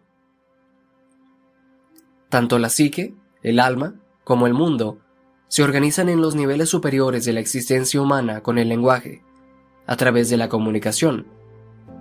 Las cosas no son como lo parecen cuando el resultado que se alcanza no es el que se esperaba o el que se deseaba. Cuando el ser no se comporta bien, lo que ocurre es que no se han establecido sus categorías oportunas. Cuando algo sale mal, hay que cuestionar hasta la propia percepción y al mismo tiempo evaluar, pensar y actuar. Cuando un error se anuncia, el caos indiscriminado queda de manifiesto. Su forma de reptil paraliza y confunde. Pero los dragones, que sí existen, más quizá que cualquier otra cosa, también ocultan grandes cantidades de oro. Al mismo tiempo que el derrumbe nos conduce al horrible desbarajuste de un ser desconcertante, también supone una oportunidad para forjar un nuevo orden uno positivo. Y hace falta claridad a la hora de pensar, una claridad valiente para invocar algo así. Hay que admitir la existencia del problema tan pronto como sea posible después de que aparezca. No soy feliz es un buen comienzo, mientras que tengo derecho a no ser feliz, no lo es, porque resulta cuestionable, aún más a la hora de comenzar el proceso de resolución de problemas. Quizá tu infelicidad esté justificada dadas las circunstancias actuales. Quizá cualquier persona razonable estaría insatisfecha y deprimida si se encontrara donde tú te encuentras. O, por el contrario, quizás seas una persona quejica e inmadura. Parte del principio de que las dos opciones son igual de probables, por espantoso que algo así te pueda parecer, exactamente cómo de inmaduro puede ser es algo que potencialmente no tiene límites, pero al menos puedes conseguir rectificarlo si eres capaz de admitirlo. Diseccionamos el caos complejo y enrevesado y especificamos la naturaleza de las cosas, nosotros incluidos. Es así como nuestra exploración creativa y comunicativa genera y regenera el mundo. Y aquello que vamos encontrando nos moldea y nos informa, y en ese encuentro moldeamos lo que ocupamos, es algo difícil, pero la dificultad no resulta relevante, puesto que la alternativa es peor. Quizá este marido descarriado ignoraba lo que su mujer le contaba a la hora de la cena porque odiaba su trabajo y estaba cansado y lleno de resentimiento. Quizá odiaba su trabajo porque su padre le había impuesto esa carrera y había sido demasiado débil o demasiado leal para protestar. Quizá ella toleró toda esa falta de atención porque pensaba que protestar con franqueza era algo maleducado e inmoral. Quizá no soportaba el temperamento iracundo de su padre y decidió cuando era muy joven que toda forma de agresividad y firmeza estaban mal moralmente. Quizá pensaba que su marido dejaría de quererla si ella tenía ideas propias. Es muy difícil ordenar todas estas cosas, pero un engranaje averiado seguirá estropeado si no se detectan y reparan sus problemas.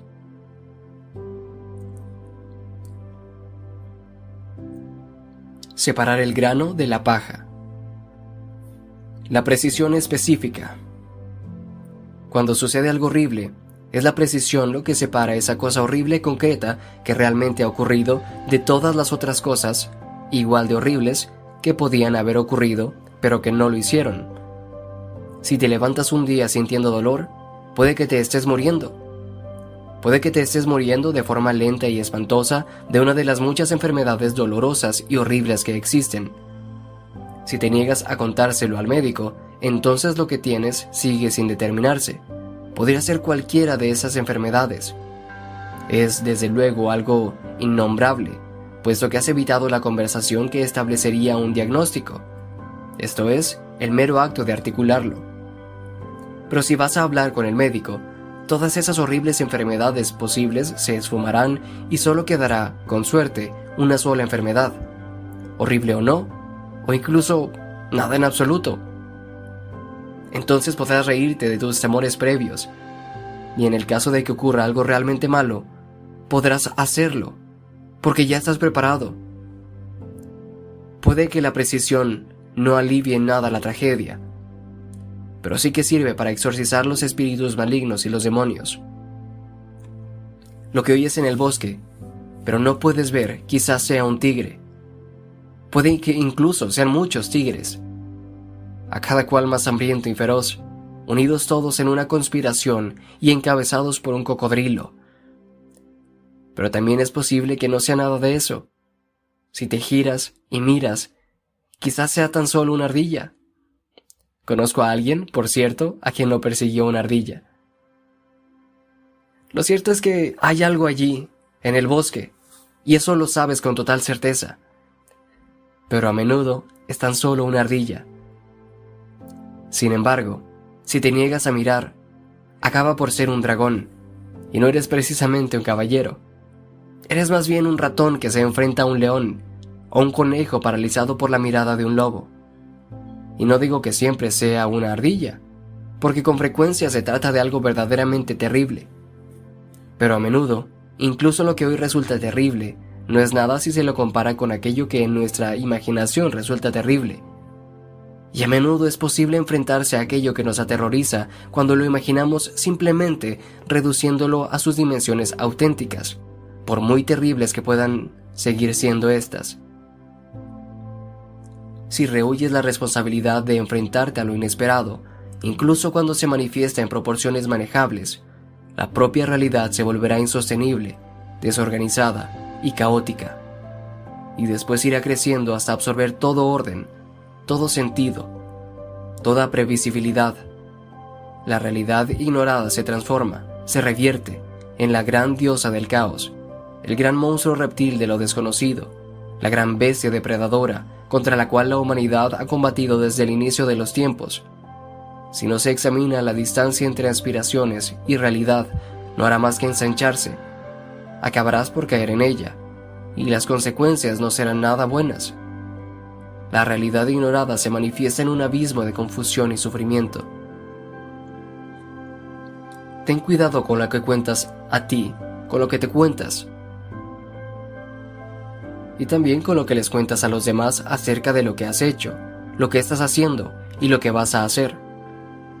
Busca las palabras correctas, organízalas en las frases correctas y estas a su vez en los párrafos correctos. Se puede redimir el pasado cuando, utilizando la lengua de forma precisa, se lo puede reducir a una esencia, a su esencia. El presente puede seguir un paso sin arrebatarle el espacio al futuro, si sus realidades se enuncian claramente, pensando y hablando con cuidado. El destino único, excelso, que justifica la existencia puede identificarse entre la multitud de futuros turbios y desagradables que con mucha más probabilidad se manifestarán por sí solos. Es así como el ojo y la palabra crean un orden habitable. No escondas monstruos debajo de la alfombra, porque serán fuertes, e irán creciendo en la oscuridad, y entonces, cuando menos te lo esperes, se abalanzarán sobre ti y te devorarán. Ascenderás a un infierno indeterminado y confuso, en vez de ascender al cielo de la virtud y la claridad, y las palabras valientes y verdaderas harán que tu realidad sea simple, inmaculada, bien definida y habitable. Si con una atención esmerada y con el lenguaje identificas cosas, entonces las impulsas como objetos viables y obedientes, separándolas de la conexión casi universal en la que están ancladas. Las simplificas. Las conviertes en específicas y útiles y reduces su complejidad. Haces que resulte posible vivir en ellas y usas sin morir a estas, a causa de esa complejidad, con la incertidumbre y la ansiedad que conllevan estas si dejas las cosas en la indefinición, nunca sabrás distinguirlas unas de otras. Todo quedará desceñido en un mismo tono, y así resulta demasiado complejo lidiar con el mundo. Tienes que definir de forma consciente el tema de una conversación, sobre todo si esta es difícil. De lo contrario, acabará tratando de todo al mismo tiempo. Y todo es demasiado. Por eso tan a menudo las parejas dejan de comunicarse. Todas las discusiones degeneran en cada uno de los problemas que surgieron en el pasado, en cada problema que existe ahora y en cada una de las cosas terribles que es probable que ocurran en el futuro. Nadie puede debatir acerca de todo, pero en lugar de eso, puedes decir, esta cosa exacta y precisa es lo que me está haciendo infeliz. Esta cosa exacta y precisa es lo que quiero como alternativa, aunque acepto propuestas si son eficaces y si son específicas. Esta cosa exacta y precisa es lo que me podrías dar para que así deje de amargarte la vida a ti y a mí. Pero para hacer algo así tienes que pensar en qué es exactamente lo que no funciona y qué es exactamente lo que quieres.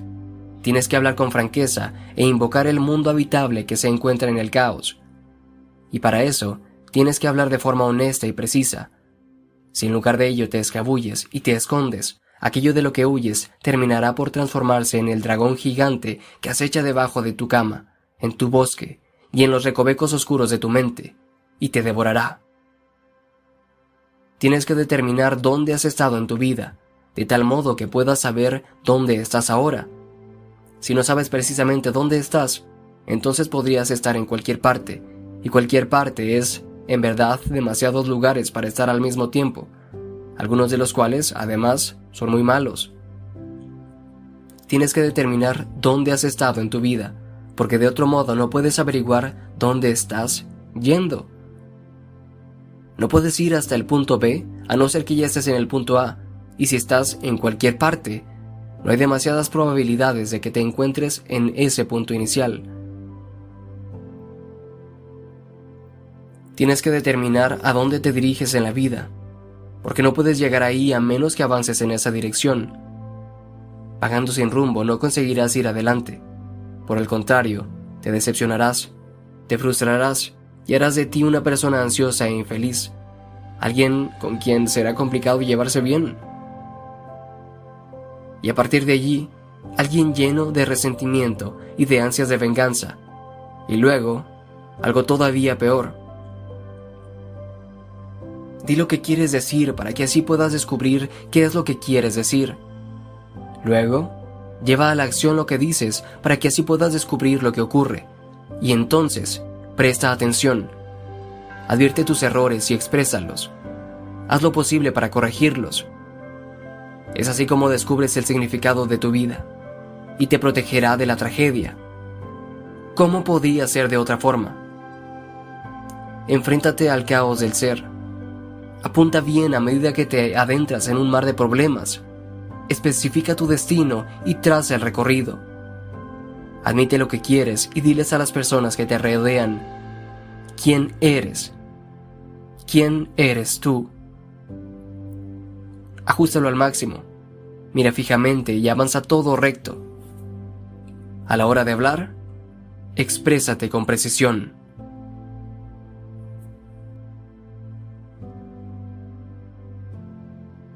Doce reglas para medir por Jordan B. Peterson Regla número 11. Dejen en paz a los chavales que montan en monopatín. El peligro y el dominio. Hubo una época en la que había chavales que montaban en monopatín en el lado oeste del auditorio Sidney Smith de la Universidad de Toronto, donde trabajo. En ocasiones me quedaba allí de pie mirándolos. Los peldaños que hay que subir para llegar a la entrada delantera del edificio son irregulares, amplios y de poca elevación, y están enmarcados por barandillas de hierro de forma tubular de unos 6 o 7 centímetros de diámetro y 6 metros de longitud. Aquellos zumbados, que casi siempre eran chicos, se alejaban más de 10 metros del borde superior de las escaleras, colocaban un pie en la tabla y patinaban como locos para coger impulso. Justo antes de golpearse con la barandilla, se agachaban, agarraban con una sola mano la tabla y se encarmaban de un salto al borde de la barandilla para deslizarse a lo largo de toda ella y acabar propulsándose antes de aterrizar. Unas veces con gran elegancia, encima del molopatín, otras fuera de él y no sin dolor, Fuera como fuese, no tardaban en volver arriba para repetirlo. Habrá quien lo encuentre estúpido, y quizá lo era, pero también era valiente. A mí me parecía que esos chavales eran increíbles y que se merecían una palmadita en la espalda y cierta admiración sincera. Desde luego que se trataba de algo peligroso. Allí estaba toda la gracia. Querían triunfar ante el peligro. Habrían estado mucho más seguros de llevar algún tipo de equipo protector, pero así se habría fastidiado todo. No era la seguridad aquello a lo que aspiraban, sino a ser competentes. Y la competencia es, precisamente, lo que hace que la gente esté todo lo segura que puede estar. No me atrevería a hacer lo que hacían esos chavales. No solo eso, es que no podría. Desde luego sería incapaz de trepar por una grúa como hacen ciertos temerarios contemporáneos a los que se puede ver en YouTube, por no mencionar a la gente que trabaja en esas mismas grúas. No me gustan las alturas, aunque los más de 7500 metros a los que asciende un avión son tantos que ya deja de molestarme. En varias ocasiones he volado con una avioneta acrobática de fibra de carbono, incluso haciendo una caída del ala, una espectacular y arriesgada maniobra, y no me pasó nada. Aunque sí es cierto que cansa mucho, tanto física como mentalmente.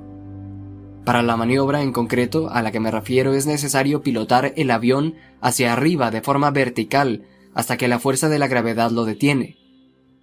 Entonces cae de tirabuzón hasta que acaba girándose con el morro hacia abajo y después tienes que frenar porque de lo contrario ya no podrás repetir la pirueta. Sea como sea, no soy capaz de montar el monopatín, menos aún por una barandilla, y tampoco puedo escalar encima de una grúa. El Auditorio Smith da una calle diferente en su lado este. A lo largo de esa vía, que no sin ironía está dedicada a St. George, la unidad instaló una serie de maceteros de cemento, irregulares y llenos de aristas, que descendía hasta la calzada. Allí también iban los chavales con sus monopatines, con los que recorrían los bordes de los maceteros y lo mismo hacían por encima del contorno de cemento de su escultura contigua al edificio. No duró mucho tiempo, ya que pronto aparecieron a intervalos de un metro pequeños soportes de acero diseñados precisamente para evitar que se patinara. La primera vez que los vi, me acordé de algo que había ocurrido en Toronto muchos años antes. Dos semanas antes del inicio del curso escolar, todos los columpios y toboganes de los parques desaparecieron. Había cambiado la legislación que regulaba este tipo de mobiliario urbano y cundió el pánico acerca de los riesgos que suponía el hecho de que no estuvieran asegurados. Así pues, se desmantelaron inmediatamente todos los parques infantiles a pesar de que resultaban lo bastante seguros, de que estaban exentos de la aplicación de esta nueva normativa y de que a menudo, recientemente además, los habían pagado los padres. Esto significaba que no habría parques durante por lo menos un año. Durante ese periodo, a menudo vi a niños aburridos, pero admirables que correteaban por el tejado de nuestra escuela local. ¿Era eso o escarbar en la basura de los gatos? Y con los niños menos intrépidos. Digo que eran lo suficientemente seguros al referirme a los parques infantiles desmantelados porque, cuando los hacen demasiado seguros, los niños dejan de frecuentarlos o bien se ponen a utilizarlos como menos se puede esperar. Los niños necesitan que sus parques sean lo bastante peligrosos para que sigan suponiendo un reto. La gente, niños incluidos, ya que también son gente al fin y al cabo, no pretende minimizar el riesgo, sino optimizarlo. La gente conduce, anda, ama y juega de tal forma que pueda alcanzar aquello que desea, pero al mismo tiempo se pone en una situación un poco incómoda para poder seguir desarrollándose. Así pues, si las cosas son demasiado seguras, la gente, niños incluidos, empieza a encontrar formas de volver a hacerlas peligrosas. Si no nos ponen trabas, y si además se nos anima a ello, preferimos vivir al límite. Es allí donde podemos, al mismo tiempo, sentir la confianza que nos otorga la experiencia y enfrentarnos al caos que nos ayuda a desarrollarnos. Por eso, de forma innata, disfrutamos el riesgo aunque algunos más que otros. Nos sentimos llenos de energía y entusiasmo cuando, actuando en el presente, trabajamos para optimizar nuestro futuro desempeño. De lo contrario, vagamos desorientados, como perezosos, inconscientes, inmaduros y descuidados. Si se nos sobreprotege, fracasaremos como surja, cuando surja un peligro inesperado y cargado de oportunidades, tal y como acabará ocurriendo de forma inevitable. Los soportes que impiden patinar no resultan nada atractivos. Los chavales del molopatín habrían tenido que destrozar a conciencia el contorno de la escultura en cuestión para que tuviera una pinta tan lamentable como la que tienen ahora. Tachonado con trozos de metal, como un collar de un pitbull. Los grandes maceteros están cubiertos de aleros metálicos colocados a intervalos irregulares, lo que sumando el desgaste causado por los monopatines produce un efecto deprimente de algo mal diseñado, de resentimiento, de ocurrencia mal ejecutada. El área que la escultura y la vegetación debía embellecer acaba teniendo así un aspecto genérico de industria, cárcel, manicomio, campo de trabajo. El aspecto que aparece cuando a los constructores y a los funcionarios no les gusta la gente para la que trabajan ni confían en ella. La cruda y absoluta fealdad de la solución invalida las razones que justificaron su instalación. El éxito y el resentimiento. Si lees a los llamados psicólogos de la profundidad, como Freud y Jung, o su precursor, Friedrich Nietzsche, descubres que todo tiene su lado oscuro. Freud se sumergió en lo más profundo del contenido latente e implícito de los sueños que, en su opinión, a menudo servían para expresar algún tipo de deseo inadecuado. Jung pensaba que todo acto de decoro social iba acompañado de su gemelo malvado, su sombra inconsciente. Nietzsche investigó el papel que desempeñaba lo que denominaba resentiment a la hora de motivar acciones abiertamente egoístas, tan a menudo exhibidas en público. Escribió, porque es preciso que el hombre sea redimido de la venganza. Esto es para mí el puente que conduce a las más elevadas esperanzas y un arco iris luego de prolongadas tempestades. No lo entienden así las tarántulas. Ellas sostienen lo que nosotros llamamos justicia es precisamente el mundo lleno de las tempestades de nuestra negrura. Nos vengaremos y difamaremos a todos los que no están hechos a nuestra medida. Los cubriremos con nuestros insultos, voluntad de igualdad. En adelante daremos este nombre a la virtud. Queremos elevar nuestras protestas contra todo lo que es poderoso. Sacerdotes de la igualdad, la tiránica locura de vuestra impotencia reclama a grandes gritos la igualdad. Vuestra más secreta concupiscencia de tiranos se oculta detrás de las palabras de virtud. El incomparable escritor inglés George Orwell se sabía muy bien todo esto. En 1937 escribió El Camino a Wigan Pier, que era en parte un ataque frontal a los socialistas británicos de clase alta, a pesar de que él mismo tenía simpatías por el socialismo. En la primera mitad del libro, Orwell retrata las espantosas condiciones en las que vivían los mineros en el Reino Unido durante los años 30 del siglo XX Varios dentistas me han dicho que, en los distritos industriales, se está convirtiendo en una rareza la persona de más de 30 años que conserva algunos de sus dientes. En Wigan, varias personas me expresaron su opinión de que lo mejor es sacarse los dientes, lo más joven posible. Los dientes solo sirven para dar tormento, me dijo una mujer en una ocasión. Un minero de carbón de Wigan Pyre Tenía que andar, o más bien gatear, teniendo en cuenta la altura de los túneles. Unos cinco kilómetros bajo tierra, golpeándose la cabeza y rasguñándose la espalda, tan solo para llegar al punto donde cumplía sus siete horas y media de turno de desplome cotidiano. Y después gateaba de vuelta.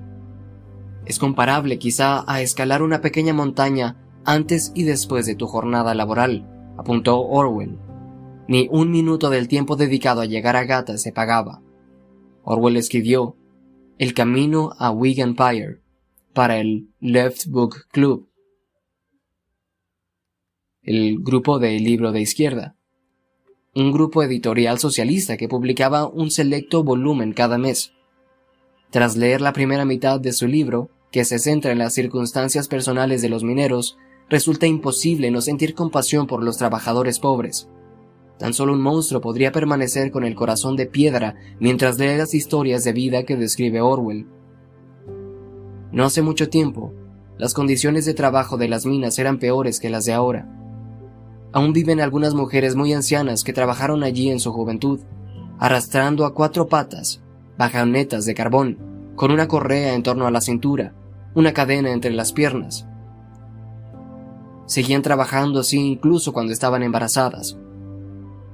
Sin embargo, en la segunda mitad del libro, Orwell se ocupó de un problema distinto. La relativa impopularidad del socialismo en el Reino Unido, por entonces, a pesar de la clara y dolorosa injusticia que se observaba por todas partes. Llegaba a la conclusión de que esa clase de reformistas sociales, con trajes de tweed, esos filósofos de salón que con tanta lástima y condescendencia se identificaban con las víctimas, no tenían en gran estima a los pobres, contrariamente a lo que aseguraban. Más bien odiaban a los ricos. Lo que hacían era disfrazar su resentimiento y su envidia de devoción, santurronería y superioridad moral. Hoy las cosas no han cambiado mucho a nivel del inconsciente, ni en los frentes izquierdistas que distribuyen justicia social. Es por Freud, Jung, Nietzsche y Orwell que siempre me pregunto, ¿y entonces ¿Contra qué estás luchando? Cada vez que oigo a alguien proclamar bien alto, lucho por esto. Es una pregunta que resulta particularmente relevante si esa misma persona se queja, critica o intenta cambiar el comportamiento de otros. Creo que fue Jung quien formuló una máxima psicoanalítica con la genialidad más quirúrgica. Si no puedes entender por qué alguien hizo algo, fíjate en las consecuencias e infiere la motivación es un bisturí psicológico. Se trata de un instrumento que no siempre resulta adecuado, ya que puede cortar de forma demasiado profunda o en el lugar incorrecto. Puede que sea la última opción a la que haya que recurrir. Sin embargo, en algunas ocasiones su utilización resulta esclarecedora.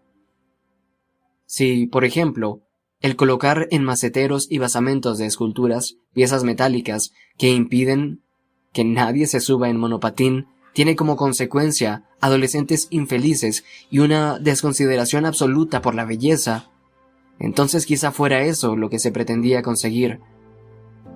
Cuando alguien asegura que actúa en nombre de los principios más elevados, por el bien de los demás, no hay ningún motivo para suponer que dichas motivaciones sean genuinas.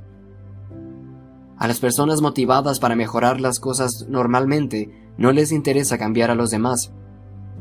Y si es el caso, asumen la responsabilidad de aplicarse a ellos mismos y en primer lugar, esos mismos cambios.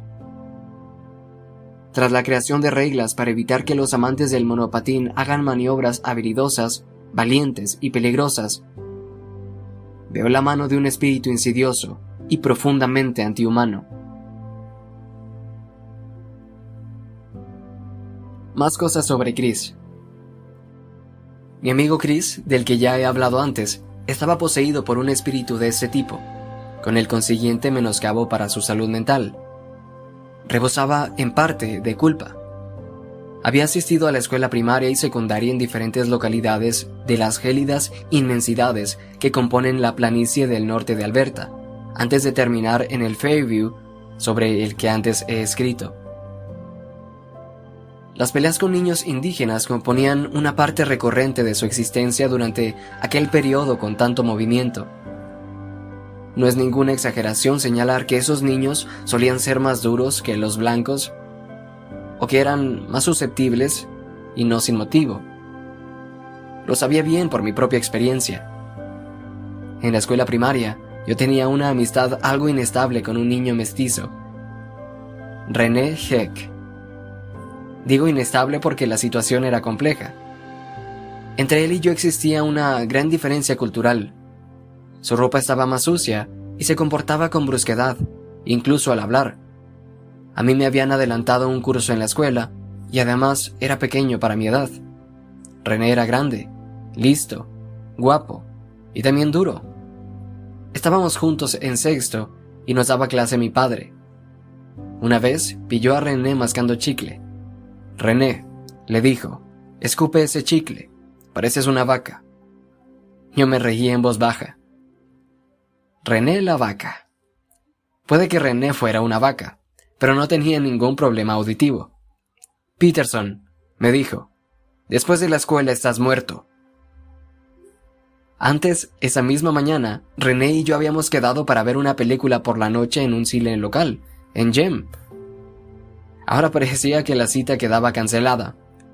De cualquier modo, el resto del día transcurrió de forma rápida y desagradable, como ocurre cuando te acechan las amenazas y el dolor.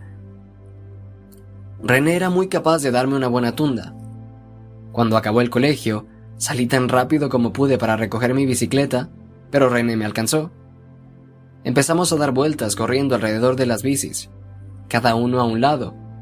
Parecíamos sacados de una escena de cine mudo. Mientras siguiera dando vueltas no me agarraría, pero mi estrategia no podía durar para siempre. Grité que lo sentía, aunque eso no sirvió para ablandarlo. Había herido su orgullo y quería que pagara por ello. Me agaché y me escondí detrás de unas bicis sin perder de vista a René. René, grité, siento haberte llamado vaca. Dejemos de pelearnos. Empezó a acercarse a mí de nuevo. Le dije, René, siento habértelo dicho, de verdad. Y aún quiero que vayamos al cine. Esto no era solo táctica, era algo sincero. Si no hubiera sido así, lo que ocurrió a continuación no habría ocurrido. René dejó de dar vueltas, me miró fijamente y se puso a llorar. Y entonces salió corriendo. Era todo un resumen de las relaciones entre blancos e indígenas en nuestro pequeño y complicado pueblo. Nunca fuimos juntos al cine. Cuando mi amigo Chris empezó a discutir con chicos indígenas, no devolvía los golpes. No sentía que defenderse estuviera moralmente justificado, así que se llevó unas cuantas palizas. Nos quedamos con su tierra, escribiría más adelante. Eso estuvo mal, es lógico que estén enfadados. Con el tiempo, poco a poco, Chris se apartó del mundo. Lo hizo, en cierta medida, por la culpa que sentía. Desarrolló un odio profundo por la masculinidad y las actividades masculinas. Para él, ir a la escuela, trabajar o encontrar novia formaban parte del mismo proceso que había llevado a la colonización de Norteamérica, al horrible callejón sin salida que suponía la Guerra Fría y a la depredación del planeta. Había leído algunos libros sobre el budismo y sentía la negación de su propio ser. Sentía que esta era éticamente necesaria, teniendo en cuenta la situación por la que atravesaba el mundo. Terminó pensando que era una conclusión válida para los demás. Cuando estaba en la universidad, compartí habitación con Chris durante un tiempo. Una noche fuimos a un bar cercano y después volvimos a casa andando. En el camino, empezó a partir uno detrás de otro los espejos retrovisores de los coches aparcados. Le dije, deja de hacer eso, Chris. ¿Qué vas a conseguir fastidiando a los propietarios de esos coches? Me dijo que todos formaban parte de la frenética actividad humana que estaba estropeándolo todo y que se merecían exactamente eso. Le dije que vengarse de personas que simplemente vivían una vida normal no iba a resolver nada al final del día. Años más tarde, cuando estaba haciendo mi posgrado en Montreal, Chris apareció para lo que en principio era una visita. Sin embargo, andaba desorientado y perdido. Le pregunté si podía ayudarlo y terminó instalándose en casa.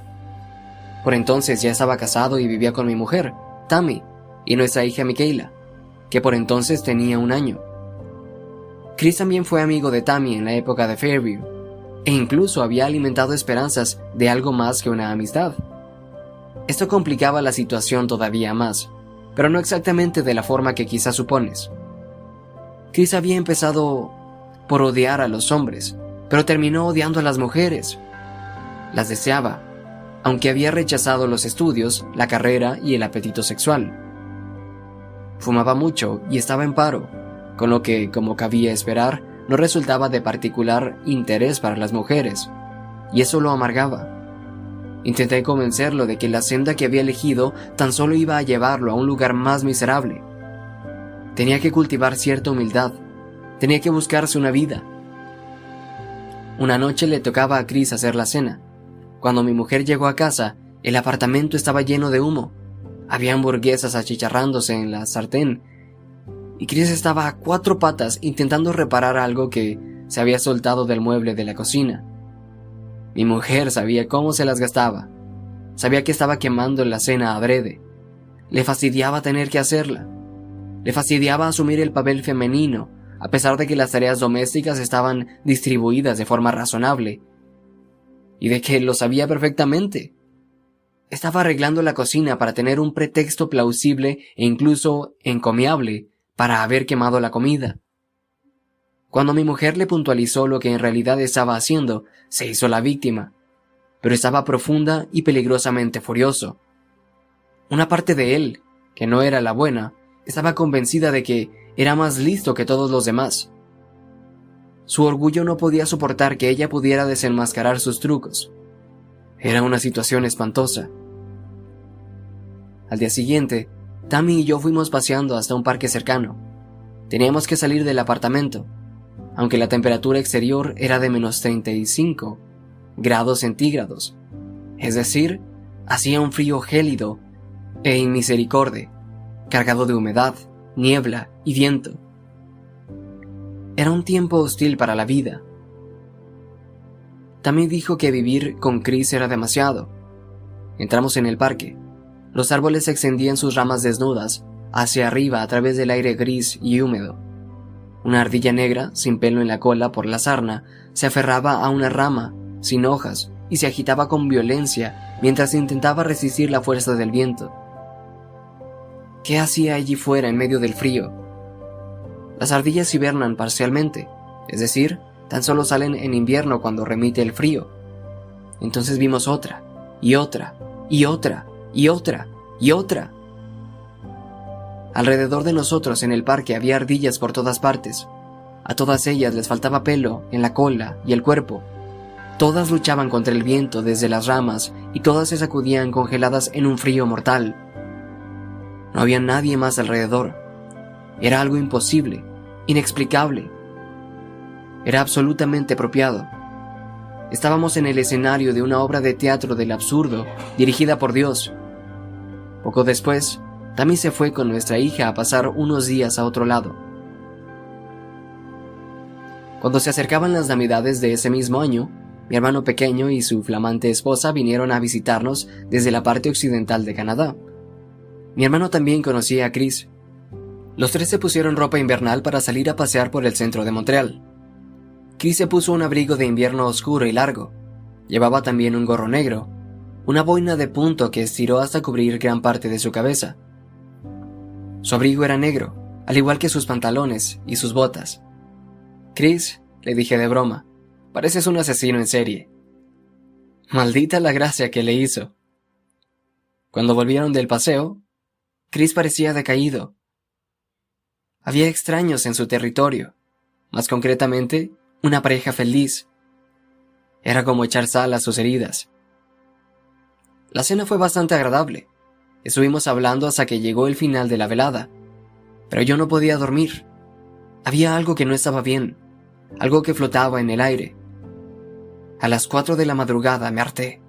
Me deslicé fuera de la cama, toqué con delicadeza en la puerta de Chris y entré en la habitación sin esperar respuesta.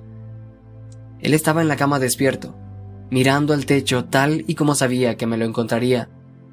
Me senté a su lado. Lo conocía muy bien, así que hablé con él y apacigué su rabia asesina. Entonces me volví a la cama y me dormí. A la mañana siguiente mi hermano me llevó aparte para hablar. Nos sentamos y me dijo, ¿qué diablos pasó anoche? No pude pegar ojo. ¿Había algún problema? Le dije a mi hermano que Chris no se encontraba muy bien. Lo que no le dije es que tenía suerte de seguir vivo, que todos la teníamos. El espíritu de Caín había visitado nuestra casa, pero habíamos salido ilesos. Quizá olfateé algo esa noche, en ese aire impregnado de muerte. Chris tenía un olor penetrante. Se duchaba a menudo, pero las toallas y las sábanas absorbían el olor. Era imposible limpiarlas. Era el producto de una psique y un cuerpo que no funcionaban de forma armoniosa.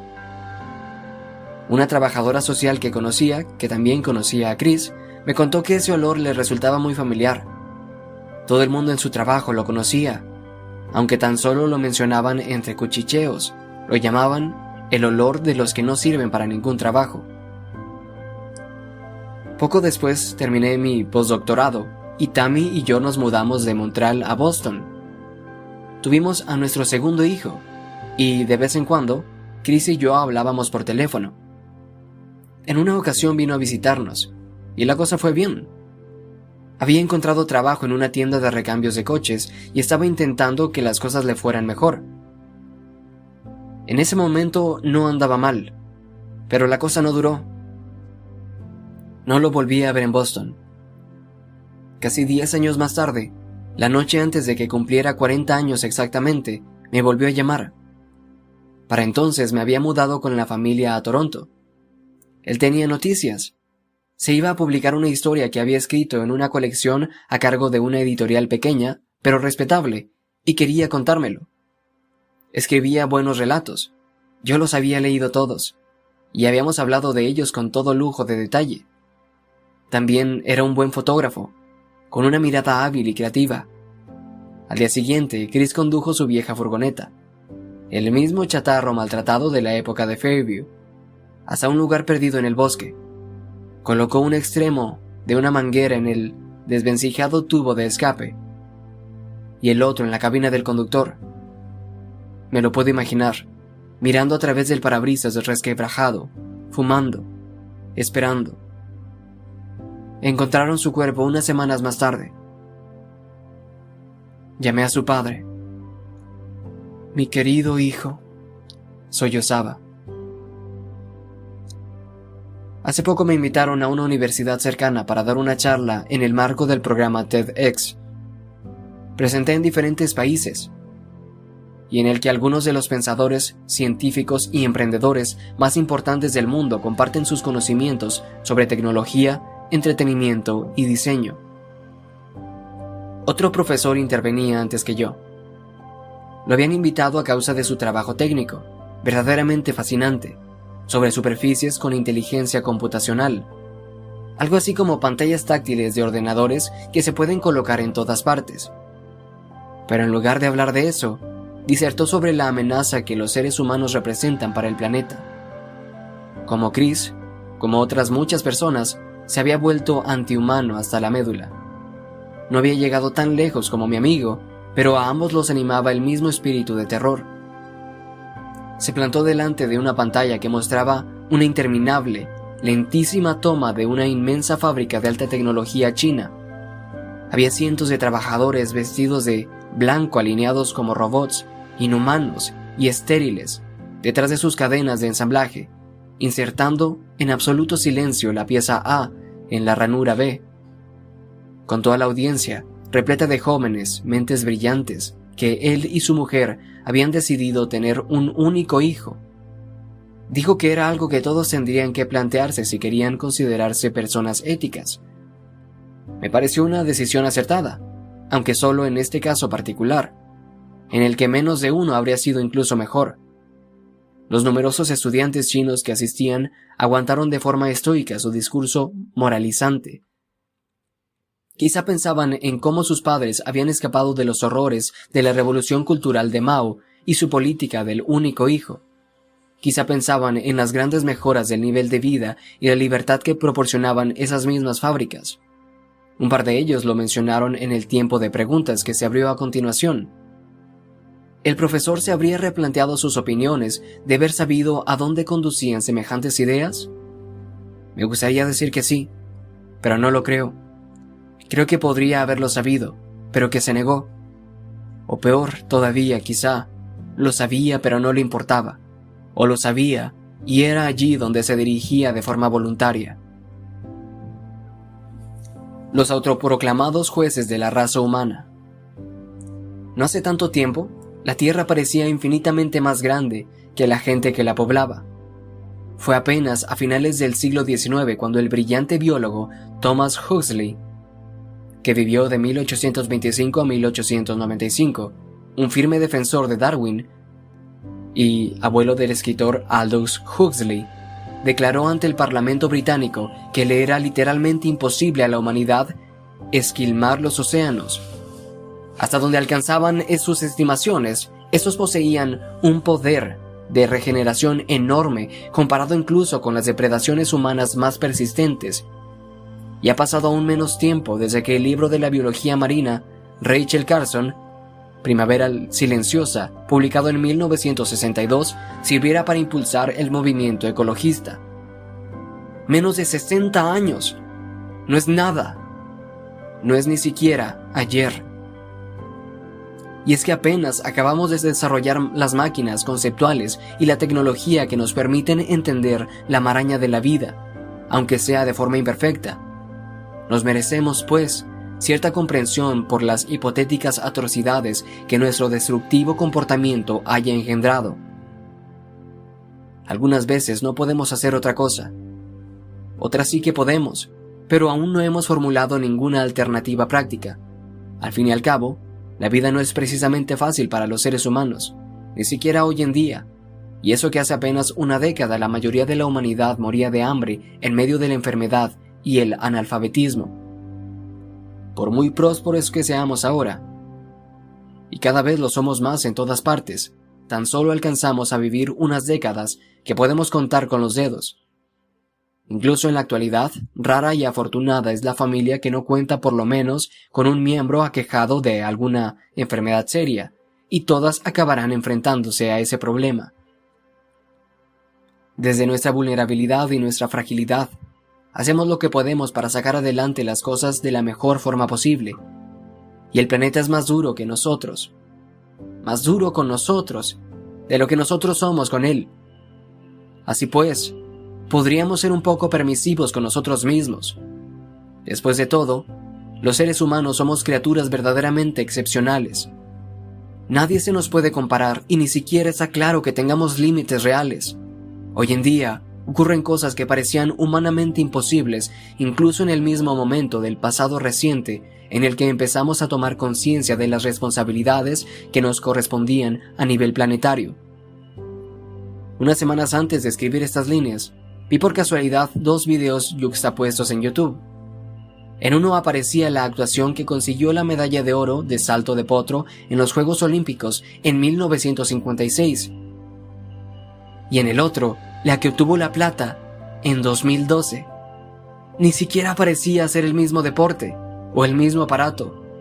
Lo que hizo la gimnasta estadounidense Michaela Maroney en 2012 se habría considerado sobrehumano en los años 50 del siglo pasado. El parkour, un deporte derivado de las carreras de obstáculos realizadas como entrenamiento en el ejército francés, es increíble, como lo es el free running Veo compilaciones de este tipo de actuaciones en las que los participantes utilizan elementos del entorno urbano o rural para realizar movimientos y acrobacias en ellos, con la más absoluta admiración. Algunos de esos chicos saltan desde edificios de tres pisos sin sufrir ninguna lesión. Es peligroso y también asombroso. Los que escalan grúas son tan valientes que resulta inquietante. Y lo mismo cabría decir de los que practican ciclismo extremo de montaña o snowboard de estilo libre, los surfistas que se encaraman a las olas de más de 15 metros y los que montan en monopatín. Los chicos que protagonizaron la masacre del instituto de Columbine, de los que he hablado con anterioridad, se habían autoproclamado jueces de la raza humana, igual que el profesor de la charla TEDx. Pero a un nivel mucho más extremo, como Chris, mi desgraciado amigo, para Eric Harris, el más cultivado de los dos asesinos de Columbine, los seres humanos eran una especie fracasada y corrupta. Una vez que se acepta un postulado de este tipo, su lógica interna terminará por manifestarse inevitablemente. Si algo constituye una plaga, tal y como afirma el naturalista David Attenborough, o un cáncer, como señalaba el Club de Roma, quien lo erradique será un héroe, o un verdadero salvador planetario en este caso. puede que un auténtico Mesías aplique esta severa lógica moral y termine eliminándose a sí mismo. Es lo que suelen hacer los autores de masacres, a quienes mueve un resentimiento casi infinito. Ni siquiera su propio ser justifica la existencia de la humanidad. De hecho, se matarán precisamente para demostrar la pureza de su compromiso con la exterminación. Nadie en el mundo moderno puede expresar sin objeciones ideas tales como que la existencia sería mejor si no hubiera judíos, negros, musulmanes o ingleses. ¿Por qué entonces resulta virtuoso postular que el planeta sería mejor si hubiera menos gente viviendo en él? No puedo evitar ver una calavera sonriente, complacida, ante la posibilidad del apocalipsis que se esconde no muy lejos detrás de afirmaciones semejantes. ¿Y por qué tan a menudo son precisamente las personas que se manifiestan con tanta vehemencia contra los prejuicios las que parecen verse en la obligación de condenar a toda la humanidad?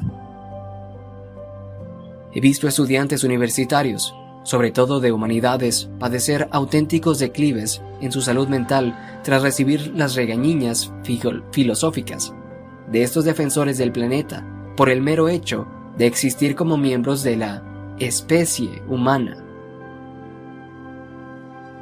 Es peor aún, me parece, si son chicos. Como beneficiarios privilegiados del patriarcado, sus logros se consideran inmerecidos como posibles adeptos de la cultura de la violación, son sospechosos sexualmente. Sus ambiciones los convierten en saqueadores del planeta. No se los ve con buenos ojos. En la secundaria, el bachillerato y la universidad se quedan rezagados en el plano educativo.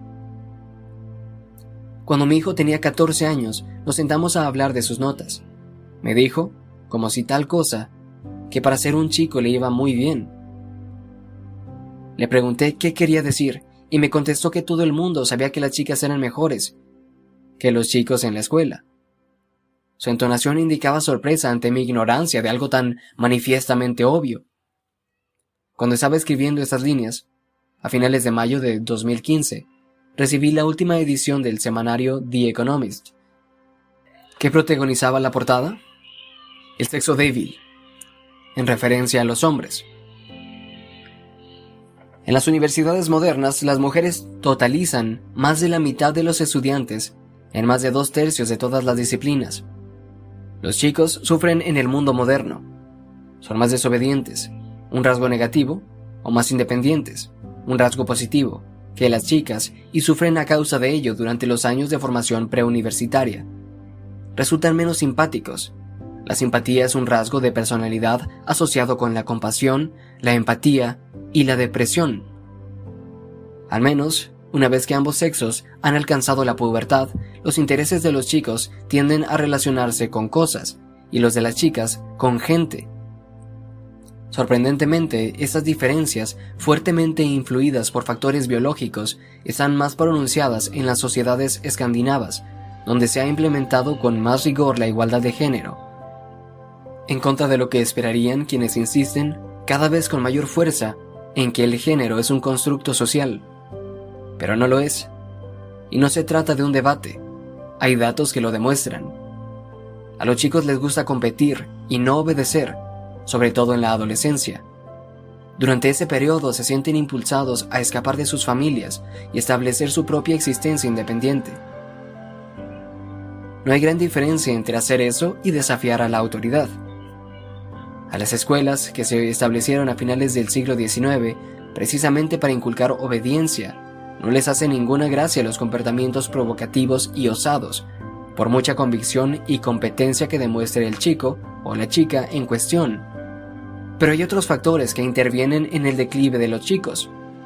Las chicas, por ejemplo, juegan a juegos de chicos, pero a los chicos les cuesta mucho más jugar a cosas de chicas, esto se debe, en parte, a que se considera admirable que una chica gane cuando compite contra un chico, y no pasa nada si pierde. Sin embargo, para los chicos ganarle a una chica a menudo no está bien, pero peor todavía es perder. Imagina que un chico y una chica de 9 años se ponen a pelear, tan solo por ponerse a pelear. El chico ya resulta sospechoso, ¿no? Si gana es patético. Si pierde, Bueno, si pierde su vida puede que haya terminado para siempre. Una chica le ha podido ganar. Las chicas pueden vencer ganando en su propia jerarquía, es decir, siendo buenas haciendo lo que las chicas valoran en tanto para chicas. Pueden aumentar esta victoria ganando en la jerarquía de los chicos. Por el contrario, ellos solo pueden ganar en la jerarquía masculina. Si son buenos en lo que las chicas valoran, entonces pierden estatus entre las chicas y también entre los chicos. Su reputación empeora entre los chicos y dejan de resultarles atractivos a las chicas. A las chicas no les atraen los chicos que son sus amigos, aunque sí pueden quererlos del modo que ellas lo entiendan. Les atraen los chicos que ganan competiciones de estatus frente a otros chicos. Sin embargo, si eres chico, no puedes pegarle a una chica tan fuerte como le pegarías a un chico. Tampoco pueden jugar a algo verdaderamente competitivo con las chicas. O si pueden, no lo harán, porque no queda claro cómo podrían ganar. Así pues, cuando el juego se convierte en un juego de chicas, se retiran. ¿Y si las universidades, sobre todo los estudios humanísticos, se están convirtiendo en un juego de chicas? ¿Es eso lo que queremos? La situación en las universidades y en las instituciones educativas en general resulta mucho más problemática de lo que indican las estadías del uso. Si se excluyen los programas STEM, acrónimo inglés de Ciencia, Tecnología, Ingeniería y Matemáticas, destinados a la enseñanza conjunta de estas cuatro disciplinas y que no incluyen la psicología, la proporción mujeres-hombres está mucho más desequilibrada. Casi el 80% de los estudiantes que se especializan en atención sanitaria, administración pública, psicología y educación, enseñanzas que abarcan a la cuarta parte de los titulados, son mujeres. La disparidad sigue creciendo con rapidez. A este ritmo, habrá muy pocos hombres en la mayoría de las disciplinas universitarias dentro de 15 años. Esto no son buenas noticias para los hombres. Puede incluso que sean catastróficas. Pero tampoco son buenas noticias para las mujeres. La carrera y el matrimonio. Las mujeres que estudian en instituciones de educación superior dominadas por mujeres hallan cada vez mayores dificultades para encontrar una pareja para salir, incluso durante un periodo moderado. Como resultado, tienen que conformarse, si es que les apetece, con un ligue o con una sucesión de ligues. Quizá eso representa un paso adelante en términos de liberación sexual, pero lo dudo. Opino que es algo nefasto para las chicas, una relación amorosa estable es algo extremadamente conveniente, tanto para los hombres como para las mujeres. Sin embargo, para las mujeres es a menudo aquello que más desean.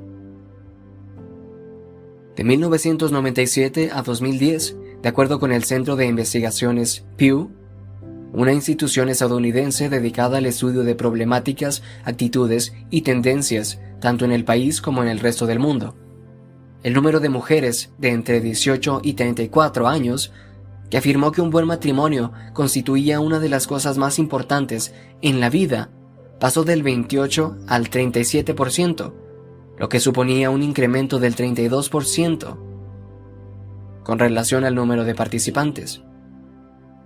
El número de hombres jóvenes que se manifestaron en esos términos bajó un 15% con relación al número de entrevistados en ese mismo periodo, pasando del 35 al 29%. Y durante esos años, la proporción de personas casadas de más de 18 años de edad siguió cayendo, desde los tres cuartos que representaba en la década de 1960 hasta la mitad de la actualidad.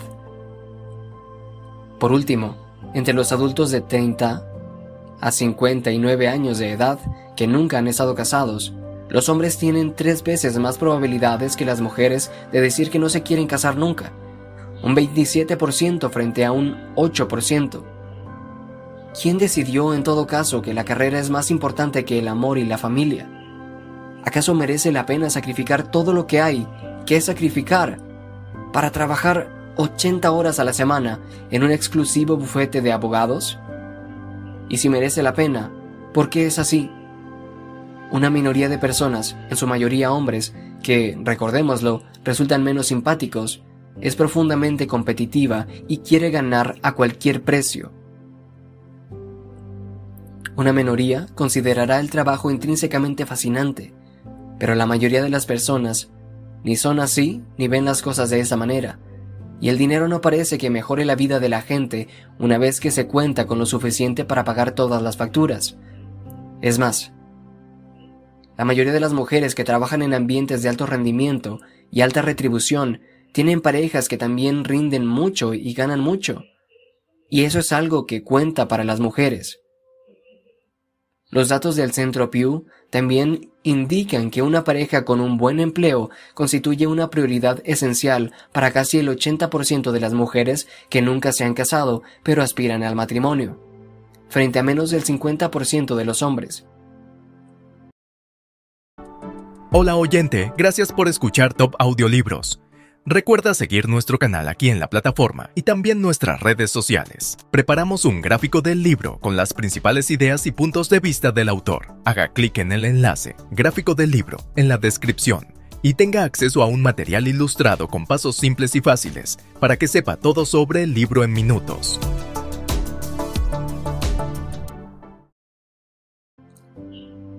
Cuando llegan a los 30 años de edad, la mayor parte de las abogadas de primera línea renuncian a unas carreras con enorme presión. Tan solo el 15% de los socios capitalistas de los 200 mayores bufetes de abogados de Estados Unidos son mujeres.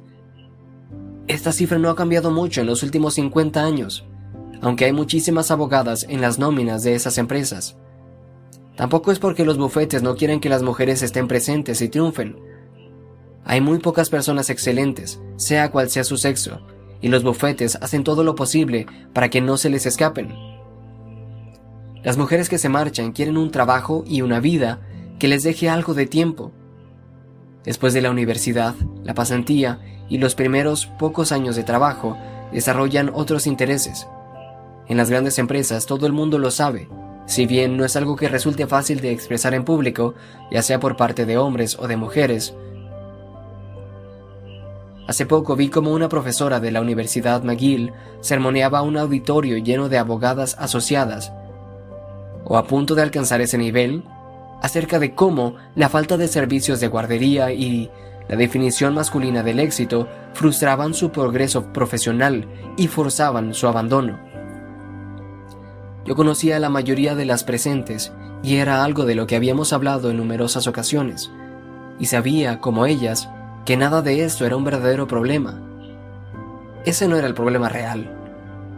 Tenía niñeras y se lo podían permitir. Y había delegado todas sus obligaciones y necesidades domésticas. También entendían, y perfectamente, que era el mercado lo que definía el éxito, y no los hombres con los que trabajaban. Si ganas 650 dólares por hora en Toronto como abogado de primera línea, y tu cliente que está en Japón te llama a las 4 de la mañana de un domingo, respondes. Inmediatamente. Respondes inmediatamente incluso si acabas de acostarte después de haberle dado de mamar al bebé. Respondes, porque algún abogado de ambición desmedida de Nueva York estaría encantado de responder si tú no lo haces. He aquí, porque es el mercado el que define el trabajo. El suministro cada vez menor de hombres con formación universitaria presenta un problema cada vez más grave para las mujeres que quieren casarse o simplemente salir con alguien. En primer lugar, las mujeres muestran una clara preferencia por casarse con hombres del mismo nivel de la jerarquía económica, de dominación o que estén por encima. Prefieren una pareja que posea el mismo o mejor estatus, algo consistente si se comparan diferentes culturas. Por cierto, no ocurre lo mismo con los hombres, que no tienen problema alguno en casarse con personas del mismo nivel o incluso más bajo, tal y como indican los datos del Centro Pew. Si bien, sí que muestran cierta preferencia por las parejas más jóvenes. La tendencia actual hacia la reducción de la clase media también se ha hecho más pronunciada a medida que las mujeres con recursos abundantes tienden cada vez más a emparejarse con hombres de recursos abundantes. A causa de ello, y también por la disminución de puestos de trabajo masculinos con altos salarios en la industria, Uno de cada seis hombres en edad activa está actualmente en paro en los Estados Unidos.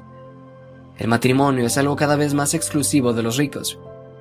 Y no puedo dejar de encontrarlo divertido, de una forma perversamente irónica. La institución opresiva patriarcal del matrimonio ahora se ha convertido en un lujo. ¿Y por qué querrían los ricos tiranizarse? ¿Por qué las mujeres quieren una pareja con trabajo y, si es posible, de estatus elevado? En gran medida, se debe a que las mujeres se vuelven más vulnerables cuando tienen hijos. Necesitan a alguien competente que apoye tanto a la madre como al hijo cuando resulte necesario. Es un acto compensatorio perfectamente racional, si bien puede que tengan también una base biológica. Porque una mujer que decide asumir la responsabilidad de uno o más menores querría cuidar también de un adulto. Así pues, el hombre activo en paro es un ejemplar indeseable y la maternidad en soltería, una alternativa indeseable. Los niños que crecen en casa sin padre tienen cuatro veces más posibilidades de ser pobres, lo que significa que sus madres también lo son. Los niños sin padres tienen un riesgo mucho mayor de caer en la drogodependencia o el alcoholismo. Los niños que viven con sus padres biológicos casados son menos ansiosos, depresivos y delincuentes que los que viven con uno o más padres no biológicos. Los niños de familias monoparentales también tienen el doble de posibilidades de suicidarse.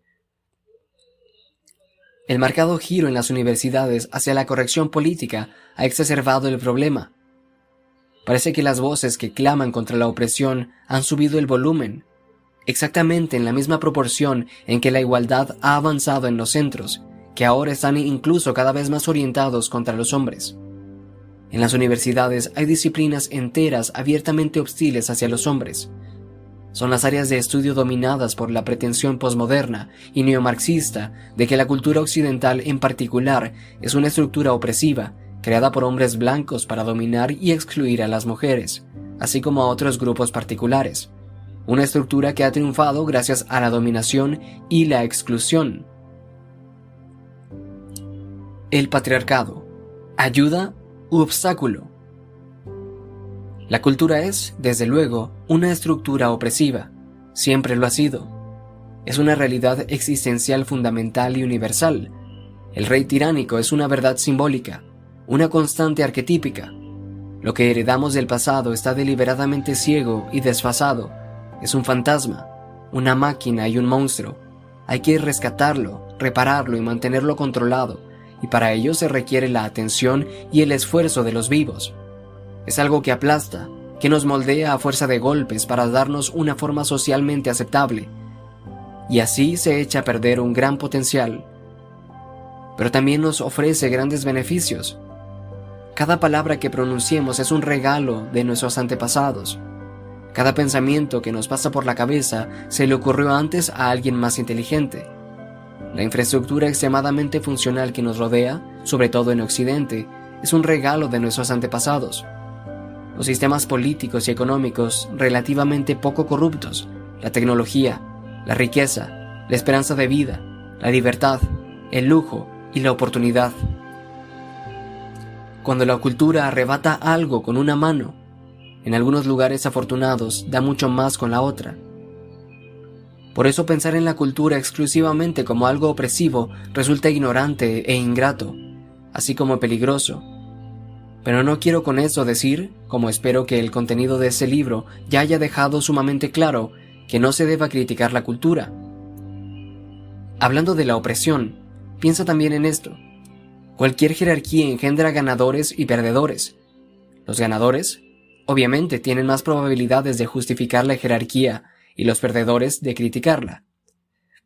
Pero, número uno, la búsqueda colectiva de cualquier objetivo valorado produce una jerarquía, puesto que a algunos les irá mejor y a otros peor, sea lo que sea que se busque.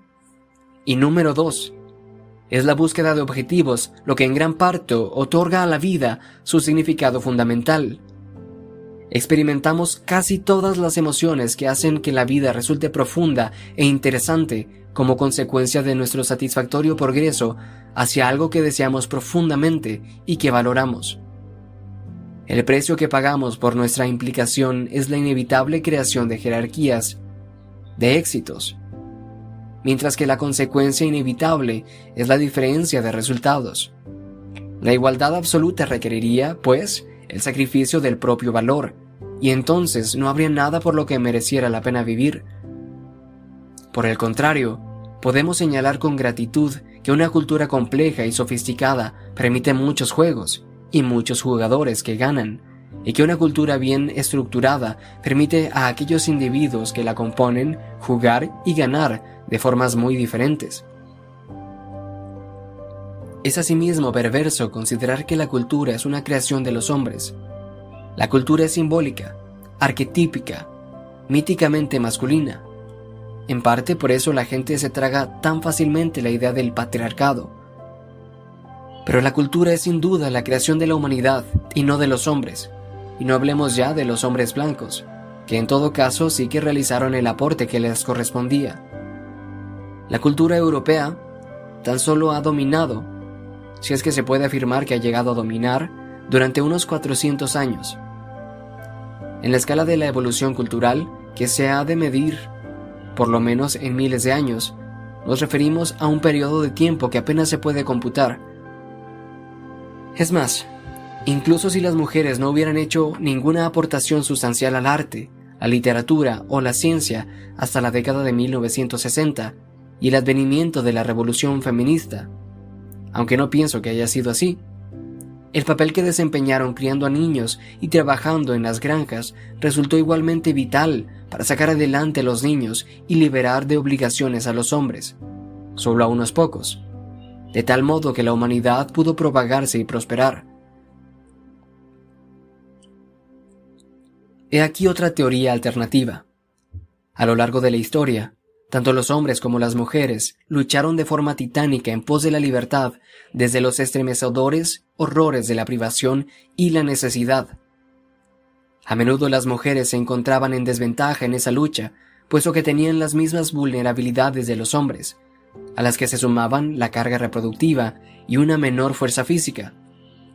Además de la suciedad, la miseria, la enfermedad, el hambre, la crueldad y la ignorancia que caracterizaban las vidas de ambos sexos antes del siglo XIX, cuando incluso en el mundo occidental la gente subsistía con lo que hoy equivaldría un dólar o un euro. Las mujeres tenían que lidiar con la importante molestia práctica que supone la menstruación, la elevada probabilidad de un embarazo no deseado, el riesgo de muerte o de graves daños durante el parto, y la carga que representaba el tener demasiados niños pequeños.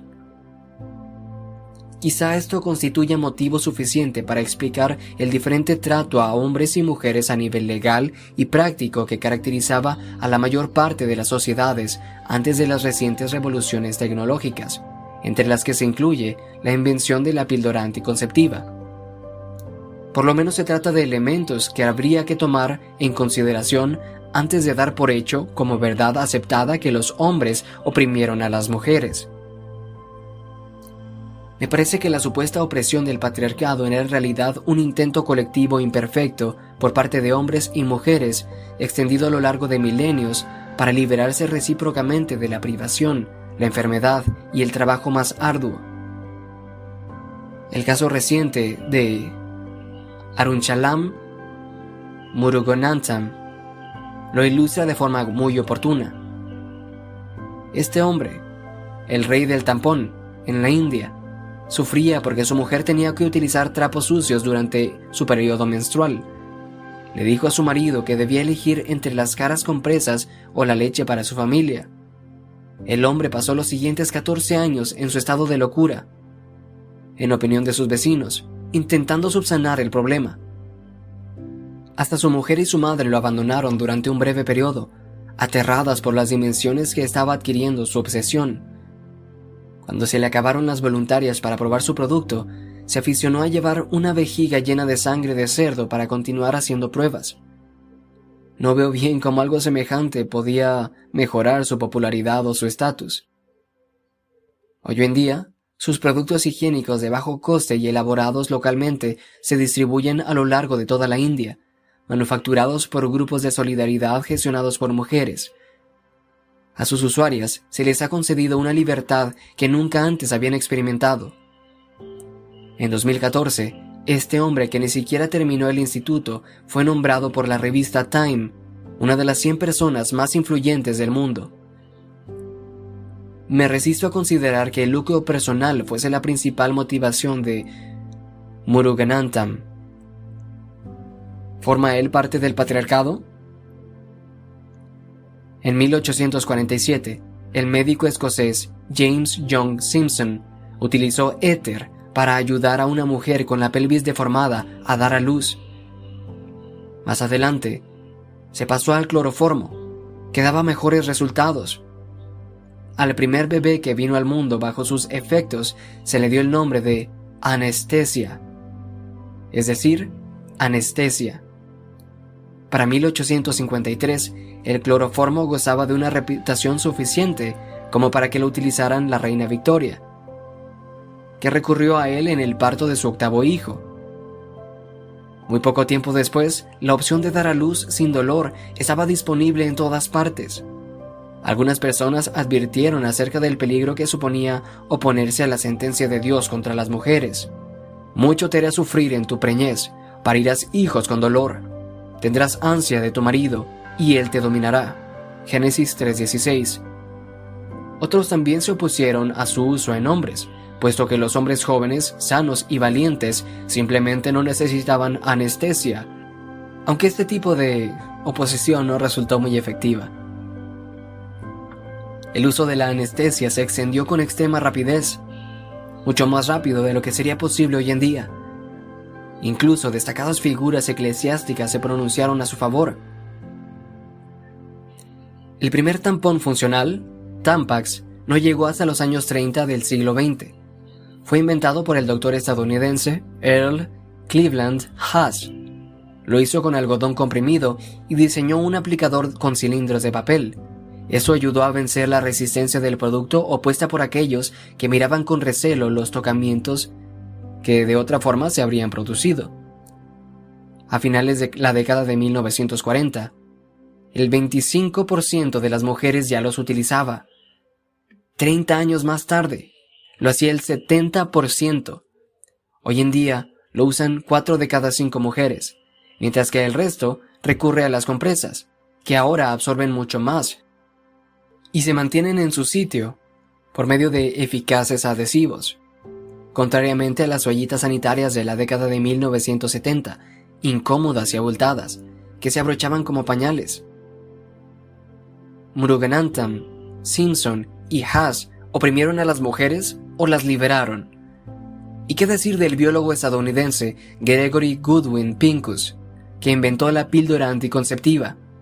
¿De qué forma estos hombres prácticos, inspirados y constantes formaban parte de un patriarcado represivo?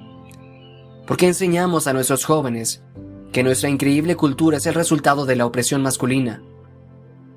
Cegadas por esa conjetura fundamental, disciplinas tan diversas como la didáctica, el trabajo social, la historia del arte, los estudios de género, la literatura, la sociología y, cada vez más, el derecho, representan con insistencia a los hombres como los opresores y la actividad masculina como inherentemente destructiva.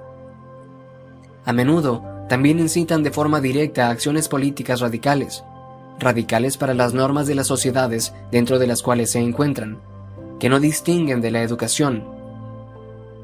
El Instituto Pauline Jewett de Estudios de la Mujer y de Género, integrado en la Universidad Carleton en Ottawa, por ejemplo, invita al activismo como parte de la formación. El Departamento de Estudios de Género de la Queen's University de Kingston, en Ontario, enseña teorías feministas, antirracistas y queer, así como los métodos que se centran en el activismo para el cambio social, fecundando así la suposición de que la formación universitaria tendría que propiciar ante todo un compromiso político de cierta naturaleza. el posmodernismo y la alargada sombra de Marx. Estas disciplinas derivan su filosofía de múltiples fuentes, todas ellas fuertemente influenciadas por los humanistas marxistas. A este grupo pertenece el filósofo y sociólogo judío alemán Max Horkheimer, quien desarrolló la teoría criticada en la década de 1930. Cualquier resumen sucinto de sus ideas terminará resultando una simplificación inapropiada. Pero Horkheimer se consideraba un marxista. Pensaba que los principios occidentales de libertad individual o de mercado libre no eran sino simples máscaras que servían para ocultar las verdaderas condiciones de Occidente. La desigualdad, la dominación y la explotación. Creía que la actividad intelectual debería dedicarse al cambio social, en vez de a la simple comprensión, y aspiraba a emancipar a la humanidad de su esclavitud. Horkheimer y su escuela de Frankfurt, compuesta de pensadores asociados, primero en Alemania y luego en los Estados Unidos, aspiraban a realizar una crítica a gran escala y transformar la civilización occidental. Más importante en los tiempos ha resultado el trabajo del filósofo francés Jacques Derrida, líder de los posmodernistas que se pusieron de moda a finales de la década de 1970. Derrida describía sus propias ideas como una forma radicalizada del marxismo. Marx intentó reducir la historia y la sociedad a la economía, considerando como cultura la opresión de los pobres por parte de los ricos. Cuando el marxismo se llevó a la práctica en la Unión Soviética, China, Vietnam, Camboya y en cualquier otro lugar, se redistribuyeron de forma brutal los recursos económicos, se eliminó la propiedad privada y se colectivizó a la fuerza del mundo rural. ¿El resultado? Decenas de millones de personas murieron, Centenares de millones más fueron víctimas de una opresión comparable con la que todavía existe en Corea del Norte. El último baluarte del comunismo clásico. Los sistemas económicos resultantes eran corruptos e insostenibles. El mundo entró en una guerra fría prolongada y extremadamente peligrosa. Los ciudadanos de esas sociedades vivieron una existencia llena de mentiras, traicionando a sus familias, delatando a sus vecinos, existiendo en la miseria, sin quejarse, y más les valía. Las ideas marxistas resultaron muy atractivas para los intelectuales utópicos. Uno de los principales artífices de los horrores de los Yémeres Rojos, Q Fan, recibió un doctorado en la Soborna antes de convertirse en el líder nominal de Camboya a mitad de los años 70 del siglo pasado. En su tesis doctoral, escrita en 1959, defendía que el trabajo realizado por aquellos que no se dedicaban a la agricultura en las ciudades de Camboya no era productivo. Los banqueros, los burócratas y los hombres de negocio no aportaban nada a la sociedad. Por el contrario, parasitaban el valor genuino que producían la agricultura, la pequeña industria y la artesanía. Las ideas de Sanfan encontraron una buena acogida entre los intelectuales franceses que le concedieron su doctorado. De vuelta en Camboya, se le ofreció la oportunidad de llevar en la práctica sus teorías. Los Yemeres Rojos evacuaron las ciudades de Camboya, expulsaron a todos los habitantes de las zonas rurales, hacia las zonas rurales. Cerraron los bancos, prohibieron el uso de la moneda y destruyeron todos los mercados. A un cuarto de la población camboyana se le hizo trabajar hasta reventar en la agricultura, en los campos de la muerte. No lo olvidemos, las ideas tienen consecuencias. Cuando los comunistas establecieron la Unión Soviética tras la Primera Guerra Mundial, se le podía perdonar a la gente su deseo de que los sueños utópicos colectivistas propuestos por sus nuevos líderes fueran posibles. El decadente orden social de finales del siglo XIX condujo a las trincheras y las masacres de la Gran Guerra.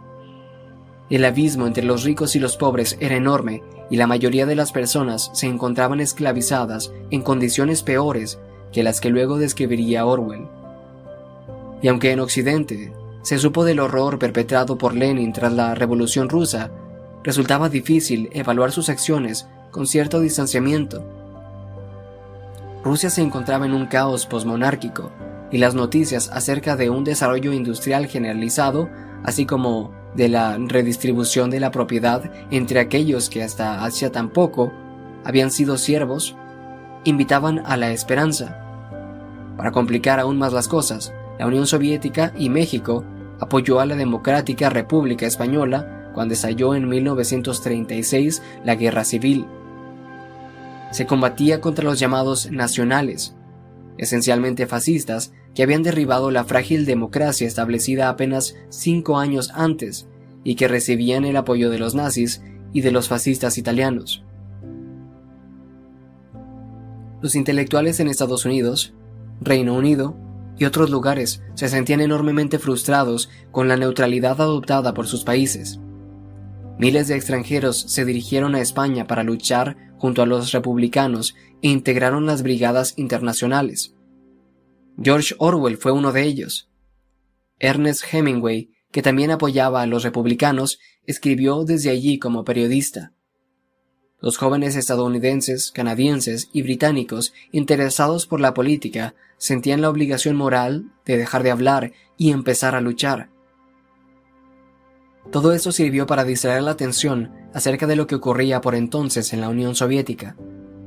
En la década de 1930, durante la Gran Depresión, los soviéticos estalinistas enviaron a Siberia a dos millones de kulaks. Los campesinos más ricos, aquellos que poseían algunas vacas, que tenían a alguien contratado o que disponían de más tierra de lo que era común. Desde el punto de vista comunista, estos kulaks habían acumulado su riqueza abusando de aquellos que se encontraban a su alrededor y se merecían este castigo. La riqueza significaba opresión y la propiedad privada era un robo. Había llegado el momento de que existiera cierta igualdad. Más de 30.000 kulaks fueron fusilados directamente. Muchos más serían víctimas de sus vecinos más celosos, resentidos e improductivos, que utilizaron sus ideales de colectivización comunista para enmascarar su propósito asesino. Los kulaks eran enemigos del pueblo, simios, escoria, alimañas, basura, cerdos. Haremos jabón con los kulaks, proclamaba un sector particularmente brutal de los habitantes de las ciudades, a quienes movilizaron el partido, y los comités ejecutivos soviéticos para enviarlos al campo. Se sacaba a los kulaks desnudos a la calle, se los golpeaba y se los obligaba a cavar sus propias tumbas. Las mujeres eran violadas. Se expropiaban sus posesiones, lo que en la práctica significaba que se saqueaban sus casas hasta dejar tan solo las vigas y los travesaños. En muchos lugares los campesinos que no eran kulaks resistieron, particularmente las mujeres, que protegían a las familias perseguidas formando un escudo con sus cuerpos. Pero este tipo de acciones de resistencia resultó inútil. A los kulaks que no murieron se los mandó al exilio en Siberia, a menudo en mitad de la noche. Los trenes arrancaron durante el mes de febrero en mitad del severo frío del invierno ruso. A su llegada a la desierta taiga, se los aflojaba en estructuras rudimentarias. Muchos murieron, sobre todo niños, de fiebres tifoideas, sarampión y escarlatina. Los parásitos, kulaks, eran, por lo general, los agricultores más hábiles y trabajadores, una pequeña minoría de personas está detrás de la mayor parte de la producción de cualquier ámbito, y la agricultura no era una excepción.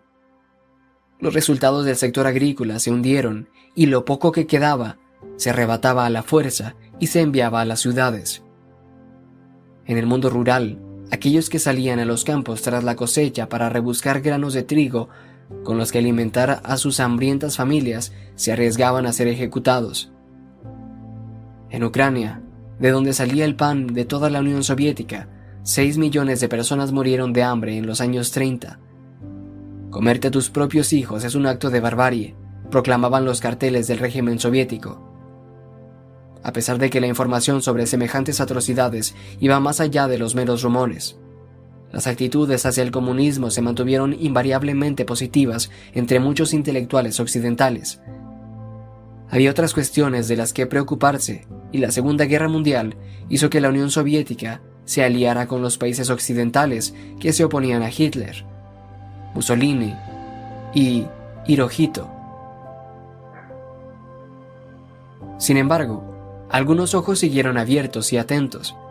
El periodista y escritor británico Malcolm Muggeridge publicó en el Manchester Guardian una serie de artículos que ya en 1933 describían la aniquilación del campesinado. George Orwell entendió lo que ocurría bajo Stalin e hizo que se supiera.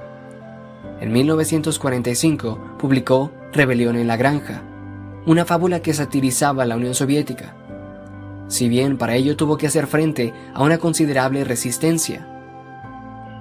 Muchos que no tenían por qué mantener su ignorancia persistieron en su ceguera durante mucho tiempo después. En ningún otro lugar esto quedó más de manifiesto que en Francia, particularmente entre los intelectuales. El filósofo francés más famoso de mediados del siglo XX, Jean-Paul Sartre, era un conocido comunista, aunque no estaba afiliado, hasta que denunció la incursión soviética en Hungría en 1956. No obstante, siguió defendiendo al marxismo y no rompió definitivamente con la Unión Soviética hasta 1967, cuando se reprimió con violencia a los checoslovacos durante la primavera de Praga. No mucho después se publicó Archipiélago Gulag, de Alexander Solzhenitsyn, del que ya he hablado profusamente en capítulos anteriores. Tal y como se señaló, y merece la pena hacerlo de nuevo, este libro demolió totalmente la credibilidad moral del comunismo, primero en Occidente y después en el propio sistema soviético. Circulaba gracias al samizdat, un método basado en la copia y distribución clandestinas. Los rusos contaban con 24 horas para leer una de las escasísimas copias, generalmente manuscritas y mecanografiadas, y pasárselas a la siguiente mente inquieta. Radio Liberty, una organización de radiodifusión financiada por Estados Unidos que difundía información en los países de la órbita soviética, retransmitió a la URSS una lectura en ruso del libro. Solzhenitsyn sostenía que el sistema soviético nunca habría podido sobrevivir sin tiranía y trabajos forzados, que las semillas de sus peores excesos se habían sembrado sin ningún género de dudas en la época de Lenin, a quien los comunistas occidentales seguían exaltando, y que se apoyaba en interminables mentiras, tanto individuales como públicas. No se podía achacar sus males al simple culto de la personalidad, tal y como seguían argumentando sus defensores. Solzhenitsyn documentó el persistente maltrato de los prisioneros políticos, su sistema legal corrupto y sus masacres, y detalló con dolorosa minuciosidad cómo no se trataba de aberraciones, sino de expresiones directas de la filosofía comunista que servía de base. Nadie pudo defender el comunismo tras Archipiélago Gulag, ni siquiera los propios comunistas. Esto no significa que remitiera la fascinación por las ideas marxistas entre los intelectuales, particularmente en Francia. Simplemente se transformó algunos se negaron en redondo a aprender. Sartre acusó a Solzhenitsyn de ser un elemento peligroso. Derrida, más útil, sustituyó la idea de poder por la del dinero y siguió adelante tan campante. Este ejercicio de prestidigitación lingüística proporcionó a todos los marxistas que acababan de arrepentirse y que todavía poblaban las élites intelectuales de Occidente la oportunidad de mantener su visión del mundo. La sociedad ya no era la represión de los pobres por parte de los ricos. Ahora se trataba de la opresión de todo el mundo por parte de los poderosos. Según Derrida, las estructuras jerárquicas surgieron solo para incluir a los beneficiarios de dicha estructura y excluir al resto de las personas que de esta forma eran oprimidas. Pero ni siquiera esta argumentación resultaba lo suficientemente radical Derrida sostenía que la división y la opresión se transponían al lenguaje, a las mismas categorías que utilizamos para simplificar pragmáticamente el mundo y transitar por él. Si hay mujeres, es solo porque los hombres ganan excluyéndolas. Si hay hombres y mujeres, es solo porque los miembros de ese grupo, más heterogéneo, se benefician de la exclusión de la pequeña minoría cuya sexualidad biológica resulta amorfa. La ciencia tan solo beneficia a los científicos y la política a los políticos. En opinión de Derrida, las jerarquías existen porque salen ganando al oprimir a aquellos que quedan fuera. Y es gracias a este beneficio perversamente obtenido que consiguen prosperar. Como es bien sabido, Aunque más tarde lo negó, Derrida dijo, Il n'y a pas de hors texte, lo que a menudo se traduce como no hay nada fuera del texto. Sus adeptos dicen que se trata de una mala traducción y que la auténtica equivalencia sería no hay texto exterior. Sea como sea, resulta complicado entender esta máxima como otra cosa que no sea todo es interpretación, y así es como se ha interpretado generalmente la obra de Derrida. Es casi imposible sobreestimar la naturaleza nihilista y destructiva de esta filosofía, que llega a cuestionar el mismo acto de la caracterización, niega la idea de que se puedan establecer distinciones entre las cosas por otros motivos que no sean el puro poder. ¿Y las distinciones biológicas entre hombres y mujeres? A pesar de la existencia de estudios científicos irrefutables y multidisciplinarios que indican que las diferencias de sexo están poderosamente influidas por factores biológicos, para Derrida y sus acólitos postmarxistas, la ciencia no es sino otro juego de poder que realiza aseveraciones para beneficiar a aquellos que se encuentran en los estratos superiores del mundo científico. No existen los hechos. ¿Y qué de la posición jerárquica y la reputación como consecuencia de la habilidad y la competencia? Sencillamente, todas las definiciones de habilidad y competencia las elaboran aquellos que salen beneficiados para excluir a los demás, para beneficiarse personal y egoístamente. Los planteamientos de Derrida encierran la suficiente verdad como para explicar, en parte, su carácter insidioso. El poder es una fuerza motivacional fundamental. Una, no la. La gente compite para llegar hasta lo más alto y se preocupa por el lugar en el que se encuentra dentro de las jerarquías de dominación. Pero, y aquí es donde filosóficamente se separa a los chicos metafóricos de los hombres, el hecho de que el poder desempeñe un papel en la motivación humana no significa que éste sea el único, ni siquiera el esencial. De la misma forma, que nunca podamos saberlo todo hace que todo lo que observamos o decimos esté relacionado con lo que tenemos en cuenta y lo que obviamos, tal y como explicamos en la guerra número 10. Esto no justifica la aseveración de que todo es interpretación o de que categorizar equivalga a excluir. Mucho cuidado con las interpretaciones de causa única y también con las personas que las formulan. Si bien los hechos no pueden hablar por sí solos, al igual que el terreno que se extiende a los pies de un viajero no puede decirle cómo tiene que recorrerlo. Y aunque existe una multitud de formas de interactuar e incluso de percibir con un pequeño número de objetos, eso no significa que todas las interpretaciones sean iguales de válidas. Algunas hacen daño, a ti y a los demás. Otras te colocan en una trayectoria de colisión con la sociedad. Otras no se pueden sostener con el paso del tiempo. Otras no te llevan allí donde quieres ir. Muchas de estas limitaciones las llevamos incorporadas en nuestro interior como consecuencia de miles de millones de años de procesos evolutivos. Otras aparecen a medida que nos socializamos para cooperar y competir pacífica y productivamente con los demás.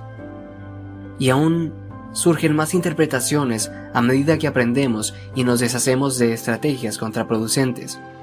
Hay ciertamente un número interminable de interpretaciones, y eso equivale a decir que hay un número interminable de problemas. Pero también hay un número verdaderamente restringido de soluciones viables. De otro modo, la vida sería fácil, y no lo es. Ahora bien, algunas de mis convicciones pueden considerarse como próximas a la izquierda.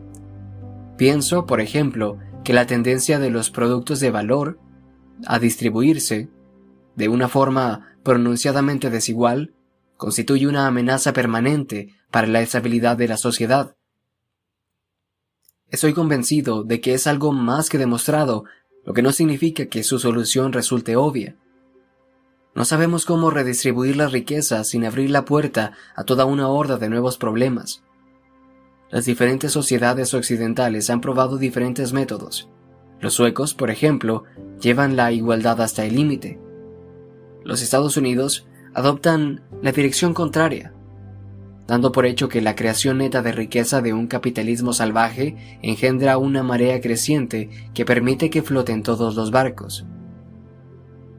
No se cuenta todavía con todos los resultados de estos experimentos, y los países presentan importantes diferencias entre sí. Las diferencias históricas, de área geográfica, de número de población y de diversidad étnica complican enormemente las comparaciones. Pero lo que resulta incuestionable es que la redistribución forzada en nombre de la igualdad utópica constituye un remedio peor que la enfermedad. También pienso, otra cosa que puede considerarse de izquierdas, que las sucesivas reformas de las administraciones universitarias para resultar análogas a las de las empresas privadas constituyen un error. Opino que la ciencia de la gestión es la pseudodisciplina. Creo que el gobierno puede en ocasiones ser una fuerza positiva, así como el árbitro necesario que establezca una pequeña relación de reglas necesarias. Sin embargo, no entiendo por qué nuestra sociedad financia con dinero público instituciones y docentes cuyo objetivo confeso y consciente es la demolición de la cultura que los respalda. Son personas que tienen todo el derecho a pensar y actuar como les parezca, siempre y cuando se mantengan dentro del ámbito de la ley, pero no pueden mantener ninguna pretensión razonable de obtener financiación política. Si los partidarios de la extrema derecha recibieran fondos públicos para realizar operaciones disfrazadas de cursos universitarios, como hacen los de izquierda radical, el clamor de los progresistas de toda Norteamérica sería ensordecedor. Hay otros serios problemas ocultos en las disciplinas radicales, más allá de la falsedad de sus teorías y sus métodos y su insistencia en la obligatoriedad moral del activismo político. No existe ni el más mínimo rastro de una prueba sólida que apoye ninguno de sus principales postulados. Que la sociedad occidental es patológicamente patriarcal. Que la principal lección de la historia es que los hombres, y no la naturaleza, fueron la fuente principal de opresión para las mujeres, y no, como ocurre en la mayor parte de los casos, sus compañeros, sus apoyos. Que todas las jerarquías se basan en el poder y que éstas tienen como objetivo la exclusión, las jerarquías existen por muchos motivos, algunos de los cuales puede que sean válidos y otros no, y son simplemente antiguas si hablamos desde el punto de vista evolutivo. ¿Acaso los crustáceos machos oprimen a los crustáceos hembras? ¿Habría que acabar con las jerarquías? En las sociedades que funcionan bien, en comparación, no con una utopía hipotética, sino con otras culturas que existen o que hayan existido. La competencia, y no el poder, constituye un factor determinante para el estatus. La competencia, la habilidad, la destreza, no el poder. Es algo que resulta obvio tanto a nivel de las anécdotas como el de los hechos. Ninguna persona que sufra un cáncer cerebral, por muy igualitariamente que piense, rechaza los servicios de un médico que cuenta con la mejor formación, la mejor reputación y quizá el mejor salario. Es más, los rasgos de personalidad que mejor predicen el éxito a largo plazo en los países occidentales son la inteligencia, computable como habilidad cognitiva o con un test de coeficiente intelectual, y la meticulosidad, un rasgo caracterizado por la laboriosidad y por el orden.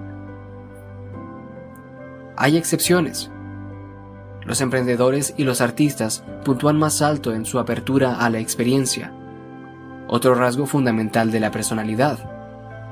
Pero la apertura está relacionada con la inteligencia verbal y la creatividad, con lo que dicha excepción resulta apropiada y comprensible. El poder predictivo de esos rasgos, matemática y económicamente hablando, es excepcionalmente alto, de los más altos en términos de poder entre cualquier cosa que nunca se haya medido en los confines más complicados de las ciencias sociales.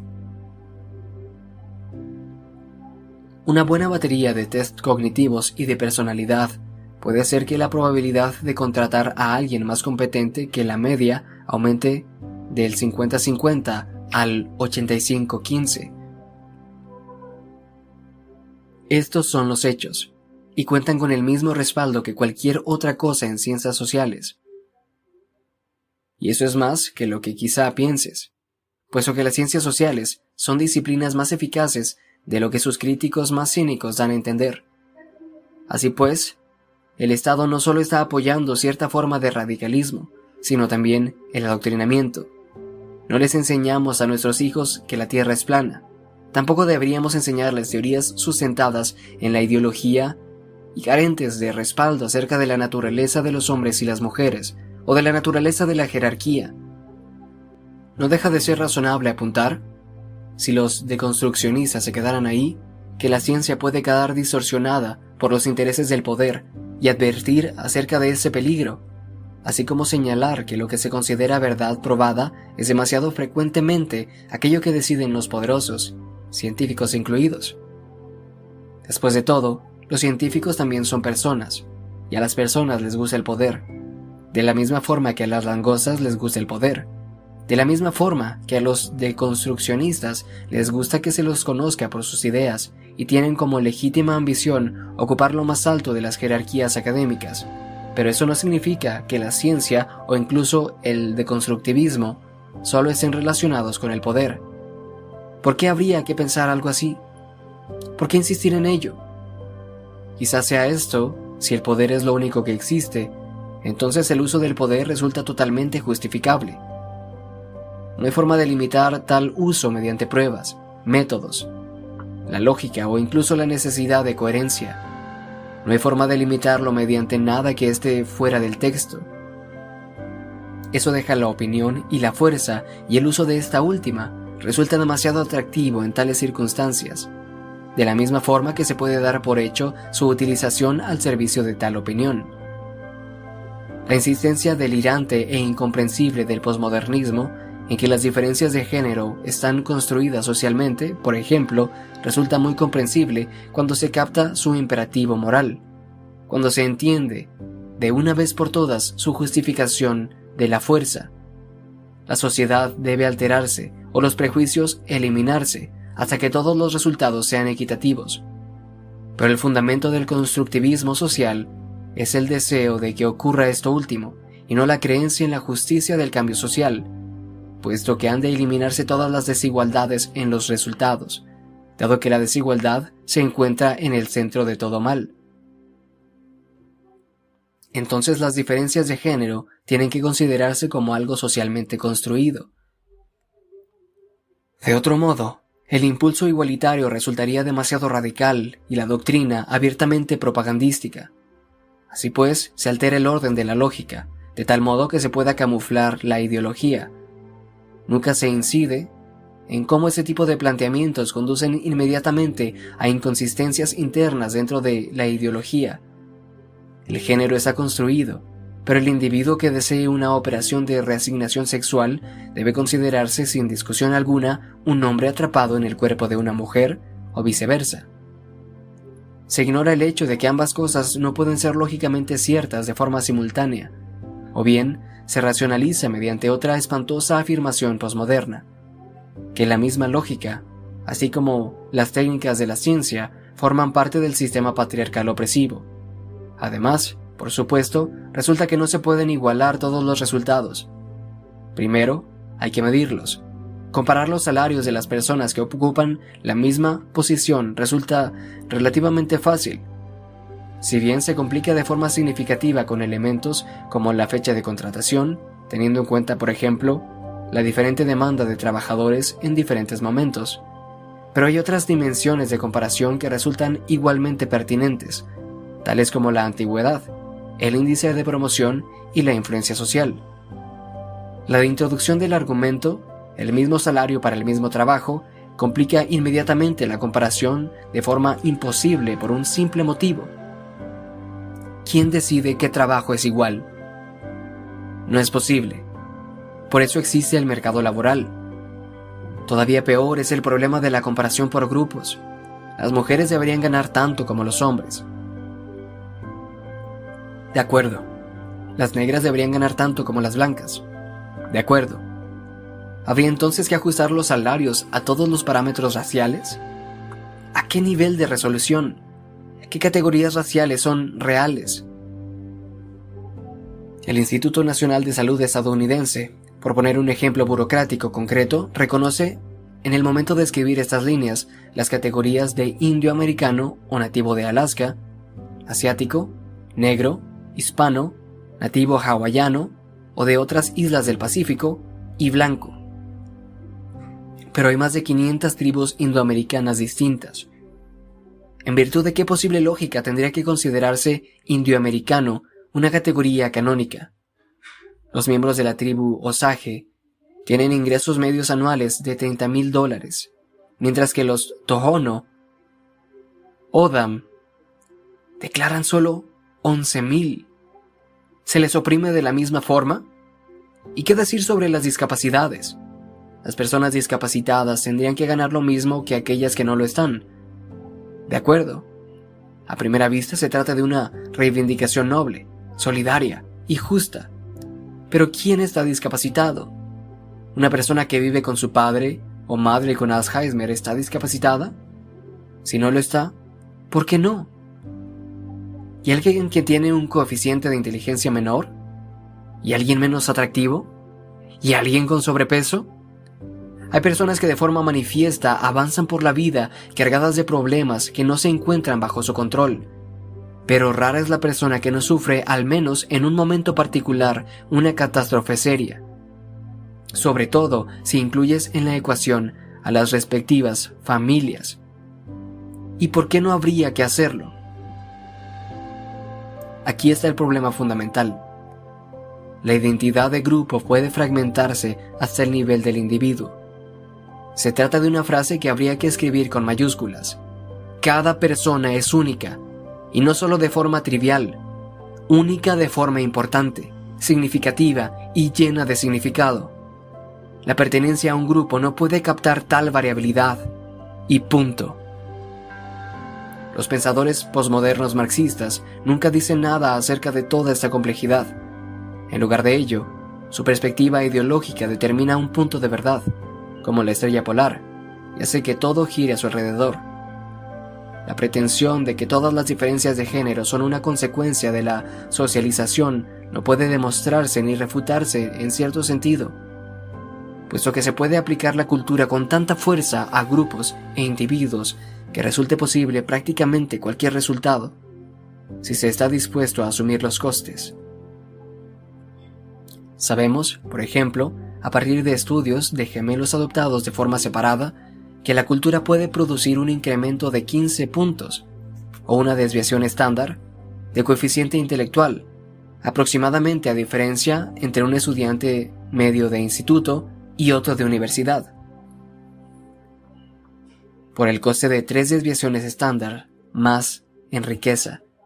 Eso significa que dos gemelos idénticos separados al nacer presentarán diferencias de coeficiente mental de unos 15 puntos si el primero crece en una familia más pobre que el 85% de las familias y el segundo en una más rica que el 95%. Se ha demostrado un estándar de, de resultado similar con la educación en vez de la riqueza. No se sabe qué coste en riqueza o educación diferencial tendría producir una transformación más extrema. Lo que este tipo de estudios da a entender es que probablemente podríamos minimizar las diferencias innatas que existen entre chicos y chicas si estuviéramos dispuestos a ejercer presión suficiente. Algo así no garantizaría en absoluto que liberásemos a las personas de cualquiera de los dos géneros para que eligieran por su cuenta. Pero la elección no ocupa lugar alguno en el plano ideológico. Si los hombres y las mujeres actúan de forma voluntaria para producir resultados que son desiguales desde la perspectiva de género, dichas opciones tienen que haber estado determinadas por sesgos culturales. Por tanto, todo el mundo es una víctima a la que le han lavado el cerebro. En todos los sitios existen diferencias de género, y el teórico crítico de cierto rigor se ve en la obligación moral de corregirlas. Eso significa que los hombres escandinavos, convencidos de la igualdad, que no estén particularmente predispuestos a ejercer la enfermería, necesitan aún más reeducación. Lo mismo resulta válido en principio para las mujeres escandinavas que no se sienten atraídas por la ingeniería. ¿Y en qué podría consistir una reeducación de este tipo? ¿Dónde tendría sus límites? Se trata de cuestiones que a menudo se llevan más allá de cualquier límite razonable antes de abandonarlas. Es algo que la revolución cultural de Mao debería habernos enseñado ya. Chicos que sean más chicas. Una idea que se ha convertido en uno de los principales postulados de cierta forma de teoría social construccionista es que el mundo mejoraría mucho si se socializara a los chicos como a las chicas. Quienes sostienen tales teorías dan por hecho, en primer lugar, que la agresividad es un comportamiento que se aprende, y que por tanto podemos limitarnos a no enseñarlo. Y, en segundo, por citar un ejemplo particular, que habría que socializar a los chicos de la misma forma que se ha socializado tradicionalmente a las chicas, y que se les debería animar a desarrollar cualidades socialmente positivas, tales como la ternura, la sensibilidad a los sentimientos, el cuidado, la cooperación y la apreciación estética. En opinión de estos pensadores, tan solo podrá reducirse la agresividad cuando los adolescentes y los adultos jóvenes se vengan a los mismos criterios de comportamientos que tradicionalmente se han ensalzado para las mujeres. Hay tantas cosas falsas en esta idea que resulta difícil saber por dónde empezar. Primero, no es cierto que la agresividad sea algo que simplemente se aprenda. Hay circuitos biológicos antiguos, por decirlo de alguna forma, que subyacen a la agresividad defensiva y depredadora. Son tan fundamentales que siguen operando incluso en los gatos decorticados, animales a los que se les ha extraído por completo las partes más grandes y más recientemente evolucionadas de su cerebro, es decir, un porcentaje abrumadoramente elevado del total de este órgano. Esto apunta a que no solo la agresividad es innata, sino que además es consecuencia de una actividad que se produce en áreas básicas del cerebro, extremadamente fundamentales.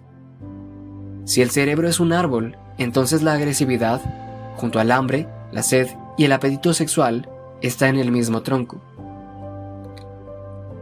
Y, siguiendo en la misma línea, parece ser que un subgrupo determinado de niños de dos años de edad, alrededor del 5%, son particularmente agresivos por temperamento les quitan los juguetes a otros niños, dan patadas, muerden y pegan. A pesar de todo, la mayoría de ellos ya están satisfactoriamente socializados cuando llegan a los cuatro años. Eso no se debe, en todo caso, a que se los haya animado a comportarse como niñas. Por el contrario, durante su temprana niñez se les ha enseñado, o bien han aprendido de otra forma, a integrar sus tendencias agresivas dentro de rutinas de comportamiento más sofisticadas. La agresividad está detrás del impulso de destacar, de ser imparable, de competir, de ganar, es decir, de ser activamente virtuoso, al menos en una dimensión. La determinación constituye su cara admirable y sociable. Los niños agresivos que no consiguen sofisticar su comportamiento al final de su infancia se ven condenados a la impopularidad, puesto que su antagonismo primitivo ya no les resulta útil socialmente a edades avanzadas. Sus congéneres los rechazan, se ven privados de más oportunidades de socialización y tienden a estatus sociales de marginados. Esos individuos no son los que siguen estando mucho más inclinados a comportamientos antisociales y delictivos cuando llegan a la adolescencia y la época adulta. Pero esto no significa para nada que el impulso agresivo carezca de utilidad o de valor. En un nivel mínimo es necesario para protegerse. La compasión como vicio. Muchas de las pacientes, quizá incluso la mayoría que atiendo en mi práctica clínica, tienen problemas en sus trabajos y vidas familiares, no por ser demasiado agresivas, sino porque no lo son lo suficiente. Los terapeutas cognitivo-conductistas llaman entrenamiento de firmeza al tratamiento que reciben estas personas, generalmente caracterizadas por los rasgos más femeninos de simpatía, cortesía y compasión, e inestabilidad, ansiedad y dolor emocional. Las mujeres insuficientemente agresivas, así como los hombres, aunque resulta menos común, hacen demasiado por los demás. Tienden a tratar a quienes las rodean como si fueran niños desamparados, tienden a ser ingenuas. Dan por hecho que la cooperación tendría que estar en la base de toda transacción social y evitan el conflicto, lo que significa que evitan enfrentarse a problemas en sus relaciones, así como en el trabajo. se sacrifican continuamente por los demás. Quizá parezca virtuoso, y se trata sin duda de una actitud que posee ciertas ventajas sociales, pero puede convertirse, como a menudo ocurre, en algo contraproducente y no correspondido, puesto que las personas demasiado simpáticas se contorsionan de cualquier forma por los demás, no son capaces de permanecer erguidas cuando se trata de defenderse a ellas mismas, al dar por hecho que los demás piensan como ellas, esperan, pero no se garantizan cierta reciprocidad por sus atentas acciones. Cuando no sucede así, no protestan, no exigen directamente reconocimiento o no son capaces de hacerlo. El lado oscuro de sus personalidades emerge a causa de su subyugación y se vuelven resentidas. A las personas que son demasiado simpáticas les enseño a percibir la aparición de ese tipo de resentimiento, que es una emoción muy importante, pero también muy tóxica. Tan solo hay dos razones fundamentales para el resentimiento, que alguien se haya aprovechado de ti, o que hayas permitido que se aprovecharan de ti, o la incapacidad llorica de adaptar estas responsabilidades y de crecer con ellas. Si estás resentido, busca los motivos y quizá háblalo con alguien en quien confíes. ¿Te sientes maltratado de forma inmadura? Si, después de cierta reflexión honesta, entiendes que no es el caso, puede que alguien esté aprovechándose de ti. Eso significa que ahora te encuentras en la obligación moral de levantarte en tu defensa. Puede que esto implique enfrentarte a tu jefe o a tu marido, o a tu mujer, o a tu hijo, o a tus padres.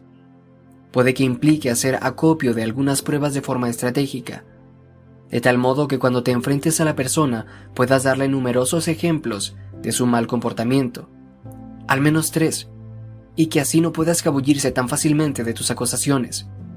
Puede que implique negarse a rendirse cuando presenten sus contraargumentos. La gente no suele tener a mano más de cuatro. Si no te inmutas, se enfadan, lloran o salen corriendo. Resulta muy útil prestar atención a las lágrimas en ese tipo de situaciones.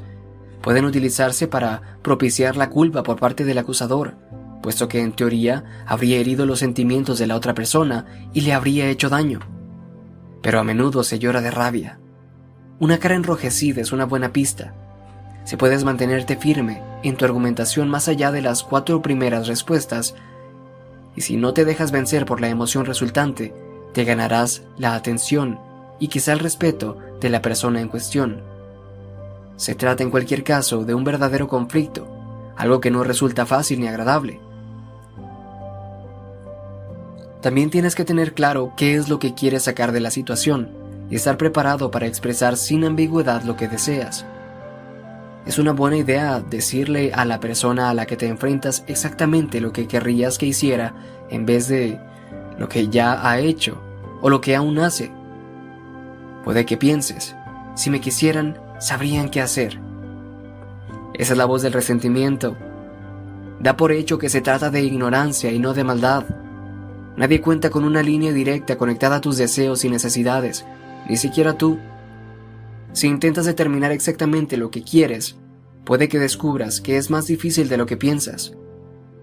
Quien te oprime probablemente no es más sabio que tú, sobre todo acerca de tu persona. Mejor dile de manera directa lo que preferirías. Una vez que lo hayas identificado, formula una petición lo más pequeña y razonable posible, pero asegúrate de que, si se cumple, estarás satisfecho. De esta forma, vas a la discusión con una solución, en vez de únicamente un problema. Las personas simpáticas, compasivas, contrarias al conflicto, rasgos todos ellos que están agrupados, dejan que la gente las pise y luego sienten rencor. Se sacrifican por los demás, a veces de forma excesiva, y no pueden entender por qué no se les corresponde de la misma forma. Las personas simpáticas son obedientes y eso les arrebata su independencia. El peligro que va asociado puede amplificarse con una estabilidad emocional exacerbada las personas simpáticas irán detrás de cualquiera que realice una sugerencia, en vez de persistir, al menos en algunas ocasiones, en su propio camino.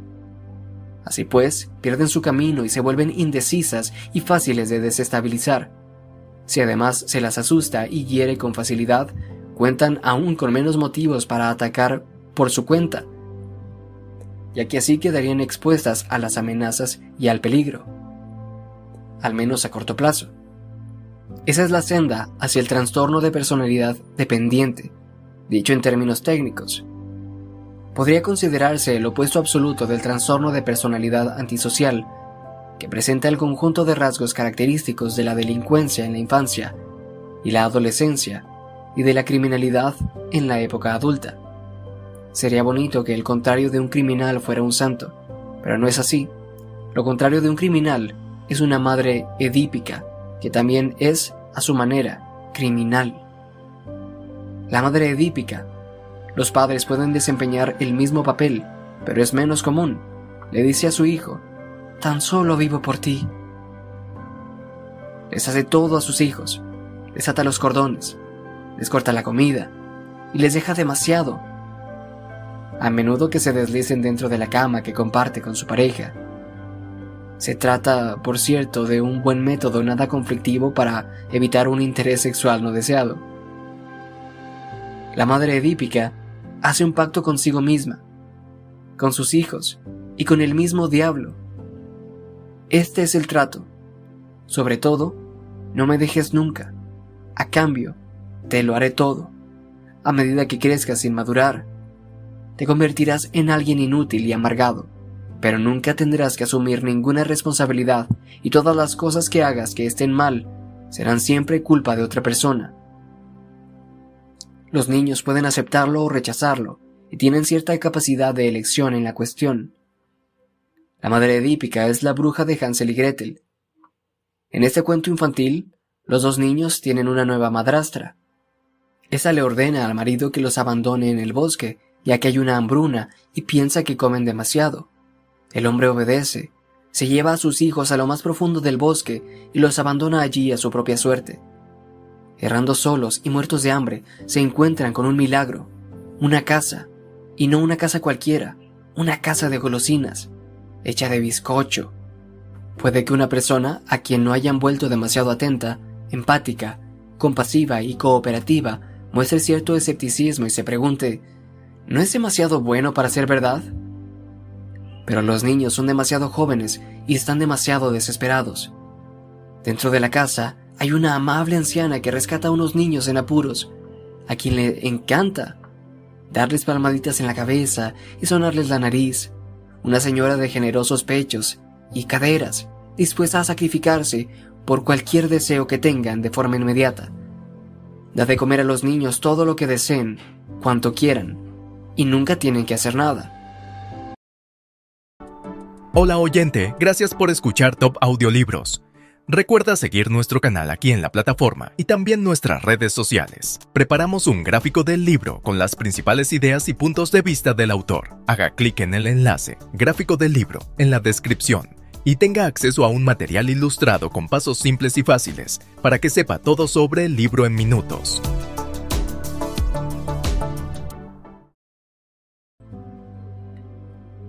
Puede que estas conclusiones sean lógicas, puede que sean comprensibles, pero esconden una trampa terrible. Las acciones que engendran, si no los mismos pensamientos, tan solo sirven de forma inevitable para empeorar todavía más una situación que ya es mala de por sí.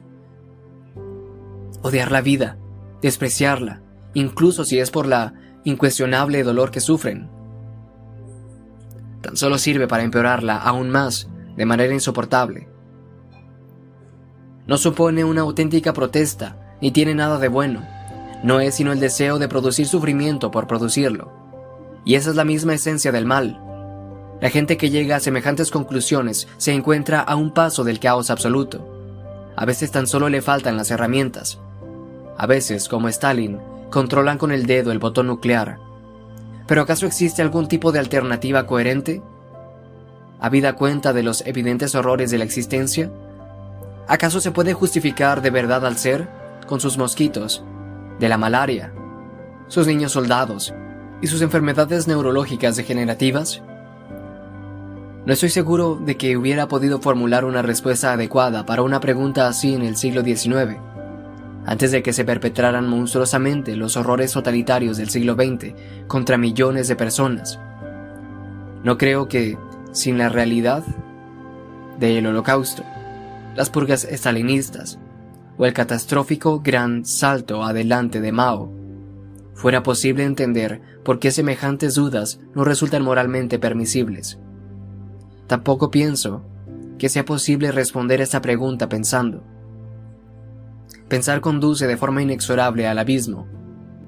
No le sirvió a Tolstoy y puede que tampoco le sirviera a Nietzsche, de quien podría decirse que pensó con mayor claridad que nadie en la historia sobre estas cosas.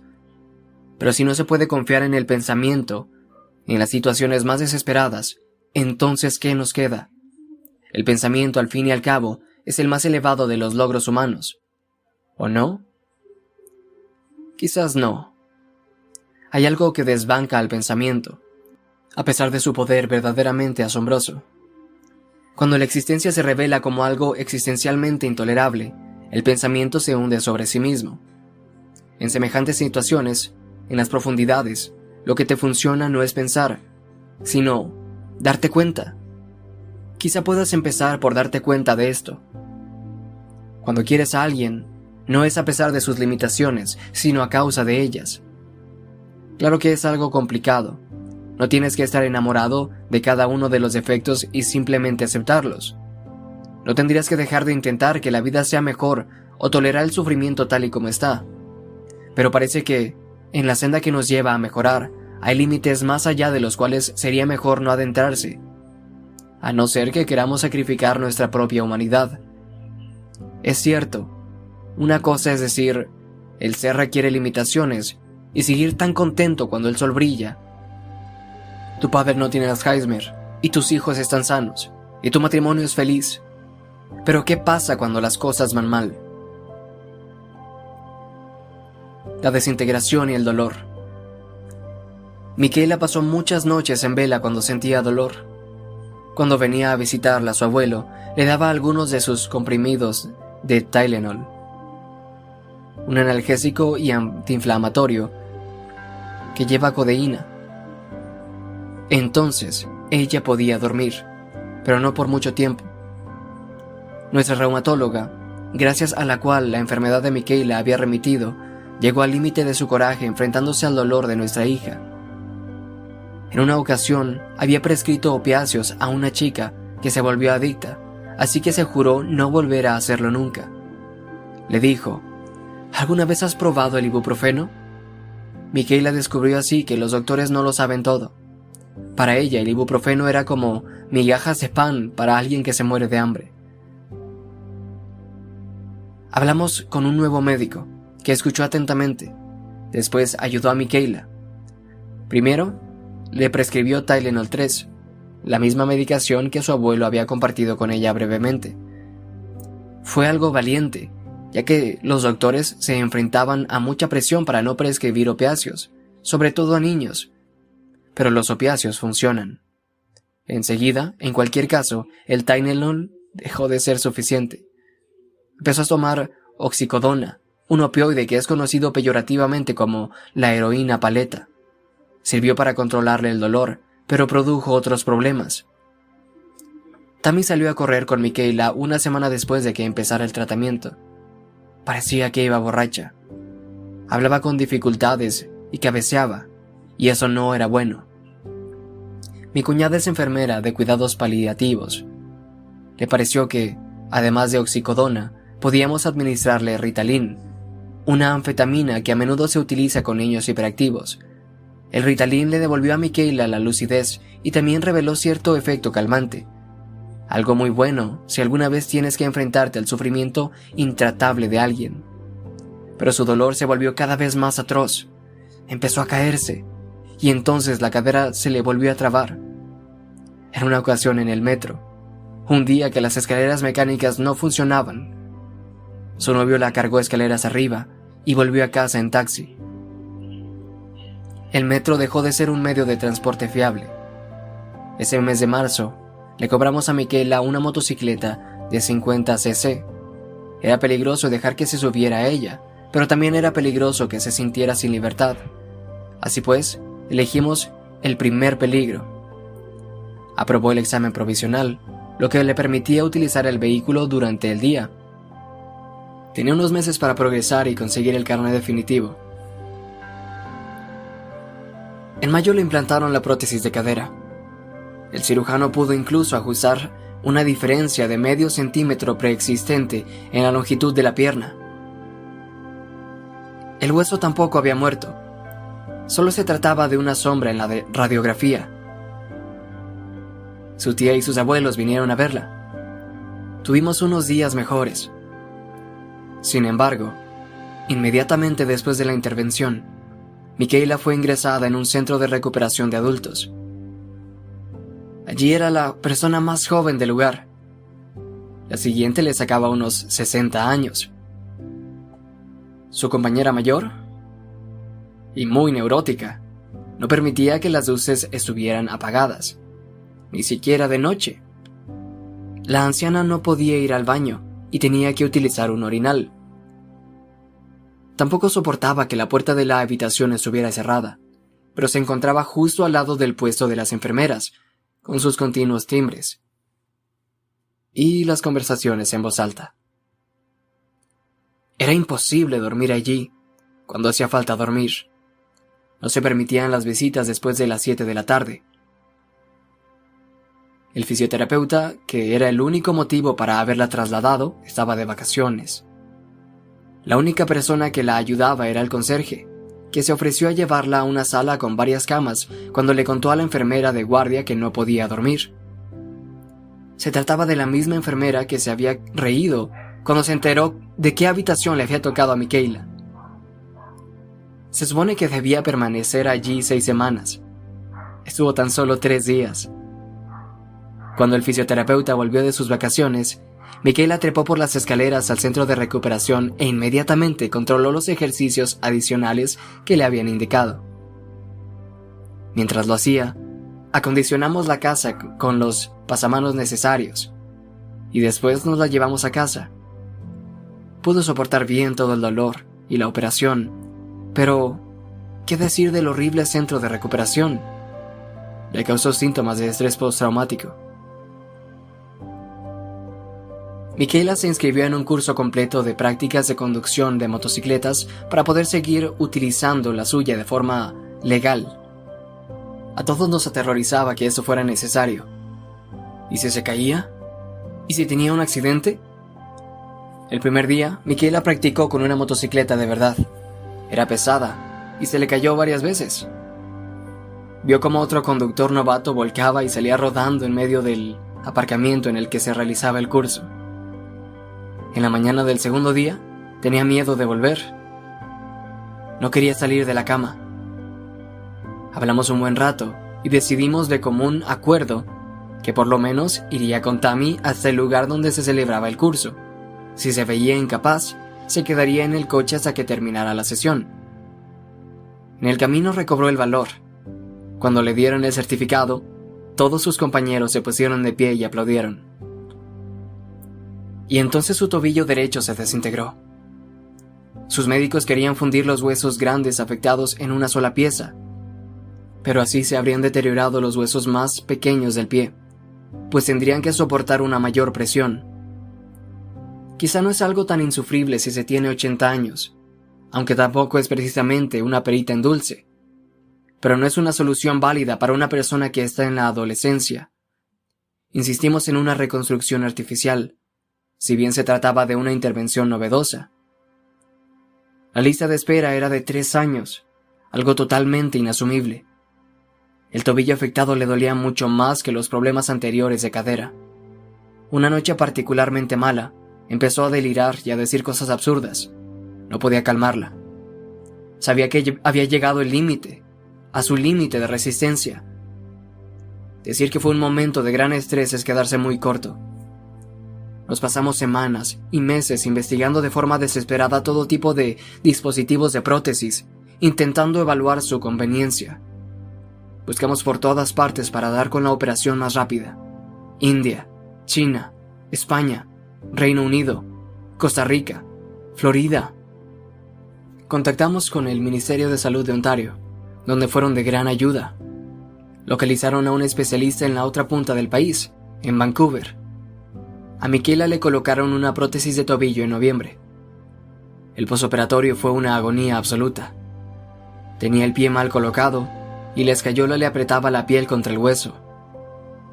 En la clínica no querían darle la oxicodona suficiente para controlar el dolor, puesto que lo había utilizado previamente.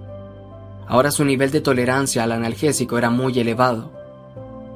Cuando volvió a casa, ya menos dolorida, Miquela empezó a disminuir los opiáceos. Odiaba la oxicodona, a pesar de su evidente utilidad. Decía que hacía que su vida se volviera gris. Dadas las circunstancias, a lo mejor era algo bueno. En cuanto le fue posible, dejó de tomarla. Sufrió el periodo de abstinencia durante meses, con sudores nocturnos y hormigueos. La sensación de que por debajo de la piel tienes hormigas subiéndote y bajándote por la pierna. Otro efecto de la abstinencia es que se volvió incapaz de disfrutar cualquier tipo de placer. Durante gran parte de este periodo nos vimos abrumados. Las exigencias del día a día no se detienen solo porque te ha arrollado una catástrofe. Todo lo que siempre habías tenido que hacer, lo tienes que seguir haciendo. Así pues, ¿cómo te las apañas? He aquí algunas de las cosas que aprendimos. Resérvate un tiempo para hablar y pensar en la enfermedad o la crisis que sea y en cómo habría que gestionarla cada día. No hables ni pienses en ella de otra manera. Si no limitas su efecto, terminas agotado y todo acaba precipitándose en el abismo. Y esto no te ayuda. Mantén las fuerzas. Estás en guerra, no en una batalla, y la guerra se compone de muchas batallas. Tienes que mantenerte operativo a lo largo de todas ellas. Cuando irrumpan las preocupaciones relativas a la crisis en cualquier otro momento, recuérdate que le dedicarás todo el tiempo necesario en el momento que has elegido. Suele funcionar. A las partes de tu cerebro que generan la ansiedad les interesa más que haya un plan que los detalles de este. No programes este tiempo por la tarde o por la noche, porque después no podrás dormir. Y si no puedes dormir, todo acabará viniéndose abajo. Cambia la unidad de tiempo que utilizas para enfocar la vida. Cuando brilla el sol, todo va bien y las vacas son gordas. Puedes hacer planes para el mes que viene, para el año que viene y para los próximos cinco años.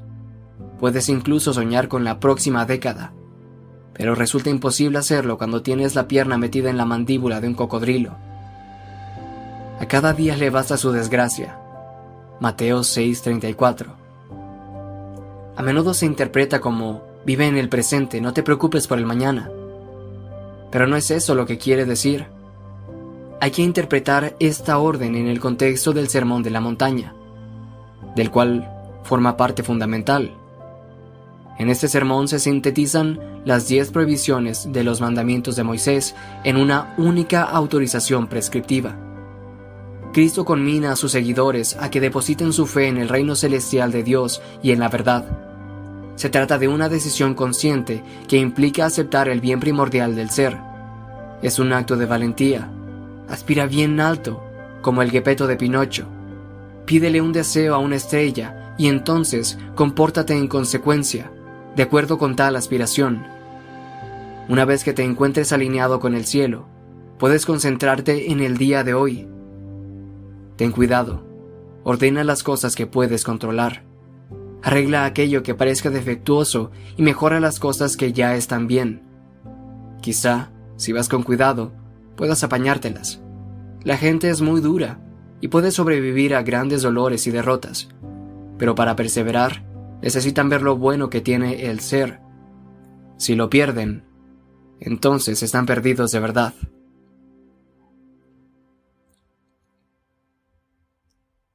Los perros, de nuevo. ¿Y los gatos? Por fin.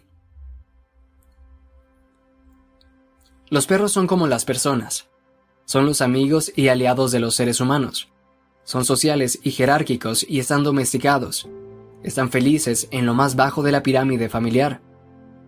Corresponden a la atención que reciben con lealtad, admiración y amor. Los perros son estupendos Los gatos, sin embargo, son criaturas particulares. No son ni sociales ni jerárquicos, o como mucho lo son puntualmente. Están domesticados a medias. No hacen trucos y son amistosos tan solo en sus propios términos. A los perros se los ha domado, pero los gatos han tomado una decisión. Parecen estar dispuestos a interactuar con los humanos por motivos extraños que solo ellos comprenden. Para mí, los gatos son una manifestación de la naturaleza, del ser, en una forma casi perfecta. Además, son una forma del ser que mira a los seres humanos y da su aprobación. Cuando te encuentras un gato por la calle, pueden pasar muchas cosas. Si veo un gato a distancia, por ejemplo, la parte malvada de mí quiere darle un susto con un bufido bien alto, apretando los incisivos con el labio inferior. Algo así hace que el gato se le erice la piel de nervios y se ponga de lado para aparecer más grande. Quizá no tendría que reírme de los gatos, pero es difícil resistirse. El poder asustarlos es una de las mejores cosas que tienen. Además del hecho de que se sienten inmediatamente contrariados y avergonzados por haber reaccionado de forma tan exagerada. Pero puedo controlarme. Y cuando lo puedo hacer, me agacho y llamo al gato para poder acariciarlo. A veces se va corriendo. A veces me ignora por completo porque para algo es un gato. Pero a veces el gato se acerca a mí aprieta la cabeza contra la mano tendida y disfruta. A veces incluso se da la vuelta y arquea la espalda contra el cemento polvoriento. Si bien los gatos que adoptan esta posición a menudo muerden y arañan incluso una mano amiga. En el otro lado de la calle en la que vivo hay una gata que se llama Ginger. Ginger es una siamesa, una gata hermosa, muy tranquila y mansa se posiciona muy abajo en la escala del neurotismo. Uno de los cinco grandes rasgos de personalidad que funciona como índice de ansiedad, miedo y dolor emocional. A Ginger no le molestan lo más mínimo los perros. Nuestro perro, Zico, es su amigo. En ocasiones, cuando la llamas, y a veces sin llamarla, Ginger cruza trotando la calle con la cola empinada y un poco retorcida en el extremo. Entonces, se vuelca boca arriba, delante de Zico, que al verla agita feliz la cola. Después, si le apetece, puede que pase a visitarte como medio minuto. Es una pausa agradable. En un buen día, es un poco de luz adicional. En uno malo, un pequeño alivio. Si prestas atención, incluso en un mal día puede que tengas la suerte de encontrarte con pequeñas oportunidades exactamente así. Quizá veas a una niñita bailando en la calle porque lleva puesto un vestido de ballet. Quizá disfrutes de un café particularmente bueno en una cafetería en la que les importan los clientes. Quizá puedas arañar 10 o 20 minutos para hacer algo ridículo que te distraiga o que te recuerde que eres capaz de reírte de lo absurdo de la existencia. En mi caso, me gusta ver un episodio de Los Simpson a una velocidad de 1.5 Así todas las risas se concentran en dos tercios del tiempo. Y quizá, cuando salgas a pasear y te dé vueltas la cabeza, aparezca un gato. Y si le prestas atención, podrás recordar, aunque solo sea durante 15 segundos, que la maravilla del ser puede compensar el sufrimiento imposible de erradicar que lo acompaña. Si te encuentras un gato por la calle, acarícialo Post-scriptum. Poco después de escribir este capítulo, el médico de Michaela le dijo que había que retirarle la prótesis del tobillo y fundirle el tobillo. La amputación se asomaba en el horizonte. Llevaba ocho años sufriendo dolores, desde que le implantaron la prótesis, y seguía teniendo una movilidad considerablemente limitada.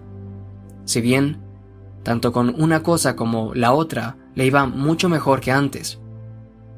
Cuatro días más tarde, se encontró por casualidad con un nuevo fisioterapeuta. Era un tipo alto y corpulento, que escuchaba con atención y se había especializado en tratamientos de tobillo en Londres. Le puso las manos alrededor del tobillo y lo apretó 40 segundos mientras Michaela movía el pie de un lado al otro. De repente, un hueso desplazado se deslizó de vuelta justo donde tenía que estar, y su dolor desapareció. Nunca llora delante del personal médico, pero en esta ocasión le pudo el llanto. Su rodilla quedó recta. Ahora puede andar largas distancias y caminar descalza por allí. La pantorrilla de su pierna enferma se está recuperando de nuevo y puede flexionar mucho más la articulación artificial. Este año se ha casado y ha tenido una niña, Elizabeth, que lleva el nombre de la difunta madre de mi esposa. Las cosas van bien. Por ahora.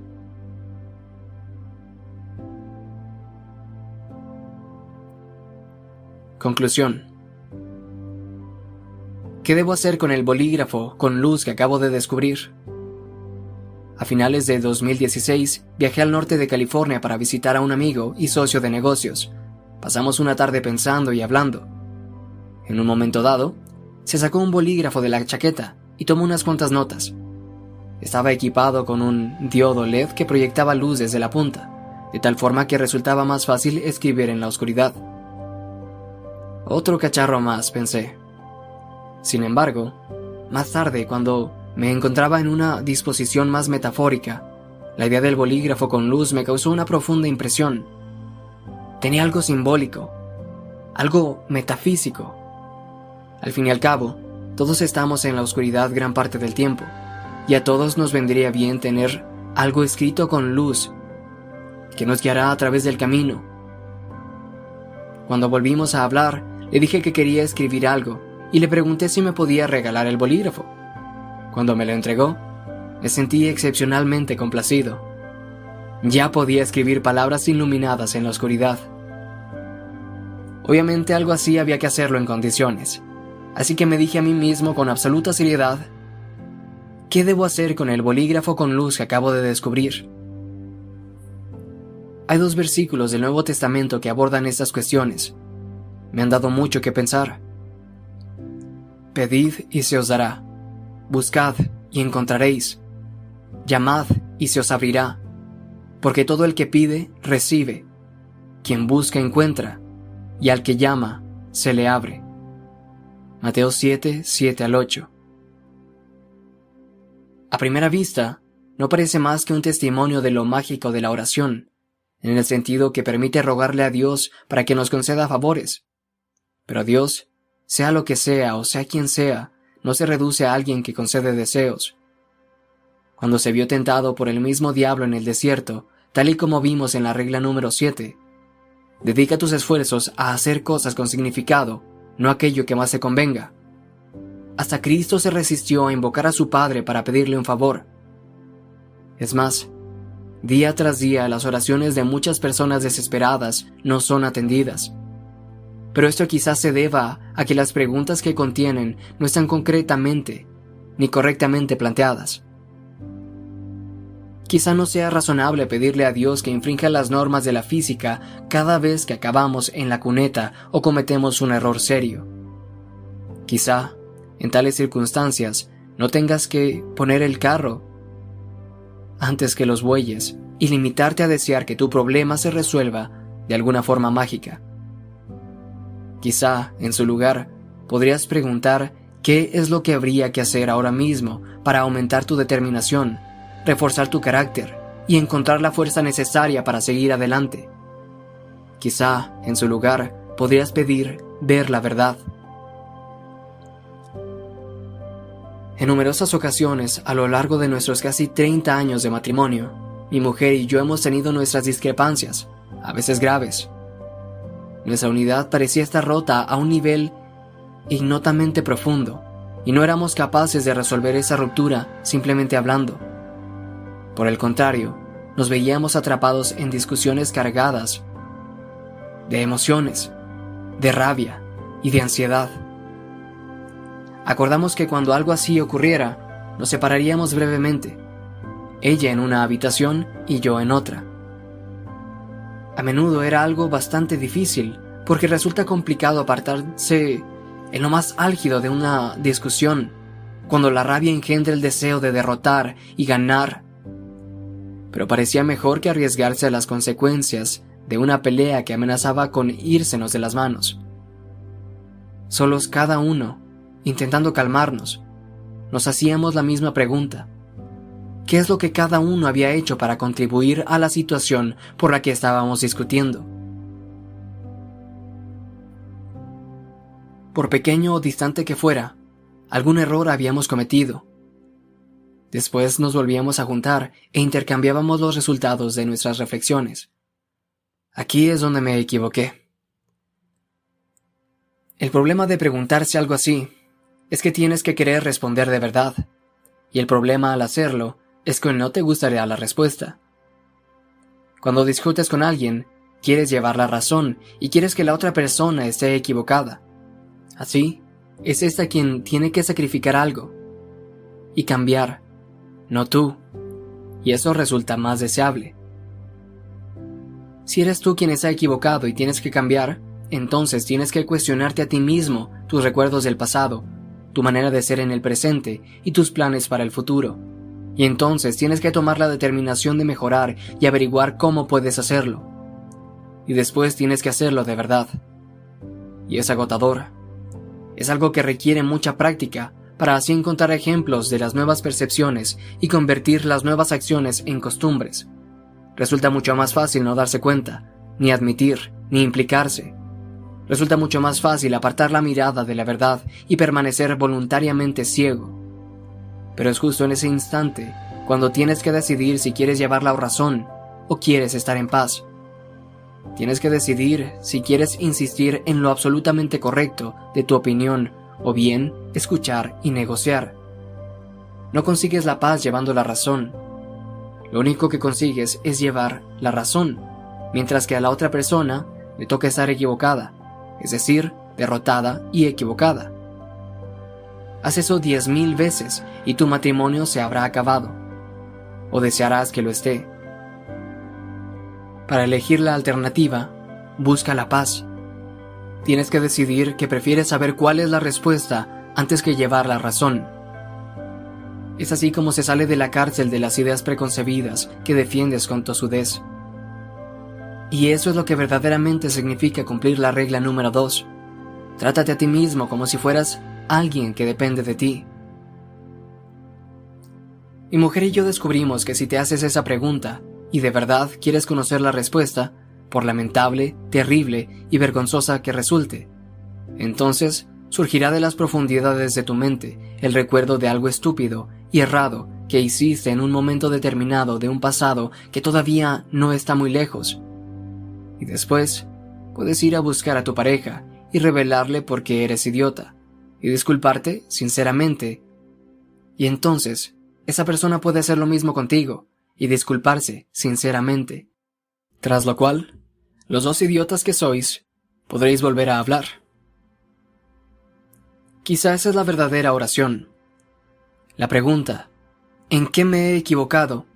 ¿Y qué puedo hacer ahora para arreglar por lo menos un poco las cosas? Pero tu corazón tiene que estar abierto a la terrible verdad. Tienes que mostrarte receptivo a aquello que no quieres escuchar. Cuando decides descubrir cuáles son tus defectos para poder rectificarlos, abres una línea de comunicación con la fuente de todo pensamiento revelador.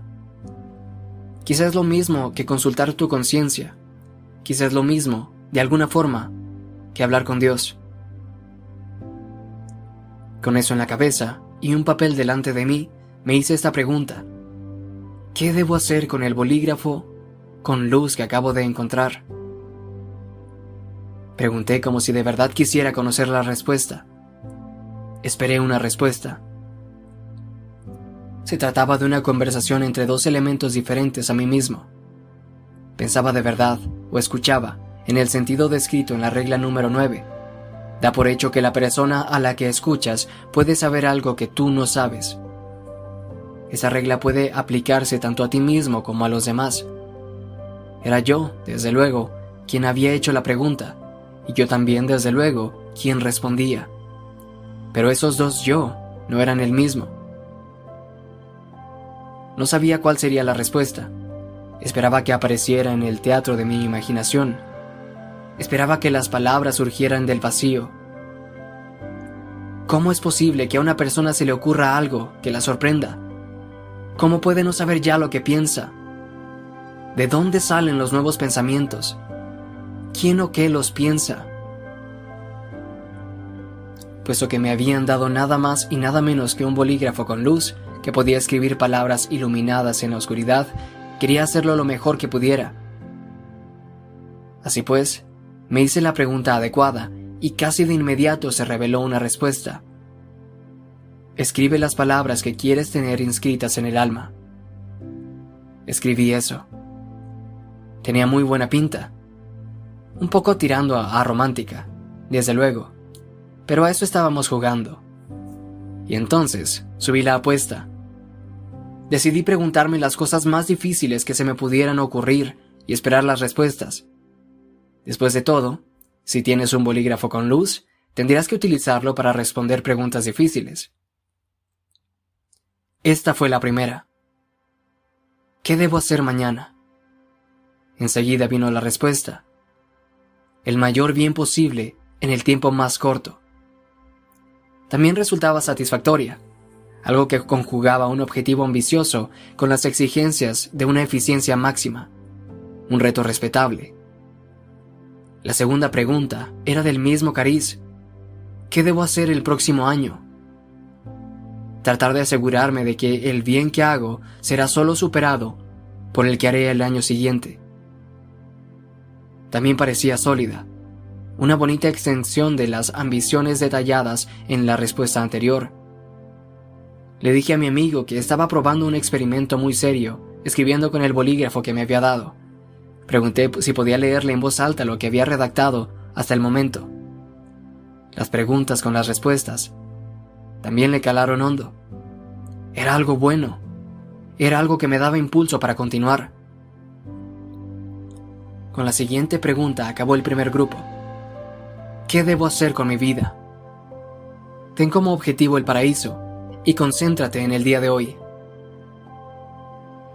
Ajá, eso sabía lo que significaba. Es lo que Gepetto hace en la película de Disney Pinocho cuando le pide un deseo a una estrella. El venerable carpintero alza la mirada hacia el diamante que centella por encima del prosaico mundo de las preocupaciones humanas cotidianas y expresa su deseo más profundo, que la marioneta que ha creado se suelte de los hilos con los que otros la manipulan y se transforme en un niño de verdad. Ese es también el mensaje central del Sermón de la Montaña. Tal y como vimos en la regla número 4, no te compares con otro, compárate con quien eras tú antes. Pero merece la pena repetirlo aquí. ¿Quién de vosotros, a fuerza de agobiarse, podrá añadir una hora al tiempo de su vida? ¿Por qué os agobiáis por el vestido? Fijaos cómo crecen los lirios del campo, ni trabajan ni hilan y os digo que ni Salomón, en todo su fasto, estaba vestido como uno de ellos. Pues si la hierba, que hoy está en el campo, y mañana se arroja al horno, Dios la viste así, ¿no hará mucho más por vosotros, gente de poca fe? No andéis agobiados pensando qué vais a comer, o qué vais a beber, o con qué os vais a vestir.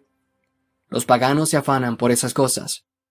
Ya sabe vuestro Padre Celestial que tenéis necesidades de todo eso Buscad sobre todo el reino de Dios y su justicia, y todo esto se os dará por añadidura.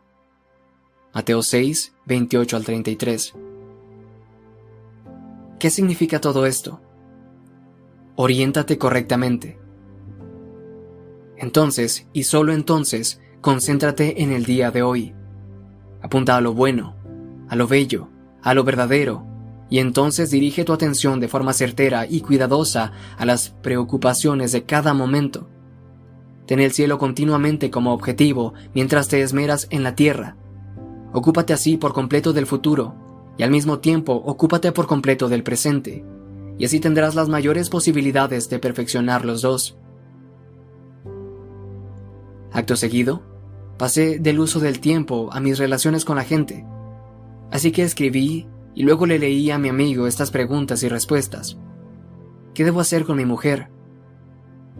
Trátala como si fuera la sagrada Madre de Dios, para que así pueda dar a luz al héroe que redimirá al mundo. ¿Qué debo hacer con mi hija? Mantente a su lado, escúchala, vigílala, forma su mente y déjale claro que no pasa nada si quiere ser madre. ¿Qué debo hacer con mis padres? Actúa de tal forma que tus acciones justifiquen el sufrimiento por el que pasaron. ¿Qué debo hacer con mi hijo? Anímalo para que sea un verdadero hijo de Dios. Honrar a tu mujer como la madre de Dios es reconocer y apoyar el elemento sagrado de su papel como madre, no solo de tus hijos, sino como tal. Una sociedad que olvida no puede sobrevivir la madre de Hitler trajo al mundo a Hitler y la de Stalin a Stalin. ¿Había algo errado en esas relaciones tan cruciales? Parece probable, teniendo en cuenta la importancia del papel de la madre a la hora de establecer confianza. Por citar un único ejemplo de vital relevancia. Quizá no se subrayó lo suficiente la importancia de sus obligaciones maternas y de sus relaciones con los niños, Quizá lo que hacían las mujeres en su función de madres no era valorado de forma apropiada por parte del marido, del padre o de la sociedad. Pero si no fuera así, ¿qué clase de hijo podría crear una mujer si se le tratara de forma adecuada, honrosa y atenta? Después de todo, el destino del mundo está en las manos de cada recién nacido, un ser diminuto, frágil y amenazado, pero que con el tiempo será capaz de pronunciar las palabras y realizar las acciones que mantienen el eterno y delicado equilibrio entre el caos y el orden. Mantenerme al lado de mi hija significa animarla en todo lo que con valentía quiera realizar, pero también imprimir un aprecio genuino por la feminidad, reconocer la importancia del hecho de tener una familia e hijos y resistir a la tentación de denigrarlo o devaluarlo en contraposición con los logros profesionales o las ambiciones personales. No es por nada que la Madre Sagrada y el niño componen una imagen divina, tal y como he analizado. Las sociedades que dejan de honrar esa imagen, que dejan de considerarla una relación de importancia trascendente y fundamental, también dejan de existir. Actuar para justificar el sufrimiento de tus padres. Es recordar los innumerables sacrificios que todos los que vivieron antes que ti, tus padres en particular, han realizado por ti durante todo el terrible pasado. Significa agradecer todo el progreso que se ha producido en consecuencia y después actuar de acuerdo con ese recuerdo y esa gratitud. La gente se sacrificó enormemente para conseguir lo que tenemos ahora. En muchos casos llegaron a morir por ello, así que tendríamos que comportarnos con cierto respeto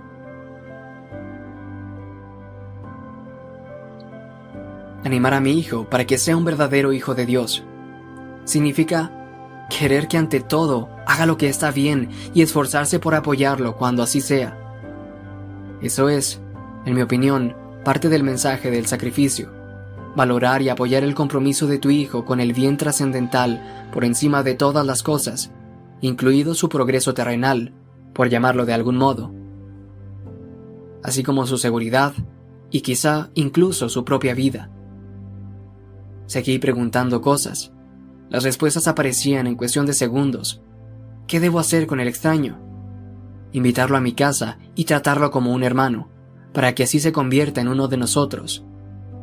Eso significa extenderle la mano de la confianza a alguien de tal forma que se abra paso lo mejor que lleva en su interior y pueda corresponder. Es manifestar la hospitalidad sagrada que hace posible la vida entre aquellos que aún no se conocen ¿Qué debo hacer con un alma caída? Ofrecerle ayuda de forma sincera y prudente, pero sin caer en el odasal. Es un buen resumen de lo que engloba la regla número 3. Traba amistad con aquellas personas que quieran lo mejor para ti. Es una orden para abstenerse tanto de echarle margaritas a los cerdos como de pretender que el vicio sea virtud. ¿Qué debo hacer con el mundo? Comportarme como si el ser fuera más valioso que el no ser. Actúa de tal forma que la tragedia de la existencia no te amargue ni te corrompa. Esa es la esencia de la regla número uno. Enderezate y mantén los hombros hacia atrás. Enfréntate de forma voluntaria a la incertidumbre del mundo y hazlo con fe y valor. ¿Cómo debo educar a mi gente? Compartiendo con ellos las cosas que me parecen verdaderamente importantes. Esa es la regla número 8. Di la verdad, o por lo menos, no mientas. Significa tener la sabiduría como objetivo, insuflar esa sabiduría en las palabras y pronunciarlas como si importaran, con verdadera atención y auténtico cuidado. Es algo que también afecta a la siguiente pregunta y respuesta. ¿Qué tengo que hacer con un país desgarrado? Súrcelo con palabras prudentes y con la verdad. La importancia de esta orden se ha vuelto aún más clara durante los últimos años. Nos estamos dividiendo, polarizándonos y sumergiéndonos en el caos. En tales circunstancias, es necesario, si queremos evitar la catástrofe, que cada uno de nosotros impulse la verdad, tal y como la vemos. No los argumentos que justifican nuestras ideologías, no las maquinaciones que amplían nuestras ambiciones, sino los hechos de nuestra existencia, en su absoluta pureza revelados a los demás para que los puedan ver y contemplar de tal forma que podamos hallar un espacio común y continuar juntos. ¿Qué debo hacer por Dios mi Padre? Sacrificar todo lo que más valoro en pos de una perfección aún mayor. Deja que arda la madera seca, para que así se imponga la nueva vegetación. Esa es la lección terrible de Caín y Abel detallada en la reflexión sobre el significado que enmarca la regla número 7. Dedica tus esfuerzos a hacer cosas con significado, no aquello que más te convenga. ¿Qué debo hacer con alguien que miente? Deja que hable, para que así se revele a sí mismo. La regla número 9. Da por hecho. Vuelve a resultar relevante aquí, así como otro pasaje del Nuevo Testamento. Por sus frutos los conoceréis. ¿Acaso se cosechan uvas de las zarzas o higos de los cardos? Así, todo árbol sano da frutos buenos, pero el árbol dañado da frutos malos. Un árbol sano no puede dar frutos malos, ni un árbol dañado dar frutos buenos. El árbol que no da fruto bueno se tala, y se echa al fuego. Es decir, que por sus frutos los conoceréis.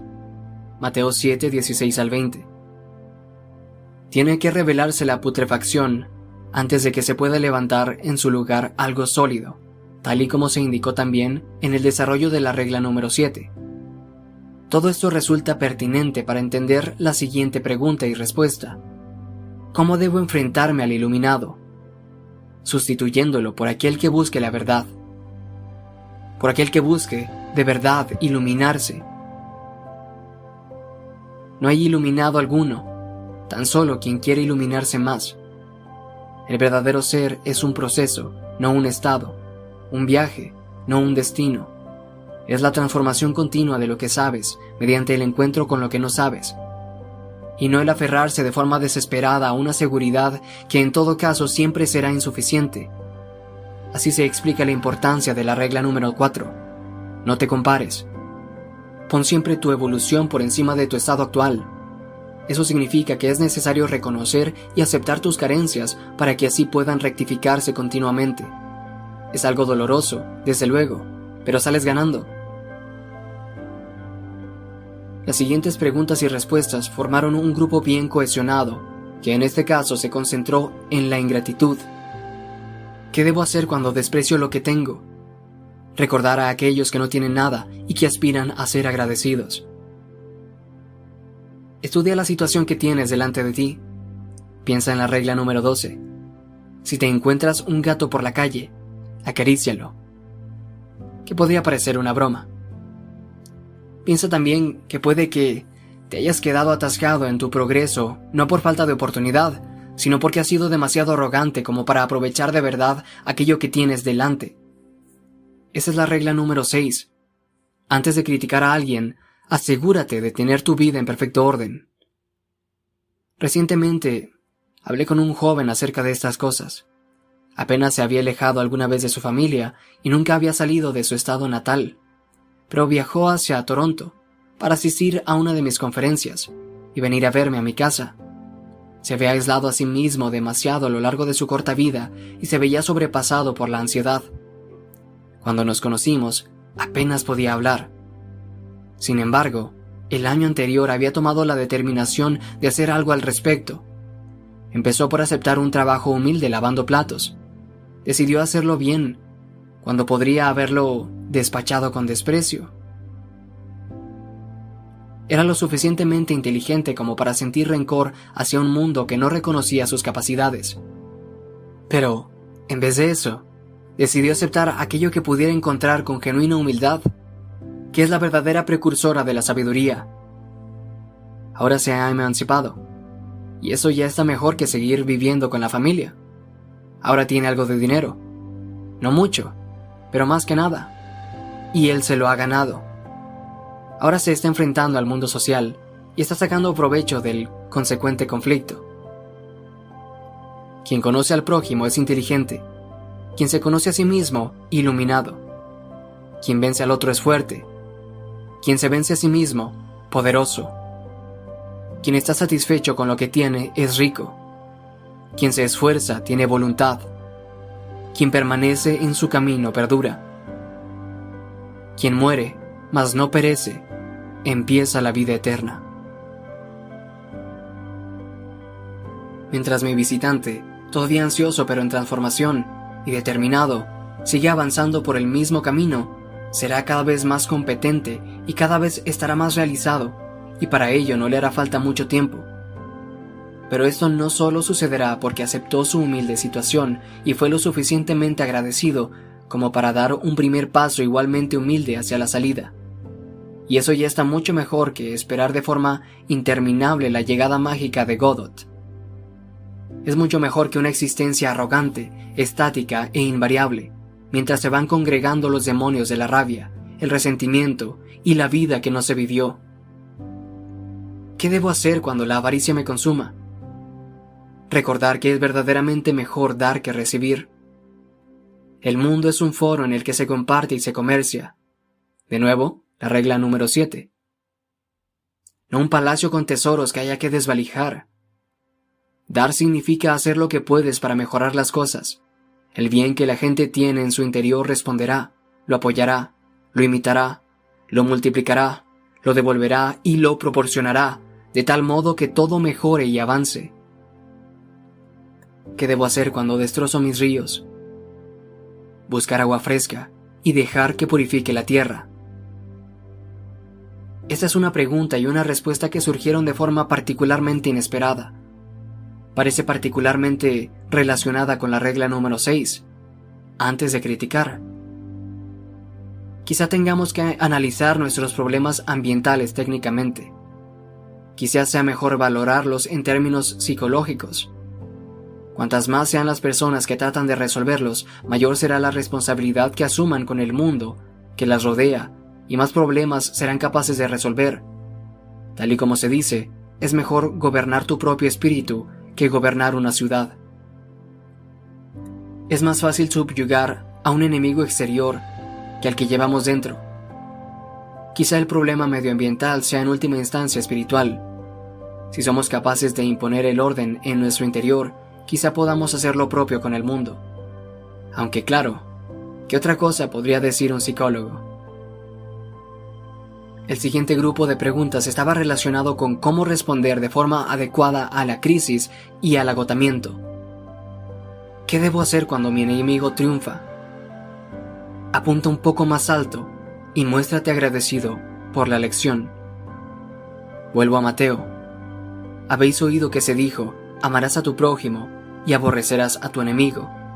Pero yo os digo, amad a vuestros enemigos y rezad por los que os persiguen para que seáis hijos de vuestro Padre Celestial, que hace salir su sol sobre malos y buenos, y manda la lluvia a justos e injustos. Mateo 5, 43 al 45. ¿Qué significa esto? Aprende del éxito de tus enemigos. Escucha su crítica. Regla número 9.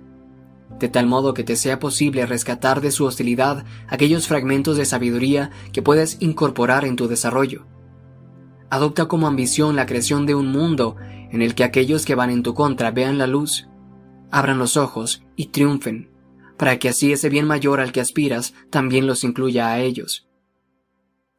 ¿Qué he de hacer cuando esté cansado e impaciente? Aceptar con gratitud la mano tendida que te ofrece ayuda. Esto tiene doble significado. Es, en primer lugar, una orden para reconocer la realidad de las limitaciones del individuo y, en segundo, para aceptar y mostrar gratitud ante el apoyo de los demás, ya se trate de familia, amigos, conocidos o extraños. El agotamiento y la impaciencia son inevitables. Hay mucho por hacer y muy poco tiempo para hacerlo. Pero no tenemos que luchar solos. Y únicamente hay cosas buenas cuando nos repartimos las responsabilidades, cooperamos en nuestros esfuerzos y compartimos el mérito del trabajo productivo y lleno de significado que así se realiza. ¿Qué debo hacer con el envejecimiento? Sustituir el potencial de mi juventud por los logros de mi madurez. Eso sirve para rememorar la reflexión acerca de la amistad que enmarcaba en la regla número 3 y la historia del juicio y la muerte de Sócrates, que se puede resumir de la siguiente forma. Una vida que se ha vivido de forma plena justifica sus propias limitaciones. El joven sin nada tiene que comparar sus posibilidades con los logros de sus mayores. No tiene por qué ser un mal arreglo tampoco. Un hombre viejo es algo miserable, escribió William Butler. Yates en rumbo a Bizancio.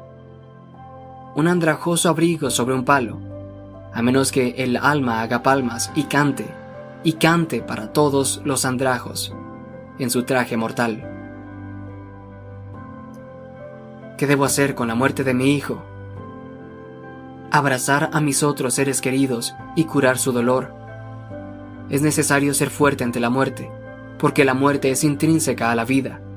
Por este motivo les digo a mis estudiantes, procurad ser la persona en la que todo el mundo, en el funeral de vuestro padre, puede encontrar apoyo en su dolor y tristeza. He aquí una ambición noble y valiosa, la fuerza ante la adversidad y es algo muy diferente a desear una vida exenta de problemas. ¿Qué debo hacer en el próximo momento funesto en el que me encuentre? Concentrarme en el siguiente paso correcto. Se aproxima el diluvio. El diluvio siempre se está aproximando. El apocalipsis siempre nos acecha. De allí que la historia de Noé sea paradigmática. Las cosas se derrumban, como subrayé en las reflexiones en torno a la regla número 10. A la hora de hablar, exprésate con precisión. Y la parte central no puede mantenerse en pie. Cuando todo se ha vuelto caótico e incierto, puede que lo único que quede para guiarte sea el carácter que has construido previamente mientras aspirabas a subir y te concentrabas en el momento presente. Si no lo has conseguido, tampoco conseguirás salir adelante en el momento de crisis. Y entonces, que Dios te ayude. Ese último grupo contenía las que creía que eran las preguntas más difíciles de todas las que me hice aquella noche. La muerte de un niño es, quizá, la peor de las catástrofes. Muchas relaciones se desmoronan tras una tragedia semejante, pero la desintegración ante semejante horror no es inevitable, aunque sí comprensible. He visto a personas estrechar enormemente los lazos familiares que quedaban tras la muerte de un ser querido se visto volverse hacia los que todavía estaban presentes y redoblar sus esfuerzos para conectar con ellos y apoyarlos. Gracias a ello, todos recuperaron al menos una parte de lo que la muerte les había arrebatado de una forma tan terrible. Tenemos que estar unidos ante la tragedia de la existencia. Nuestras familias pueden ser el salón de la lumbre, cómodo, acogedor y cálido, mientras en el exterior se desatan las inclemencias del invierno. Profundizar en el conocimiento de nuestra fragilidad, de nuestra condición mortal, es algo que puede aterrar, amargar y separar, pero también puede despertar. Puede recordar a aquellos que están sufriendo que no tienen que asumir que sus seres queridos siempre estarán allí. En una ocasión realicé unos cálculos escalofriantes relacionados con mis padres, que tienen más de 80 años. Era un ejemplo de la odiosa aritmética que apareció cuando hablaba de la regla número 5. No permitas que tus hijos hagan cosas que detestes. Hice todas las operaciones necesarias para ser convenientemente consistente. Veo a mi madre y a mi padre dos veces al año. Normalmente pasamos juntos varias semanas. Entre una visita y otra hablamos por teléfono, pero la esperanza de vida de las personas que van por los 80 es de menos de 10 años. Eso significa que, si tengo suerte, en principio veré a mis padres menos de 20 veces más. Es horrible saber algo así, pero saberlo me sirve para dejar de dar por descontadas esas visitas. El siguiente grupo de preguntas y respuestas estaba relacionado con el desarrollo del carácter. ¿Qué debo decirle a un hermano sin fe? ¿El rey de los condenados es un mal juez del ser? Estoy firmemente convencido de que la mejor forma de arreglar el mundo, el auténtico sueño de un manitas, es arreglarte a ti mismo. Tal y como analicé en la regla número 6, cualquier otra cosa resulta presuntuosa. Cualquier otra cosa puede causar daño, a causa de tu ignorancia y tu falta de habilidad. Pero no pasa nada. Hay muchas cosas que hacer justo donde estás. Después de todo, tus defectos personales concretos afectan al mundo de forma negativa. Tus pecados conscientes y voluntarios, porque no se los puede llamar de otra manera, hacen que las cosas sean peores de lo que tienen que ser. Tu pasividad, tu inercia y tu cinismo aparten del mundo esa parte de ti que podría aprender a sofocar el sufrimiento y a establecer la paz. Y no es algo bueno.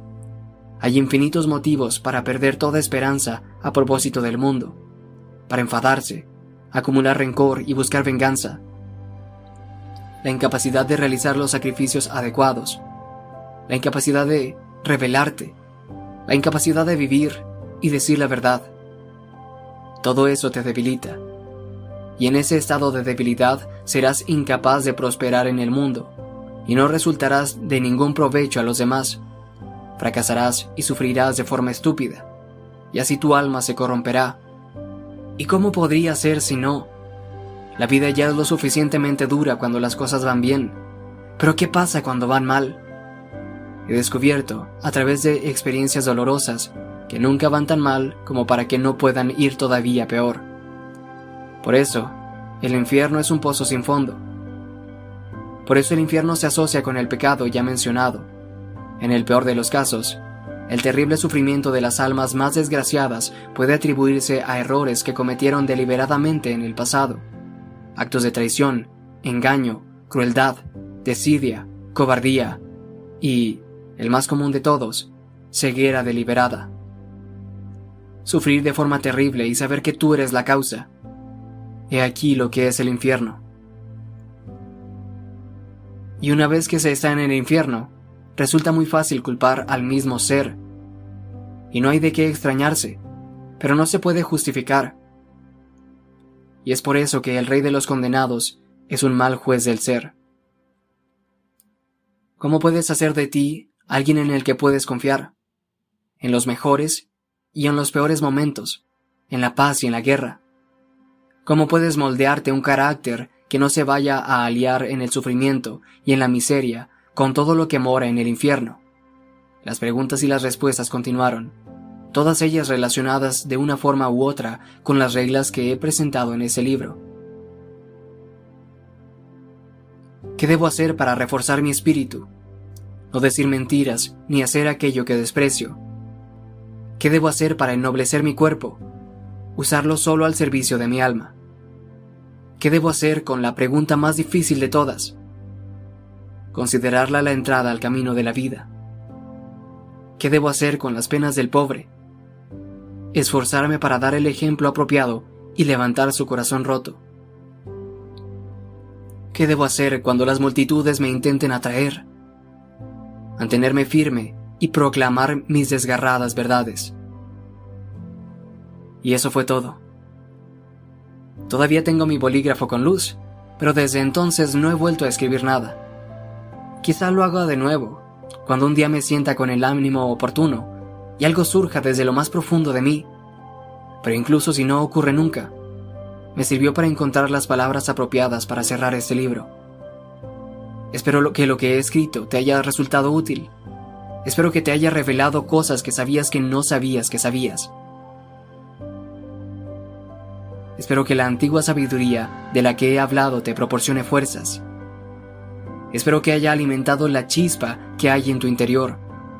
Espero que puedas corregirte, poner en orden tu familia y aportar paz y prosperidad a tu comunidad.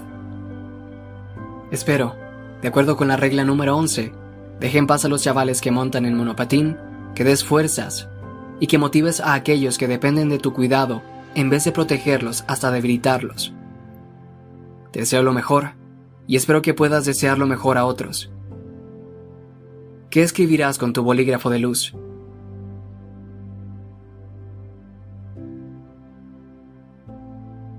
Agradecimientos. Mientras escribía este libro pasé por una época cuanto menos tumultuosa. Sin embargo, gracias a Dios, contaba a mi alrededor con un buen número de personas responsables, competentes y dignas de confianza. Querría dar las gracias ante todo a mi mujer, Tammy, mi gran y buena amiga durante casi 50 años. Ha sido todo un pilar de honestidad, estabilidad, apoyo, ayuda práctica, organización y paciencia durante los años en los que escribí ese libro. Un proceso que continuó en cualquier situación, a través de todo lo que nos ha ocurrido, por urgente o importante que haya sido.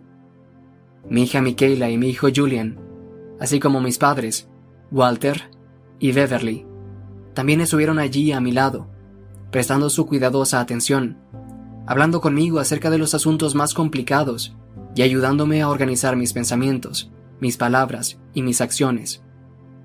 Lo mismo que mi cuñado, Jim Keller, el gran genio creador de chips de ordenadores. Y mi hermana Bonnie, fiable e intrépida como siempre. La amistad de Wudek Semberg y Esther Becker me ha sido inestimable en muchos sentidos durante muchos años, así como el sutil y discreto apoyo del profesor William Cunningham. La amistad y el calor que tanto el doctor Norman Dodgy como su mujer Karen me han dispensado de forma continua ha sido algo que toda mi familia ha agradecido enormemente. Fue un placer colaborar con Craig Piet, mi editor de Random House Canada. Su minuciosidad y su habilidad para frenar de forma diplomática los excesivos arranques de pasión y en ocasiones de irritación en mis muy numerosos borradores han hecho posible un libro mucho más comedido y equilibrado.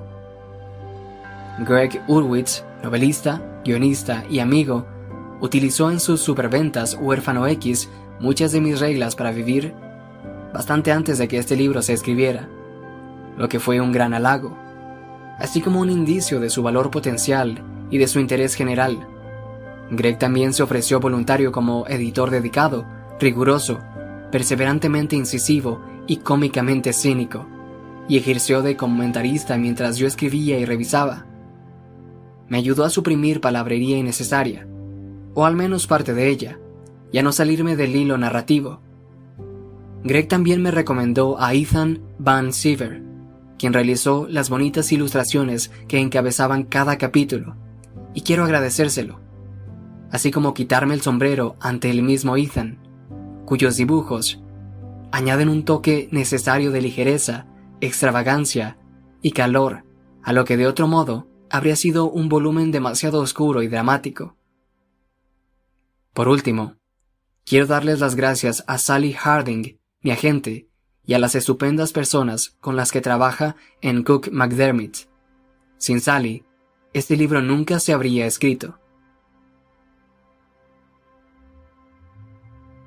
Eso fue 12 reglas para vivir, un antídoto al caos, por Jordan B. Peterson.